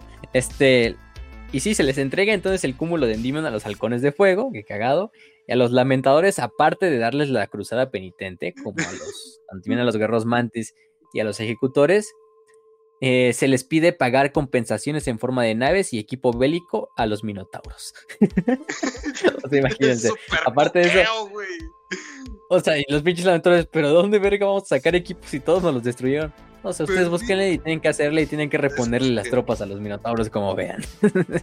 o sale verga. Nosotros ya, dijo, ya dijimos nuestra, nuestra, nuestra orden, ¿no? Y se les envía también la cruzada de penitencia que pues para los lamentadores creo que van a ser los que peor les van a ir en las cruzadas de, penitencia. Por lo mismo, de que pues se les va a llevar la chingada eh, en sus muchas aventuras. Que eso pues vayan a verlo en el capítulo de los lamentadores. Y bueno, los que reciben más clemencia eh, son los estos ejecutores, que sus mundos gemelos capitulares se les confían a los salamandras y a los y a sus capítulos sucesores. Em, es decir, a los ejecutores sí también se les manda su cruzada penitente, pero ellos no les quitan sus planetas. Dicen, miren, vayan a hacer su cruzada penitente, estos 100 años de cruzada penitente. Mientras tanto, sus mundos capitulares, sus mundos de origen, van a quedar bajo el cuidado de los salamandras y de sus capítulos sucesores. Cuando ustedes regresen de su cruzada, cruzada penitente y sean perdonados, se les devuelven sus mundos, ¿no? Entonces, pues, hasta cierta manera fueron bastante buena, buena onda con los ejecutores. Pero por lo mismo, de que los salamadras intervinieron y que la Ahora solo vas a tener que ahora solo vas a tener que soportar un chingo de gente así de ay, pero los salamandras nos daban tabaco, ay, pero los salamandras nos daban ay, chingada madre, es como que nada más vas a tener que soportar eso. sí, puta madre, quieren todo. Es así de, ay, es que los salamandras eran mejores. Puta madre, no, ya vete a la verga. Ya mejor quédense el pinche mundo. Pero bueno. Mientras tanto, toda la gente que vivía en la zona del Torbellino, pues su vida. Pues ahora, si, era un si ya vivían en un estado policial, pues ahora viven en ese estado policial al 100. Porque ahora el Administratum y en especial la Inquisición son los que se encargan de cumplir cada aspecto de la vida en la zona del Torbellino actualmente. Ya no hay guerreros, ya no hay guardianes del Maelstrom, los hubo, y pues la, tarea de proteger el Maelstrom pues, se quedó a mando de la Inquisición, de otros capítulos astartes, de las flotas imperiales. Y bueno, por eso es que el Maelstrom sigue siendo una zona tan mierda, un shithole. Porque pues de cierta manera, aunque no nos gustara Huron y sus guardianes del, del vórtice o del torbellino, lograron por mucho tiempo mantener estable esa región. Ya no hay nada de eso, entonces, y aparte es una zona hecha mierda por la guerra, pues es muy fácil que cultos, que alienígenas, que demonios pululen, ¿no? En esa zona. Pero bueno, ahí sigue siendo parte del imperio. Eh, a los fantasmas estelares se les da eh, la recompensa. De hecho, lo que hago es que los fantasmas estelares son los últimos güeyes. No mames, llegaron al último, güey. El último, el último. Por hacer el ataque a la fortaleza, güey, así de. A huevo, nos llevamos todo el crédito. ¿No así? Estados Unidos en la Primera Guerra Mundial, güey, literal. Sí, no, no, no, no, no mames, o sea. este. Pero bueno, los, fantasmas estelares no tenían un capítulo, un mundo capitular. De hecho, lo habían perdido bastantes años antes en otras guerras. Eh, y se les da el poder de ellos quedarse con Badaf, con el sector Badaf, con lo que queda del sector Badaf. Eh, entonces, pues ellos también quedan reducidos a menos de un tercio de su antigua fuerza y gobernaban ahora lo que es Badaf, ¿no? Se les da el mundo este de, de bueno, todo el sector y los fantasmas estelares también hacen descender su famosa barcaza de batalla, la Memento Mori, sobre la superficie del mundo helado de Yaga, donde van a hacer su, nueva fortaleza monasterio, desde, la cual reconstruir su capítulo y finalmente renacer, ¿no? Aunque pues sí, te digo, los hijos de Medusa se regresan a hacer su desmadrito, los calcharadones y los minotauros pues ya, ya se cobraron su deuda en sangre, pues ya muy, muy satisfechos, pues ya se regresan al vacío a hacer su desmadre, los ejércitos también.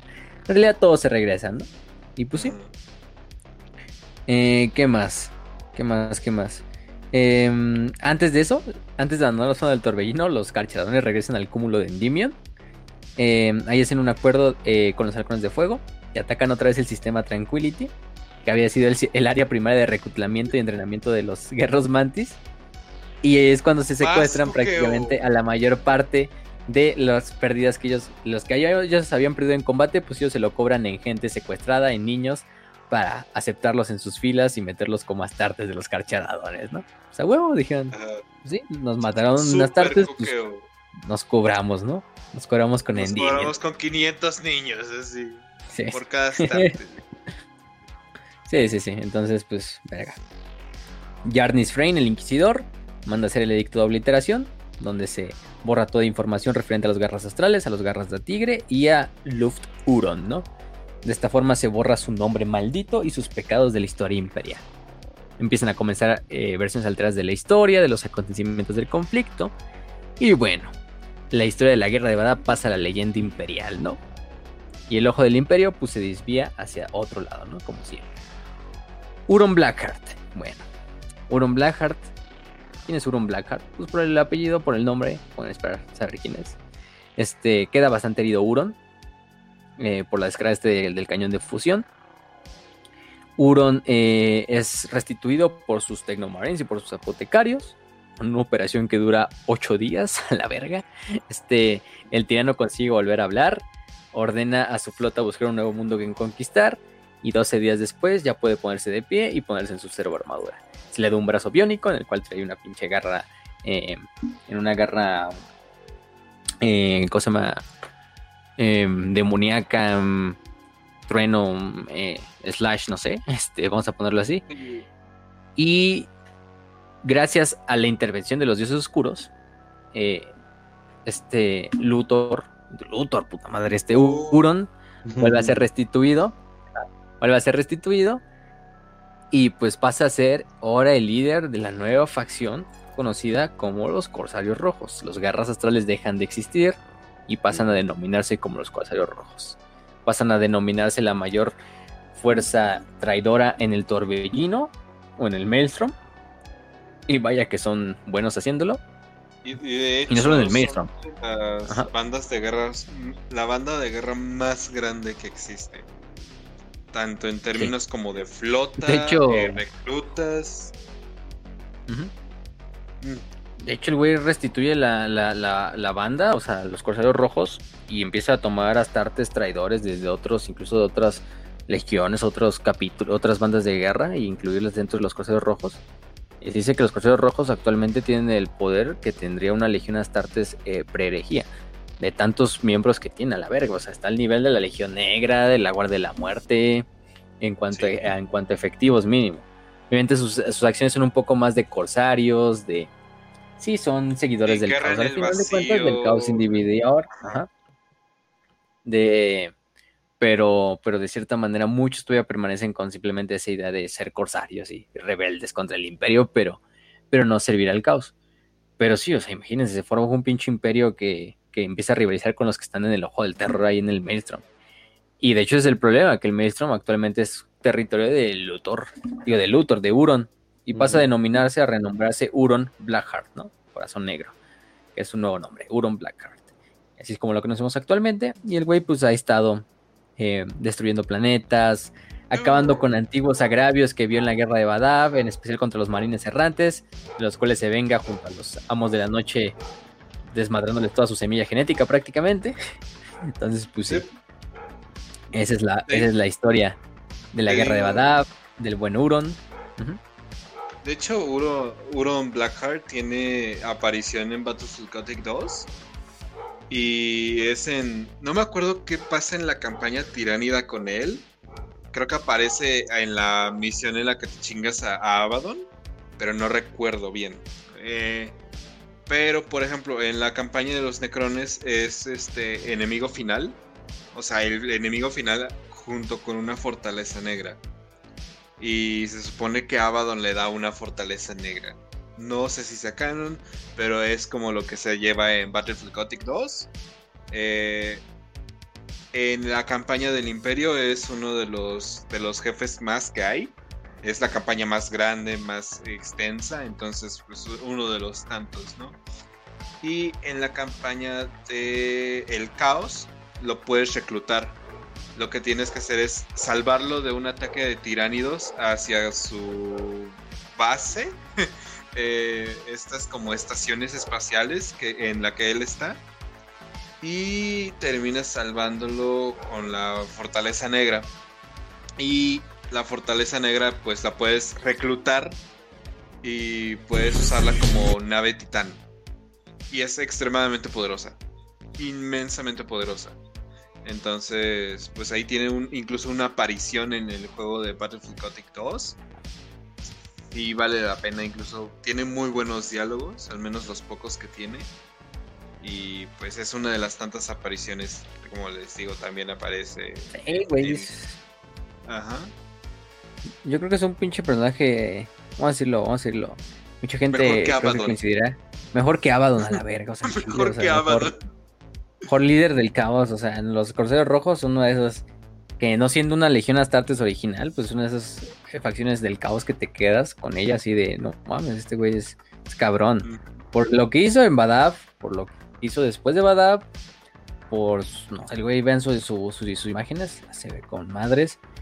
Actualmente está armado con la, un hacha de, de guerra, bueno, de poder y la famosa Tyrant's Claw, que es esta como eh, pues, garra biónica con un lanzallamas así en lo que es la palma, así bastante épico.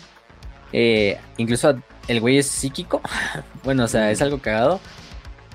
No, es, no era psíquico antes de la guerra, sino que después encontró una bestia que se llama Hamadria, que es como una pinche especie alienígena del caos. eh, que actúa como un familiar. Para los que no sepan, un familiar es como un, un, demo- un demonio pequeño, un- una entidad que le da más poder a, este, a un mago, más, más que nada. En este caso a un psíquico. Pero este familiar, esta bestia, que parece un pinche dinosaurio chiquito, así como si fuera un perro, le da poderes psíquicos a Euron. sí, o el güey le da poderes actuando como su familiar. Entonces el cabrón es bastante, bastante poderoso actualmente. Eh, su, su miniatura, no, su miniatura, tanto. Más de que era su miniatura cuando era la lista. Está muy perra, ¿eh? O sea, búsquenla, es una de las, yo creo, una de las miniaturas más bonitas. Esas miniaturas de la guerra de Badab, que fue donde salió la miniatura de Artas Moloch, la de Tiberos, la de Huron. eh, Y claro, como lo planeamos todo meses, a- meses adelante, eh, esta semana salió de hecho un libro, bueno, salió una edición especial de un libro que ya había salido, que se llama Eu- Euron Blackheart, Master of the Maelstrom, o sea, el dueño, el maestro del, del torbellino. Y está bien chida la, la- la portada. O sea, está bien chida, pero bien, bien, bien chida la portada. Al grado de que yo dije, no manches, eso tiene que ser la thumbnail. Porque sí está bien, vergas. El Euron se ve acá todo. no manches, no, o sea, se, se ve súper bien. Parece como No, un sí. cuadro o algo por el estilo. Y, pero creo que es edición limitada porque hasta está firmada por los autores y cosas por el estilo. Entonces, por el autor, perdón. Entonces está bien, vergas. Wow. Sí, sí, no. La verdad es que Huron eh, tiene, sí, le, le decimos, tiene esa novela de, de Maelstrom, tiene la de... mm, Ay, ¿cómo se llama esta otra? Ay, no me acuerdo de la, de la novela, pero, pero tiene bastantes. Lo mejor es que lean las de Imperial Armor, que es donde está prácticamente todo lo de la guerra de Badab. Em, ¿Qué más de eso? También podemos... Eh, aparece incluso, hace cameos ahí en otras... O sea, Euron ya se convirtió así en esos tipos Sí. personajes, así que puedes ponerle en cualquier historia Lo y que- ah, pinche que un- fanservice así del cabrón. Te digo, es, él es lo que Abaddon debió haber sido. güey. Por completo. Ah, también la de em, de Gilded Rift se llama en inglés, que es de la batalla de Mm. Space Marines, Ay, está por Sarah Caldwell. Defendiéndolo tantito. Abaddon tenía un buen, de buen principio. O sea, incluso cuando se volteó al caos, cuando mata al clon de Horus, yo siento que ese fue como que su momento más alto. Pero es, no Sí. sé, como que siento que lo alargaron mucho y como que lo tratan de hacer muy Eh, personaje principal. malo. Y que tenía tres pinches, eh, ¿cómo se llama? Ay, Black, se me fue el nombre. Black, ay no. Blackstone. Fortress. Blackstone Fortress, o sea, que tenía tres de esas fortalezas negras, o quién sabe cuántas, y que quién sabe qué, y que Cadia, y- pero que se estrelló, o sea, no sé, como que sí lo han desperdiciado bastante, pero fue una buena idea al principio, pero no, sí, definitivamente yo me iría más por, por este Euron. Euron, Ujú. Sí. Sí, sí, yo también. Este, no sé, sí, es que el güey es mucho más carismático al final también. o Te sea, a- y hay que verlo, o sea, el güey estaba, que sea lo que quiera, al final Euron sí, ya el güey al final de la guerra sí se convirtió en un pinche güey totalmente así esquizofrénico, así viendo enemigos en todos lados y... Pero bueno, al final la guerra de Badab tuvo una, una intención o una pinche... Un casus belli válido, incluso tanto hasta que el imperio dijera, no, güey, no, los dos tienen la culpa, ¿no? No mames. o sea, ya fue muy avanzado donde ya Euron, y gracias a los métodos de sostener una guerra que sabía que iba a perder probablemente, tuvo que recurrir a, a eso de capturar cadáveres, eso de romper las tratas del emperador, quizá hacer pactos con ciertas entidades, etcétera, etcétera, que fue lo que le hizo caer al caos, en última instancia. Y yo tampoco me quedo mucho con la idea de que Euron en realidad sí esté muy con el caos, el güey sí es súper independiente así del caos, le vale verga, o sea, en realidad el güey está así como por su venganza, así por su pinche Contra el Imperio. liberación y del, de los corsarios, o sea, fuera de, de todo el desmadre de, ah, sí, por los dioses del caos, ¿no? O sea, no, o sea, los dioses del caos yo creo que hasta uno los ve más como también, como un simple, como un- Herramientas. una herramienta, ¿no? Que se supone que Abaddon era eso. Que se supone que Abaddon era Ajá. completamente eso, pero como que se les fue por el camino. Euron es mejor Sí, ¿no? Abaddon que Abaddon, güey. Ok, Exactamente. Y pues, este... mm, eh, y pues sí, por esa parte yo creo que acabamos lo de la, de la famosa guerra de Badaf. Antes, Guerra de Badaf que trajo... Voy a decir una, la enseñanza. eh, ¿O quieres rápido? No, no, dale, dale. Ok. Este. Antes, muchachos, les quiero decir que. ¿Qué es lo que podemos aprender completamente de esto? Como todos los episodios, me gusta. Bueno, nos gusta todo el staff que se lleven una experiencia, una anécdota, un pensamiento. Siempre que vean a un sujeto que les diga que el, el, ah, los impuestos son un robo, que 2 más 2 es 4 y punto, eh, que no podés eh, decir con tus sentimientos cosas que no son y termina siendo que el güey se quiere meter a un partido político para que votes por él y contender en cosas así bajo pre- premisas peligrosas y estúpidas pues sabes muy bien que los van a terminar utilizando y van a terminar siendo peones de un juego mayor. Así que que chinga su madre el Miley, el Miley de 40k, Huron Blackheart. Eh, Ah, chale, ya lo rebajaste bien cabrón. no mames.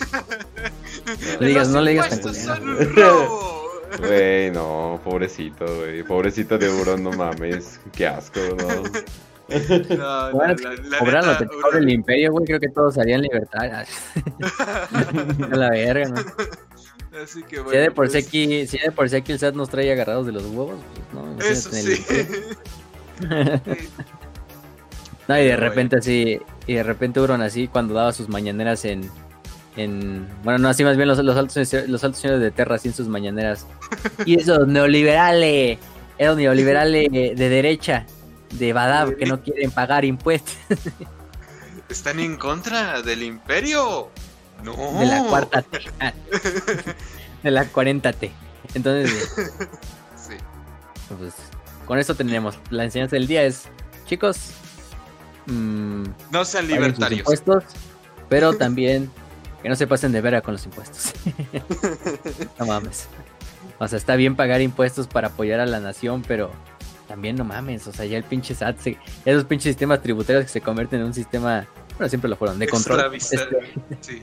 este, ya está te andan checando la cuenta bancaria si recibiste depósitos de no sé cuántos pesos y la verga, pues. Háganle como, háganle como, háganle como Luthor, así como Luthor, ¿eh? como seguro, así de chingue su madre, voy a hacer mi propia comuna aquí.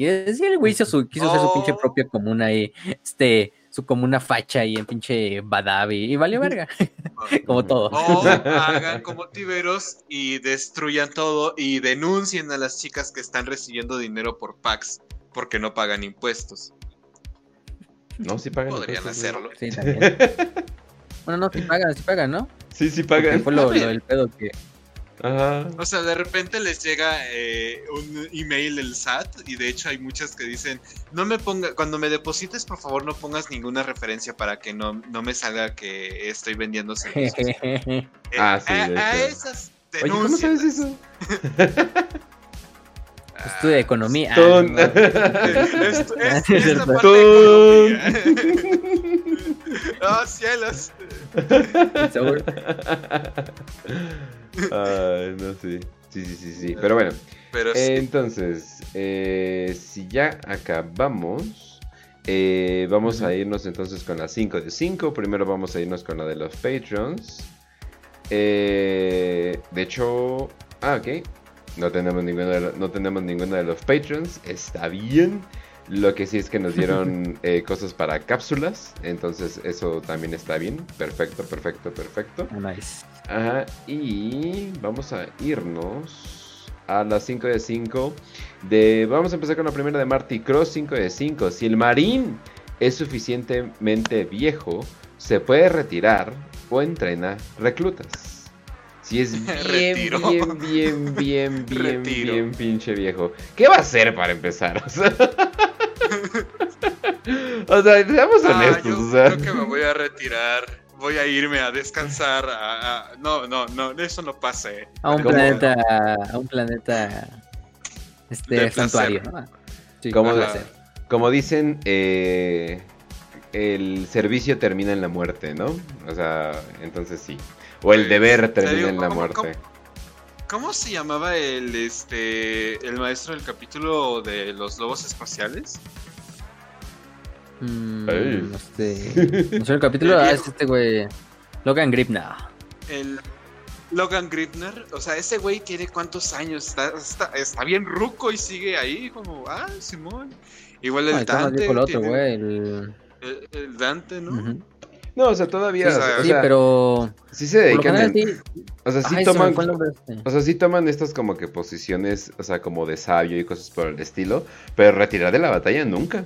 O sea, se supone que Nunca. los Space Marines pueden dar, aunque estén muy, muy, muy, muy viejos, le pueden seguir dando a la pelea y, y se espera de ellos que sigan peleando y ellos yo creo que ellos mismos esperan morir en Ey, es batalla. como, ya me acordé, busquen Toria Stellion, que es el sargento veterano de la, de la, de los Ultramarine. Es uno de los pinches Space Marines más viejos de todos los, bueno, de- yo creo que de todos los pinches capítulos de Astartes. Que no sea Dreadnought, eh, contando que no sea Dreadnought, porque los Sí, Dreadnought sí. son ancianos, por eso tienen el nombre. Sí, o sea, es- Pero un marine así vivo, que se retire, pues el güey es sargento veterano de la, de la décima compañía. Le, le gusta el güey entrenar a los pinches neófitos. Ah, el de los Y está bien cagadito, ¿no? Sí, o sea, el güey está, el güey está bien cagado porque trae su armadura de scout así súper delgadita y todo. Y ya le ves la que tú, tú, ah, pues va a ser un scout y de repente le ves la cara y pinche viejillo así. o sea, es todo canoso y así, parece, parece abuelito así. Hasta pero su parece Santa Claus, la pero- tiene, güey. Sí. Sí, sí, sí. Pero el güey es porque el güey ha servido así, el güey ha servido desde antes de que... El, el güey sirvió a tres señores del capítulo, incluso antes de, de este Marnius. Calgar. Entonces el güey está bastante viejo. Pero sí, la mayoría va a ser esos títulos de o de quedarse como capitán de una compañía o irse a las, a las, a las de scout a entrenar a los nuevos jóvenes, a los neófitos. Porque sí, pues también es un astarte más viejito, también como todo proceso de, de- de envejecimiento, pues también decantan, aunque siguen siendo superhumanos, aunque ese pinche viejito te de un golpe te puede mandar a, te puede mandar a la, a la tumba, pues también de- van decayendo, pero, pero sí son unas tartes, ¿no? Entonces, pues qué mejor que como- entrenando a los jóvenes. Y, na- y Todos. nada más como dato extra, eh, los custodes, no cuando se vuelven viejos, sino cuando pierden eh, como que este, haz de cuenta, 5% de su capacidad que tienen, o sea, si no están al top, top, top, eh, se vuelven los ojos del emperador, que se supone que son estos espías, eh, espías de dos metros y medio. Espías de tres metros. sí, o sea, tres metros, Espías perdón de tres metros. que andan, que andan ahí como que siendo pues los ojos del emperador, ¿no? Y se supone que eso, e- eso tienen, ¿no? Pero sí, eh, no hay, o sea, se supone que un Astartes en sí no envejece, o sea, pero sí envejece, pero es muy parecido como, ay, ¿cómo se llama? La pinche raza de la serie de Invincible, que entre más tiempo pasa, como que más difícil es que envejezcan, ¿no? Ah, ya. Entonces, Ah, está bien los- cabrón. sí, Pues los los- esos Ajá, creo que, creo que Ajá. así se llaman. Ajá, sí. Es hace Ah, un chingo sí, que sí, leí el cómic. Ajá, pero bueno. Entonces, vámonos a la siguiente. The Great Lord Valsain. 5 de 5. ¿Creen que exista algo más que una coincidencia entre el águila bicefala y Kairos el teje destinos? ¿O solo le copiaron el flow al dios llano? Creo que ahí le tienes. Creo que, le, creo que le- sí, yo- le atinaste perfectamente ahí. Ajá, sí. Sí, porque, o sea, literalmente son las dos caras, las dos cabezas del pájaro, en este caso, de que ve una vez hacia el futuro y hacia el presente. Y pues, al final Llano, el dios rom- Los que no sepan quién es Llano, búsquenlo, de hecho, literalmente el, el mes de, eh, de enero. Bueno, January en inglés, pero igual enero es la versión en español. Es el dios de las puertas, de los comienzos y los finales, y se le representa como un dios que literalmente tiene una cara viendo hacia un lado y la otra cara hacia el otro, ¿no? Em, porque representa así el ciclo, ¿no? El comienzo y el final. Em, y de ahí viene el, el- el, este, el nombre de enero, que es el mes que, pues, el primer mes del año, ¿no? Que es el comienzo. Ajá. O este, entre otras cosas, ¿no? Y pues la historia de Kairos es prácticamente una cara que ve hacia el futuro y una cara que ve hacia el pasado, pero nunca hacia el presente, ¿no? Porque es, la, es el problema que tiene Kairos, que el güey nunca puede ver. El güey, es, el güey es ciego al presente, ¿no? Puede ver el pasado y el futuro, pero no el presente. Que Ujú. pasa porque, pues, no puede prever lo que está pasando en este momento y al mismo tiempo eso es de Llanos. Ah, Entonces, mames. el águila Está- bicéfala del imperio. No, dale, dale. Está súper culero porque eso es como, tengo ansiedad y depresión, pero no me puedo relajar. Ven. Sí, todo el tiempo. Ajá. Sí. No, Sí, y, no, el güey está bien drogadicto, man. Hasta en el juego de Total War, su pinche idea es de. Su campaña es de recu- recuperar los ojos de, del dios este, del dios oso, para poder ver ahora el presente. Es el- Mm. la campaña de Kairos. No. Ujú. Y también se supone que es como una advertencia para la gente que constantemente está pensando en el pasado y el futuro y no se concentran en su presente, ¿no? Y que están llenos de ansiedad y cosas por el estilo. Pero sí, no, además, águilas bicéfalas están en todas las pinches culturas, entonces sí está, o sea, desde sí, la sí. Mosopo- de Manos, eslavos, griegos, mesopotámicos, hasta los pinches orientales. A mí se me hace que O había sea- una pinche entidad así, porque no mames, todos de casualidad la tienen, ¿no? Entonces yo creo que hay una pinche entidad así de, ay, voy a, ahora me les voy a aparecer como un águila de dos cabezas, ¿no? O sea, como No que no. manches, Ah. Esos son pamplinas. nunca- esas cosas son este pura falsedad. O sea, Lo vi, yo en creo en la ciencia. lo vi en leyendas legendarias. Pero sí, Pero vi eh, leyendas legendarias. Y, sí. y el águila del imperio, recuerden, es cabeza del Mechanicum y la cabeza del Adeptus Terra. Entonces, lo que significa no es como que una ve al pasado y el presente. Aunque, bueno, también puede decir. Y Kairos ha aparecido a veces como esa águila del imperio. Como intentado así como, o sea, como que da esa ilusión de que es el águila imperial. Y con eso ha utilizado, ¿no? Como cuando le contó a Lorgar de, ah, mira, tu hijo se va a morir debajo de una águila bicéfala. Y casualidad que el cabrón que le está diciendo eso es una águila bicéfala. Porque eso es Kairos. Un pinche buitre o no sé, no sé qué ave sea. Pero bueno. De hecho. Pero bueno, y vamos a la siguiente de Gropersin Marlock, 5 de 5. ¿Cuál creen que era la verdadera función de la falange antes de ser encontrada por Dorn? Porque si el Baneblade era un tanque ligero y los Land Raiders eran vehículos de agricultura, eh, entonces ¿cuál era la función de la falange? Nada más para aclarar un ratito, no sé de la falange, pero eso de que el Baneblade era un tanque, bla, bla, bla, Land Raiders eran vehículos de bla, bla, bla, bla, bla, bla, bla, eso, eso es un rumor y no sé de dónde salió. O, y si era canon, ya no es canon. O sea, entonces eso ya como que ya dejó de ser, ya dejó de ser verdad. Es así de, wow, tengo un vehículo de agricultura con 700 cañones. O sea, o sea no, no mames. O sea, o Te sea, digo, no. eh, o sea, los caballeros imperiales eran máquinas de minería Ah, y después sí. le metieron las armas. Ah, bueno, o eh, sea- eh, eso sí, eh, eso sí, pero como que se fue pasando a otras cosas, o sea, de, de una cosa. Es buen headcanon, o sea, la verdad, o sea, no, no- o sea, no está mal. Pero de todas formas, sí es como que, ok, pero pues bueno. Y la falange, pues, cu- ¿cuándo no se necesita una, una nave gigante? o sea, Sí. Pues la falange pues, probablemente simplemente era una estación espacial y los y la gente de Ingrid terminó poniéndole motores a la chingadera para que la pudieran mover. O sea, eso es lo que yo diría. No sé, Sí. Raz, que es experto en puños imperiales, ¿qué nos puede decir? Probablemente haya sido un centro vacacional. Eso es lo que puedo decir. Era un centro También, vacacional. Es como el crucero donde van los gordos así en Wally. Ajá. Era un super balneario, güey, donde se metían los prietos de Ingrid. Y El ahí. pinche Nickelodeon Resort Riviera Ingrid, ¿no? Ajá, así. ajá, exacto. Lo terminaron encontrando ahí. Este, Es, es por Pero eso sí. que el, amar- el amarillo era Bob Esponja, güey, y después, ah, no, miren, eh, son los puños imperiales. Está, está bien, está bien. Sí, bueno, Sí, entonces. De hecho, había la versión rosa de Patricia. ¿no? Pinche estrella gigante a la verga. Ay, Ah, son las, las- las fortalezas negras. Es, es- es el futuro y la gente sigue viendo las primeras tres temporadas de Bob Esponja. Son muy buenas, son muy Las buenas. mejores. El único Bob Esponja. Después de eso ya no existe más Bob Esponja. No, sí, pero bueno.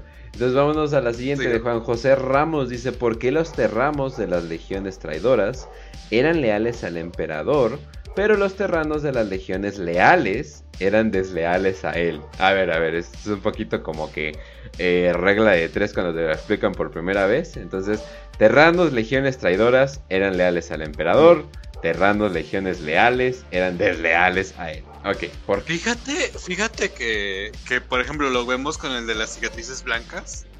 Que no quería ser cicatriz blanca y termina haciendo, y termina como que haciendo su deslealtad y su eh, agravio contra el Khan, ¿no? Y también lo vemos como con los. Ah, se me fue el nombre de este de. Nathaniel Garro es, es terrano. Sí, Nathaniel es eterno. O sea, como que sí pasa ese patrón, pero yo creo que es porque, híjole, es que uno no puede evitar saber de dónde viene y, ti- tienes este contraste con lo que te toca de primarca.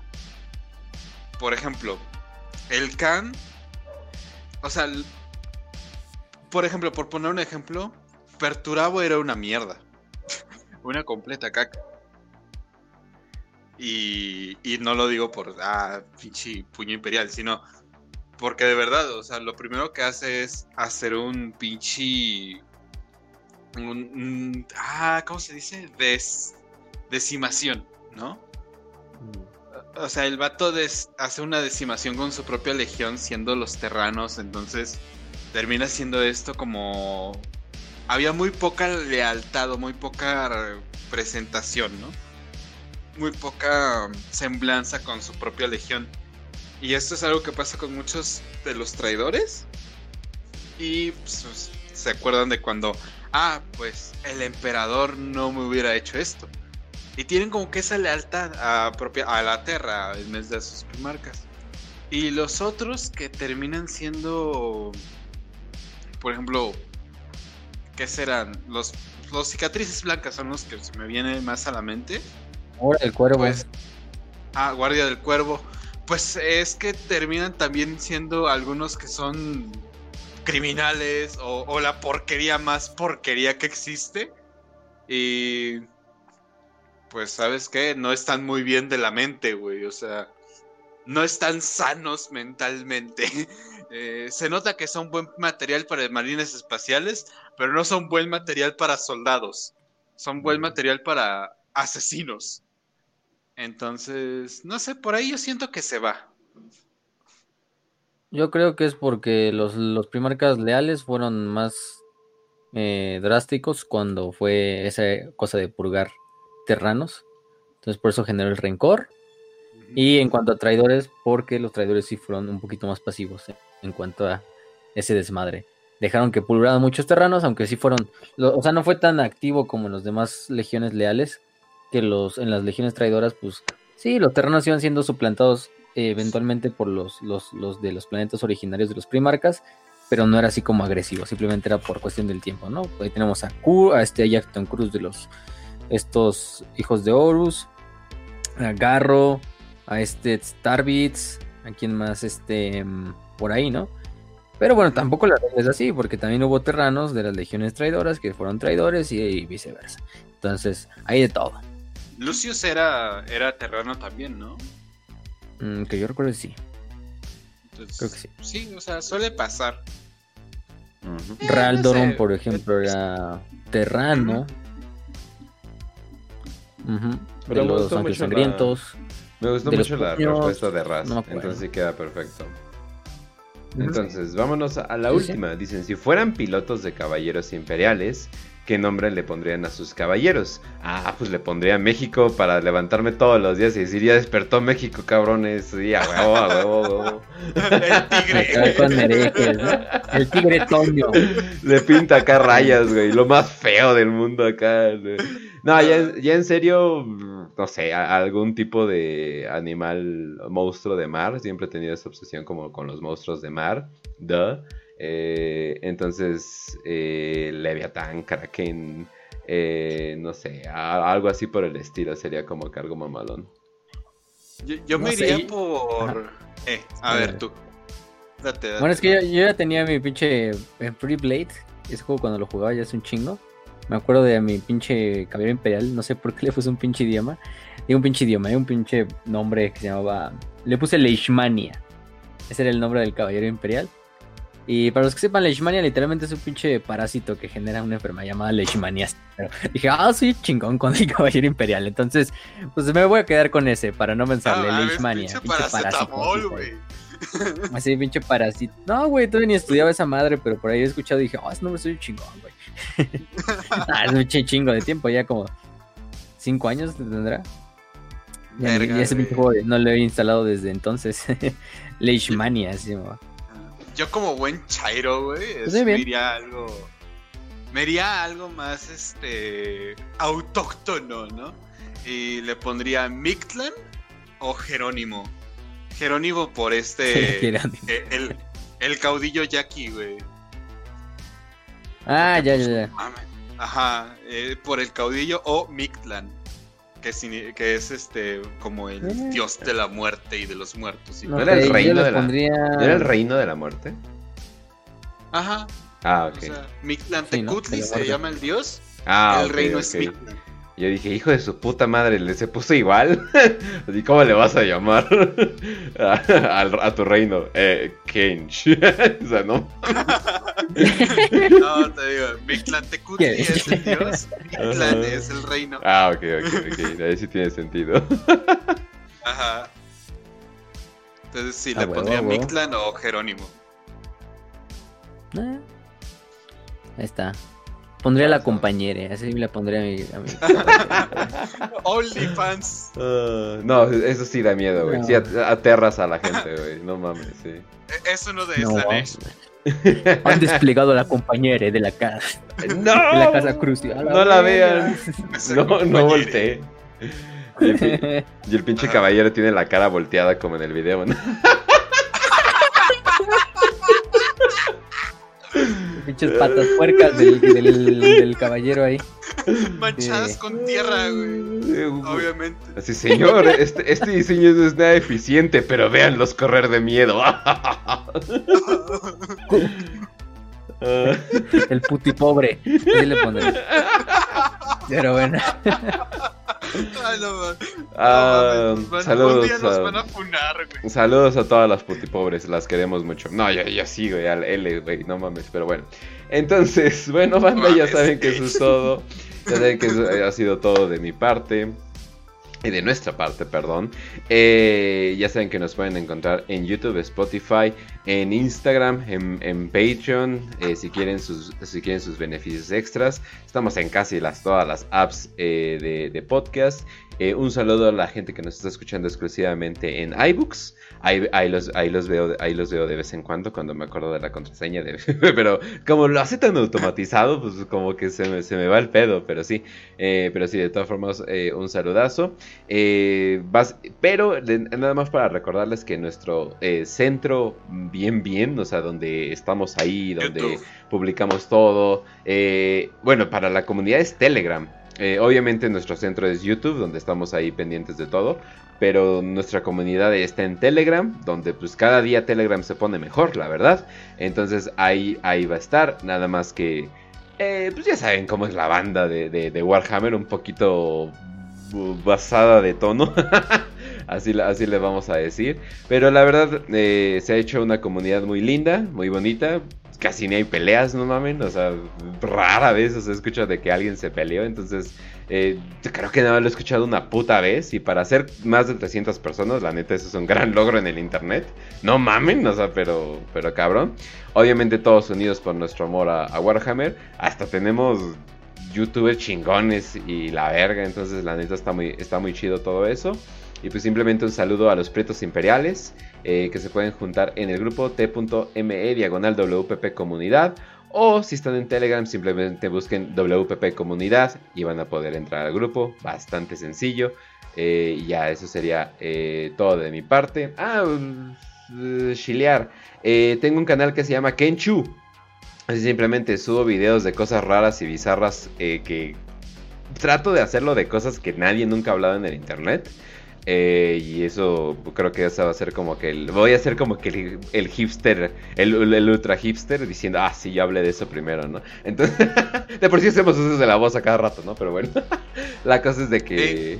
Entonces vamos a tratar como de hacerlo ahí. Les recomiendo. eh, hoy saqué un video. Entonces después de esto si quieren lo pueden ver. Y ahí se los linkeo en el, en el chat para que después de esto lo vean. Y ras. Mm. Me agarras comiendo. Bueno, pues gente, ya saben que los queremos mucho. Espero que se hayan divertido burlándose de, de estos libertarios en el espacio. Y pues... mm, estos, estos mesecitos voy a estar este, retomando lo que era el, el blog. Eh, lo tengo un poco abandonado. ¿El qué? Y por ah, un el poco- blog. Ya. Sí, ya, ya, ya. Ujú, Este, Tecolotes del Desierto. Ahí voy a ver si lo puedo estar publicando en mi Twitter. Eh, síganme en Twitter, arroba podcastras. Y este, pues sí, voy a estar haciendo un poquillo más de esas actividades. Este, afortunadamente se vienen vacaciones ya pronto y pues voy a hacer unas cuantas cosas y me gustaría meterme más Sí, a cierto. esa parte. así Y hablando de vacaciones, banda, eh, voy a dejar eh, mi trabajo y voy a enfocarme en un negocio propio, pero eso significa que también voy a tener tiempo para hacer otras cosas. Entonces, muy pendiente, porque tal vez ven algún proyecto de nosotros tres, Uh, pero de otra manera. No va a decir qué, pero ahí estén pendientes. Nada más eso es todo lo que voy a decir. ok.